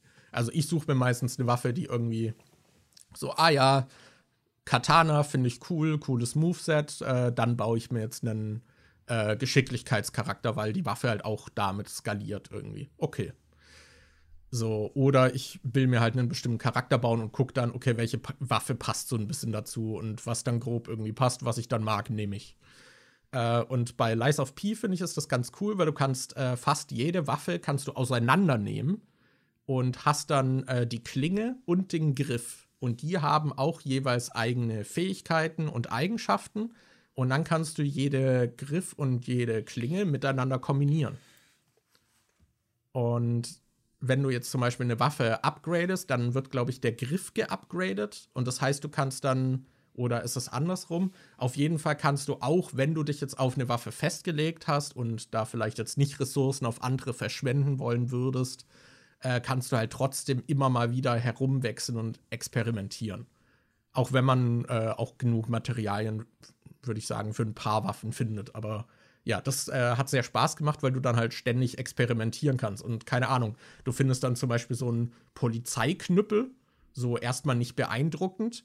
Dann findest du aber einen riesigen, fetten Vorschlaghammer und dann denkst du dir, also der Polizeiknüppel ist ja relativ schnell im Moveset. Was, wenn ich diesen fetten Vorschlaghammer auf diesen kleinen Knüppel draufpacke und dann so schlagen kann? So, ah ja, das funktioniert. Und so kannst du halt auch herumexperimentieren.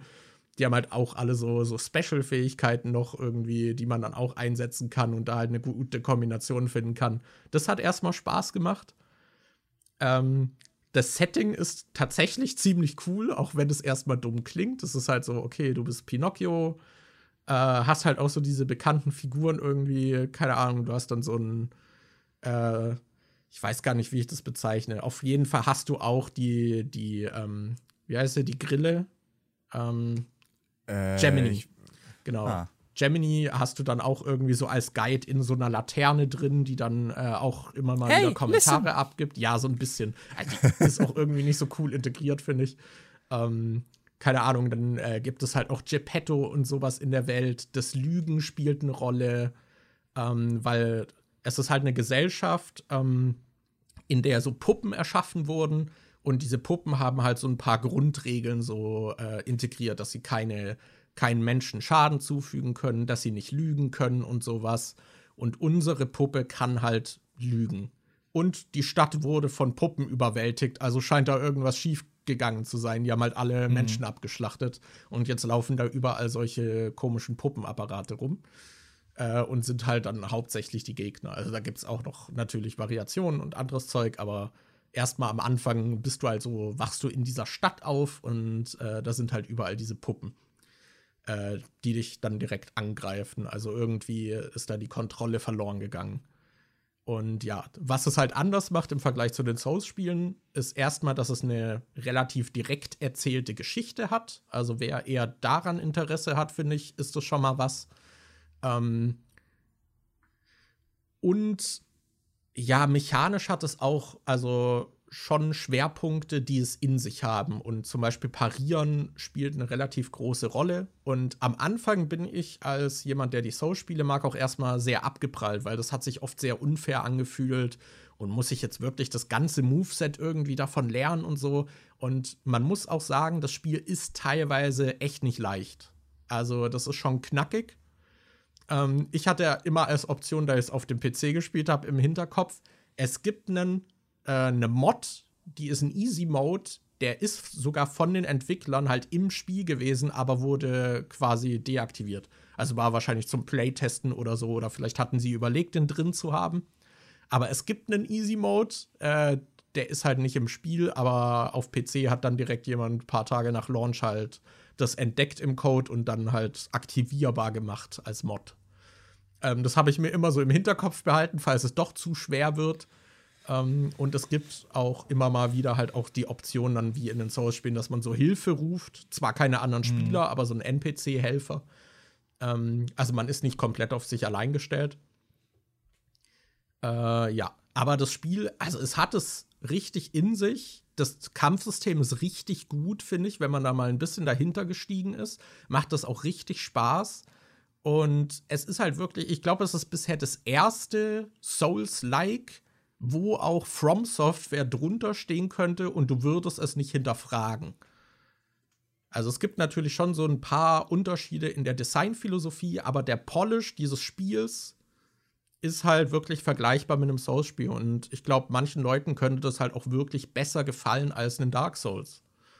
Äh, wenn man halt die Schwerpunkte mag. Es hat so dieses ganze Drumherum so ein bisschen gestreamlined. Äh, aber das Kampfsystem ist dann halt so der Hauptfokus. Und ich glaube, dieses Streamline drumherum kann auch vielen Leuten gefallen, dass man halt nicht bei jedem Bullshit rumrätseln muss oder dass es Funktionen gibt, die so komplett versteckt sind und so. Das macht das Spiel alles ein bisschen nachvollziehbarer. Ähm, deswegen, ich weiß nicht, ob ich es als Leute, denen Dark Souls zu schwer war, empfehlen würde, weil leicht ist es halt auch nicht aber es ist ein sehr gutes und kompetentes Spiel und hat auch durchaus seine eigenen Stärken. Auch wenn man immer mal wieder sich fragt, wow, die haben ja, also es ist schon so, als hätte man die Hausaufgaben abgeschrieben und so leicht abgeändert. aber irgendwie macht es dann trotzdem mit der Zeit noch genug eigenes. Aber du erwischst dich schon immer mal wieder, wo du denkst, wow, das ist jetzt schon sehr nah an einem Souls-like. Also an einem Souls-Spiel, so, hm, ist das noch okay oder ist das schon Plagiat? So, es verschwimmt manchmal ein bisschen, aber es ist halt insgesamt wirklich ein gutes Spiel. Deswegen habe ich das noch auf meiner Liste. Ja, cool. Also, ich glaube, das ist so ein Spiel, wo ich denke, das muss ich jetzt nicht unbedingt spielen, weil ich auch nicht so der krasse Dark Souls-Fan oder so bin. Also diese Spiele, die dann so ultra schwer sind oder so, das äh, weiß nicht, da fehlt mir irgendwie der Reiz dran. Das ist jetzt irgendwie, bin ich noch nie so wirklich mit warm geworden. Elden Ring fand ich eigentlich ganz cool. Das ist jetzt aber auch nicht so das Spiel, wo ich mir denke, boah, ja, das muss ich jetzt unbedingt durchspielen oder so. Ähm, ja, ich, ich glaube, das ist so ein Spiel, was ich äh, an, wo ich jetzt nicht unbedingt mega bereuen werde, wenn ich das nicht noch spiele. Aber ich finde es cool, dass es äh, doch so viele Leute gibt, die solche Spiele mögen und das dann auch. Äh, also kann man da inzwischen noch von einer Nische reden? Weil inzwischen sind ja diese Spiele ja eigentlich auch schon eher beliebt, oder? Ja, ich würde sagen, es ist eine große Nische. Also ich würde schon sagen, mhm. es ist eine Nische, genau wie, keine Ahnung, Resident Evil 4 ist ja auch so eine Nische. Die Art Spiel gibt es ja auch nicht so oft, aber ja. schon genug für, weiß nicht, ein Genre, ein Subgenre, sowas. Mhm. Ja. Hast du Signales noch im Auge? Äh, ich weiß, dass du mir das empfohlen hast, okay. aber ich habe es okay. noch nicht gespielt oder so. Okay, dann habe ich dir das schon mal empfohlen. Ja, weil das hat halt ja. viele, die so Resident Evil und dieses Survival-Horror-Ding so mögen, ah. sehr begeistert. Ja. ja. Aber gut. So, Markus, dann sind wir mit den Spielen durch mit den Filmen und mit den Serien. Wollen wir dann jetzt noch gemeinsam in unseren äh, Spotify for Podcasters äh, ja. Jahresrückblick gucken. Also wer es bis hier durchgehalten hat, erfährt jetzt noch. den, ich muss auch, meine Blase ist schon wieder an den ja, Grenzen ihrer Möglichkeit, aber ja, lass uns ich, in den Rückblick gucken. Okay, Jahresrückblick. Wo war er denn? Hier, oder? Ja, yes. warte. Jahresrückblick entdecken. Let's go. Dann schauen wir Let's da doch mal gemeinsam fucking rein. Fucking go. Also bei also. mir lädt's gerade so, Bei mir hat schon, aber ich muss jetzt noch mal auf Los geht's drücken. So, Nachzügler, Zeit für deinen Jahresrückblick. Ich klicke auf Los geht's. Also anscheinend kam unser Content richtig gut an. ja, steht hier zumindest. Ist das drücke ich hier einfach unten auf die Pfeile, oder? So. Ich denke schon. Ich gehe mal auf den Pfeil nach unten. Okay. Meinst du, es gibt Podcasts, bei denen äh, angezeigt wird, also 2023. Dein Podcast kam richtig scheiße an. War jetzt nicht so dein Jahr. Probier's nächstes Jahr nochmal. ich weiß nicht. So, deine Top-Folge war Folge 99, der XXL-Jahresrückblick 2022. Boah. Ja, so Jahresrückblicke gehen irgendwie mal ein bisschen mehr ab, oder? Ich habe gesehen auf YouTube unser äh, Jahresrückblick, wo wir so äh, vor der Cam wieder saßen, der ist, glaube ich, auch besser geklickt worden als die normalen Folgen. Ah. Ja, ich will gerade gucken, wie lang unser letzter war. Der war 2 Stunden 49. Ha! das heißt, die erfolgreichste Folge des äh, nächsten Jahresrückblicks. Boah, krass, aber hier steht, äh, die Folge wurde 568 Prozent häufiger gestreamt Oha. als deine anderen Folgen im Durchschnitt. Okay. Also fast sechsmal so viel wie übliche Folgen. Das, das habe ich jetzt nicht erwartet. Ich will nur noch mal festhalten, weil wir hier bei einer äh, nicht mehr schnittangenehmen äh, Lauflänge sind. Ich hatte vorgeschlagen, dass wir den aufteilen. Just saying, ich will es nur noch mal in den Raum werfen. Okay. Ja, ich habe davor auch nicht damit gerechnet, dass der so lang wird. Auf die neuen Fans, ja. Äh, hatten bestimmt enormes Wachstum dieses Jahr glaube ich, auch da, wo wir so wenige Folgen Was? hochgeladen 52 Prozent deiner HörerInnen haben dich 2023 entdeckt. Okay. Was? Über die Hälfte der Leute sind dieses Jahr erst dazugekommen? Das, das glaubt man fast. Oder wir haben einfach, äh, weil wir so lange nichts gemacht haben, haben wir so viele Leute verloren, weißt mhm. Folge 1. Psyche, Dates und Asianudeln hat sie überzeugt. 10% deiner neuen HörerInnen haben mit dieser Folge begonnen. Ja, gut, aber macht auch Sinn, da vielleicht, dass man mit Folge 1 anfängt. Ich mache das tatsächlich fast nie bei Podcasts. Ja, ich höre da auch oft eher in die aktuellste rein. Gerade wenn es irgendwie so was ultra langes ist wie, oder hier Podcast UFO, die erzählen ja nicht irgendwie eine zusammengehängende Geschichte oder sowas. Das ist ja, ich glaube, gerade Podcasts stehen ja oft jede Folge sowieso für sich. Da höre ich dann eher in die neueste Folge rein und Ja, arbeite bei mich so- dann von vorne nach hinten durch. Also wenn es kein Konzept-Podcast ist, sondern so ein Laber-Podcast. Weil ich finde, oft sind halt auch die ersten Folgen sind halt noch rough von der Dynamik. Und später sind die Leute halt viel eingespielter und schon erfahrener und deswegen sind die meistens auch unterhaltsamer zu hören. Wie fühlt es sich an, auf der ganzen Welt gehört zu werden? Jetzt so in, in der ganzen Dachregion. Ja, probably. Was? Deutschland war unser Topland. Das hätte ich jetzt nicht erwartet. 92 Prozent der in der gesamten Streams. Aber wir wurden insgesamt in neun Ländern gestreamt. Ja. Deine HörerInnen haben einen guten Geschmack, aber das weißt du ja eh. Was hören sie noch so? Markus, möchtest du uns erleuchten? Ja, wir können wieder abwechseln. Die Top-Podcast-Genres deiner HörerInnen waren Comedy, Fernsehen und Kino und Gesellschaft und Kultur. Ja, da, Ich- da decken wir das das, ja ganz ja- gut ab. Ja, ich würde auch sagen, das sind alles drei solche Kategorien, bei denen es, äh, die bei uns auch immer so vertreten sind eigentlich. Vor allem Comedy, Alter. Wir sind so funny immer. Das ist, ich muss so oft lachen, wenn ich unsere Folgen schneide, Ja, weil ich dann ja. einfach die Jokes nochmal höre. Bes besonders wenn wir jetzt äh, im letzten Jahresrückblick die Audio dann asynchron ist, hast du bestimmt ganz oft gelacht. ja, habe ich geliebt, das zu schneiden. Das hat richtig viel Spaß gemacht. Dani, was sind denn die Top-Musikgenres unserer HörerInnen? Deutscher Hip-Hop, Pop und Rock. Ich finde krass, dass deutscher Hip-Hop auf Platz 1 ist. Ja, ne? Haben wir so viele Hip-Hop-Fans bei uns äh, im, in der Audience. Scheinbar. Aber mittlerweile ist halt Hip-Hop auch so ein Mainstream-Genre geworden, ne? Ja. Oh, ich muss unserem Kater kurz die Tür aufmachen. Okay. Dann erzähle ich euch, dass äh, unsere HörerInnen auf jeden Fall ihren Freundinnen von uns erzählt haben, scheinbar. Aha. Ähm, dann bin ich, mal, bin ich mal gespannt, weil so viel habe ich davon nicht gehört. Also, Dein Podcast wurde überall geteilt. ja, Und zwar überall. Zu, und dann gibt es äh, z- äh, 94% Instagram und das sind wahrscheinlich wir, wenn wir die neuen Folgen teilen. Ja. Oder, ah, wobei es teilen auch sehr oft äh, Zuhörer äh, und Zuhörerinnen die Folgen und verlinken uns dann darin. Und 6% über Direktlink. Fantastisch. ja. Äh, ich meine, sowas wie YouTube ist Was? ja jetzt eh nicht mit drin, aber Hast du schon eins weitergeklickt, was die meistgeteilte Folge war? oha. Das war, ey, ne, das war auch der, der Titel, da dachte ich so, oh, weiß ich nicht, ob wir da vielleicht mit dem Titel nicht, ähm, Die falschen Leute anziehen. ja, genau die falschen Leute anziehen. Ja, äh, also Leute, die am häufigsten geteilte Folge war, Barbie zu Woke, Indiana Jones Lame und mehr. Und dieses Indiana Jones Lame, das haben, glaube ich, viele Leute anders gedeutet, weil da haben mir Leute schon geschrieben, bevor sie den Podcast überhaupt gehört haben. Und die dachten, das Indiana Jones Lame ist auf den fünften Film bezogen. Und, aber wir haben ja über den ersten quasi Dann kam der geredet. große Betrayal von uns. ja, der große Backstab. Äh, okay. So, gehen wir weiter. Deine Oh. Podcast-Bewertung war 4,9. Leute, da ist noch Luft nach oben. Ja. Also Nicht viel, fünf aber ein wären bisschen. schon drin. Aber ein Ja. bisschen. Also, falls ihr da mithelfen wollt, bewertet gerne, falls ihr es noch nicht getan habt. Mhm. Dieses Jahr haben deine HörerInnen nicht nur zugehört, sie hatten auch etwas zu sagen. Was? Du hast 13 QAs erstellt und 5 Antworten? Wann haben wir QAs erstellt? Ich finde auch das Ratio gut, dass es 13 QAs gibt und wir fünf Antworten erhalten.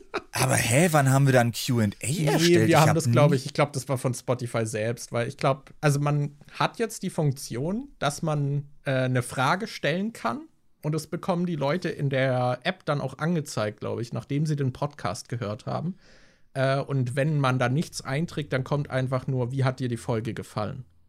Ah, okay. Aber the theoretisch, also scheinbar hier scheint jetzt das Interesse an Antworten nicht so hoch zu sein. Äh, aber eventuell können wir das ja mal äh, ausprobieren. Hier ist eine Frage, hast du einen grünen Daumen? Ich frage mich, ob das eine Frage ist, die Spotify dann von sich aus gestellt hat und ob da jetzt die Antworten kommen. Nee, Äh, hä? Ach nee, da geht's um Wachstum. Ja, ich wollte gerade sagen. Dein Podcast ist im letzten Jahr nämlich ganz schön gewachsen. FollowerInnen haben wir 23% Zuwachs und Minuten produziert. Minuten produziert haben wir sogar 10% mehr als im Jahr davor. Das ist ja weird. wir haben doch das halbe Jahr einfach gar nichts hochgeladen. Ja, ich glaube halt, wir haben es ganz gut ausgeglichen, weil wir halt tatsächlich dann, wir hatten ja schon ein paar Wochen, wo dann auch äh, zwei Folgen die Woche kamen und so. Und Ja. das äh, kurz zu halten hat ja bisher, wie man an der Länge dieses Podcasts sieht, nicht geklappt. Ja. Markus, willst du einen Shoutout an unsere größten Fans machen? Ja, auf jeden Fall. Schauen wir doch mal, wer das so ist. Oha. Du gehörst zu den Top 10 Podcasts für 229 Fans. Wir haben über 229 Fans. Die Sache ist halt, Krass. wie, wie hoch, also Top 10 ist ja schon, wie viele Leute kennst du, die mehr als 10 Podcasts aktiv hören? Markus, geh mal eins weiter. Du gehörst zu Oha. den Top 5 Podcasts für 157 Fans. Okay, geht's jetzt noch weiter? Trommelwirbel bitte. Äh, Äh, jetzt bin ich gespannt. Oha! oh. Für 51 Fans bist du die absolute Nummer 1. Krass. Ja, danke an die 51 Leute. Und natürlich auch danke an die. Wir müssen ja nicht eure Nummer 1 sein, das ist völlig legitim. Applaus. Applaus. Applaus für unsere Top-Fans. Applaus. Sagt das hier noch was zu denen? Äh, Top-Fans haben deinen Podcast 9,5 mal mehr gestreamt als deine anderen HörerInnen. 54% sind wiederkehrende HörerInnen. Oha. Hast du gerade gegendert? Nein. Ich habe nur vorgelesen, was da steht. Barbie zu woke? Was für ein Jahr. Ja, 1242 Minuten haben wir veröffentlicht. Ja, aber es ist doch äh, cooler Rückblick. Ich, ich hatte eigentlich, ich hatte nicht damit gerechnet, weil ich dachte eigentlich, dass das alles weniger ist, weil wir ja dieses Jahr nicht so viel gepostet hatten. Ja, also dass wir tatsächlich äh, 23% mehr FollowerInnen bekommen haben, finde ich dann doch überraschend. Und dass wir 10% mehr produziert haben als das Jahr davor, finde ich halt am krassesten. Ja. Okay, ich kann zumindest noch mal ein kurzes äh, Update geben. Wir hatten ja mal diese Altersstatistiken. oh, es gibt jetzt die Statistik vom Alter 60 bis 150. Sind so Wow. viele Leute so alt geworden, dass sie es ausweichen mussten oder was? Äh, ausweiten. Ähm, das sind aber nur 1,2 Prozent. Die Statistik war doch mal höher bei den über 60-Jährigen. Äh, 50 Prozent unserer Leute sind 23 bis 27. Ah. Also wenn wir jetzt einen Zuhörer haben, wo dran steht, der ist in der Kategorie bis 150 drin und jetzt taucht plötzlich auf bei Musik, die die gerne hören, Claire de Lune auf, dann äh, hört uns Edward von Twilight. Oha, wahrscheinlich. Ach ja, hier ist das mit den QAs. Warte da. Ich hatte auch mal gesehen, als ich hier drin war, dass es eine Antwort gab. Hier, Nix Hoppel hatte bei äh, Boys Will Be Boys äh, geantwortet auf, wie fandest du diese Folge? Nice. Stark. Warte, ich guck gerade noch, was hatten wir noch für Antworten? Ah, hier, bei äh, Folge 106 gab es auch. Äh, bei Abtrocknen im Schwimmbad. bei Folge 104, 30 Jahre Demon und MJ.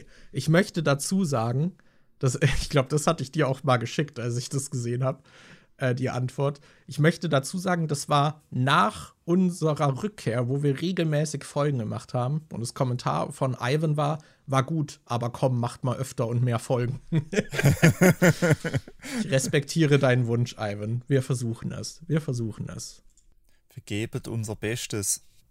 Diana hatte auch bei unserer Erzählung des 90er-Festivals, äh, hat sie gesagt, hat richtig geraved. Schade, dass die 90er-Party so ein Reinfall war. Und krass die Story mit dem Einbrecher. Danke fürs Tagverschönern mit eurer Art und euren Gesichtern. Das ist sehr lieb. Ja, cool. Vielen Dank. Boah, jetzt kriege ich gerade richtig Bock auf eine 90er-Party. Aber auch eine gute, ohne diesen komischen DJ. Okay, ja, wir können ja das äh, QA können wir mal gucken, ob wir das für Vielleicht eine Folge gezielt dann mal- einsetzen Ja, oder so genau. oder an die Folgen. Ich, ich weiß halt nicht, wie man das einstellt. Müsste man mal gucken. Ja, ich würde sagen, wenn wir es hinbekommen äh, und ich dran denke, dann äh, versuchen wir bei dieser Folge euch zu fragen, was äh, eure Medien-Highlights von 2023 waren. Das, Yes. Und wenn es da ein paar mehr Antworten gibt, ähm, dann äh, werden wir die bestimmt in der nächsten Folge oder so, wenn wir dran denken. Ja, aber wenn das vorlesen. mit dem Feature irgendwie gut funktioniert und da auch Leute antworten, dann könnten wir halt wirklich sowas wie einen festen Community-Teil im Podcast mit einbinden, dass wir jede Folge halt so eine Frage stellen und wir dann am nächsten, äh, bei der nächsten Folge vielleicht die besten Antworten vorlesen oder so. Ja. Falls ja. das klappt. Ja, eben. Ich glaube, du machst dir da zu viel Hoffnung. Ehrlich gesagt. Okay, ich habe noch mal geguckt. Wir hatten davor, ich habe jetzt mit den Zahlen mit immer genommen, da haben die Folgen vor unserer Pause hatten schon ein paar mehr Aufrufe. ah. Also ich glaube, wir haben ein paar Leute durch unsere Inaktivität verloren. Ja, aber unsere äh, Community wächst ja auch weiter, stand da ja dran. Ist ja, um 23 Prozent größer geworden. Deshalb, wir werden wieder an alte Größe anschließen können. Ja, auf jeden Fall. Das ist ja auch das Wichtigste für uns dass wir. Wenn sich erst herumspricht, wie funny wir immer noch in 2024 sind, dann. Alter. Insgesamt 3000 HörerInnen. Das ist doch schön. Es ist vor allem dann immer doch ein bisschen mehr, als ich erwartet hätte. Ja, ja. Ja, ich finde, Podcast ist halt ein schwieriges Medium, weil vor allem, das sind ja auch nur die Zahlen jetzt auf Spotify. Wir sind ja auch noch auf Apple, wir sind ähm, hier bei Soundcloud, wo, glaube ich, gerade Leute, die zum Beispiel mit äh, anderem Podcatcher oder so hören, beziehen dann, glaube ich, direkt die Soundcloud-Quelle, äh, weil mhm. unser RSS-Feed daherkommt. Wir haben ja auch noch die YouTube-Folgen und so. Also, wenn man das summiert, dann ist das echt nicht so schlecht. Vor allem ja. halt dafür, dass man bei Podcasts halt kaum Feedback irgendwie bekommt. Ja. Mhm. Sehr schön. In dem Sinne würde ich auch sagen, äh, wir machen uns beide gleich in die Hose. Der Podcast ist schon lang genug. Dann verabschieden wir uns und hoffen auf ein schönes 2024. Yes. Dankeschön fürs Zuhören. Bis denne. Bis dann. Ciao.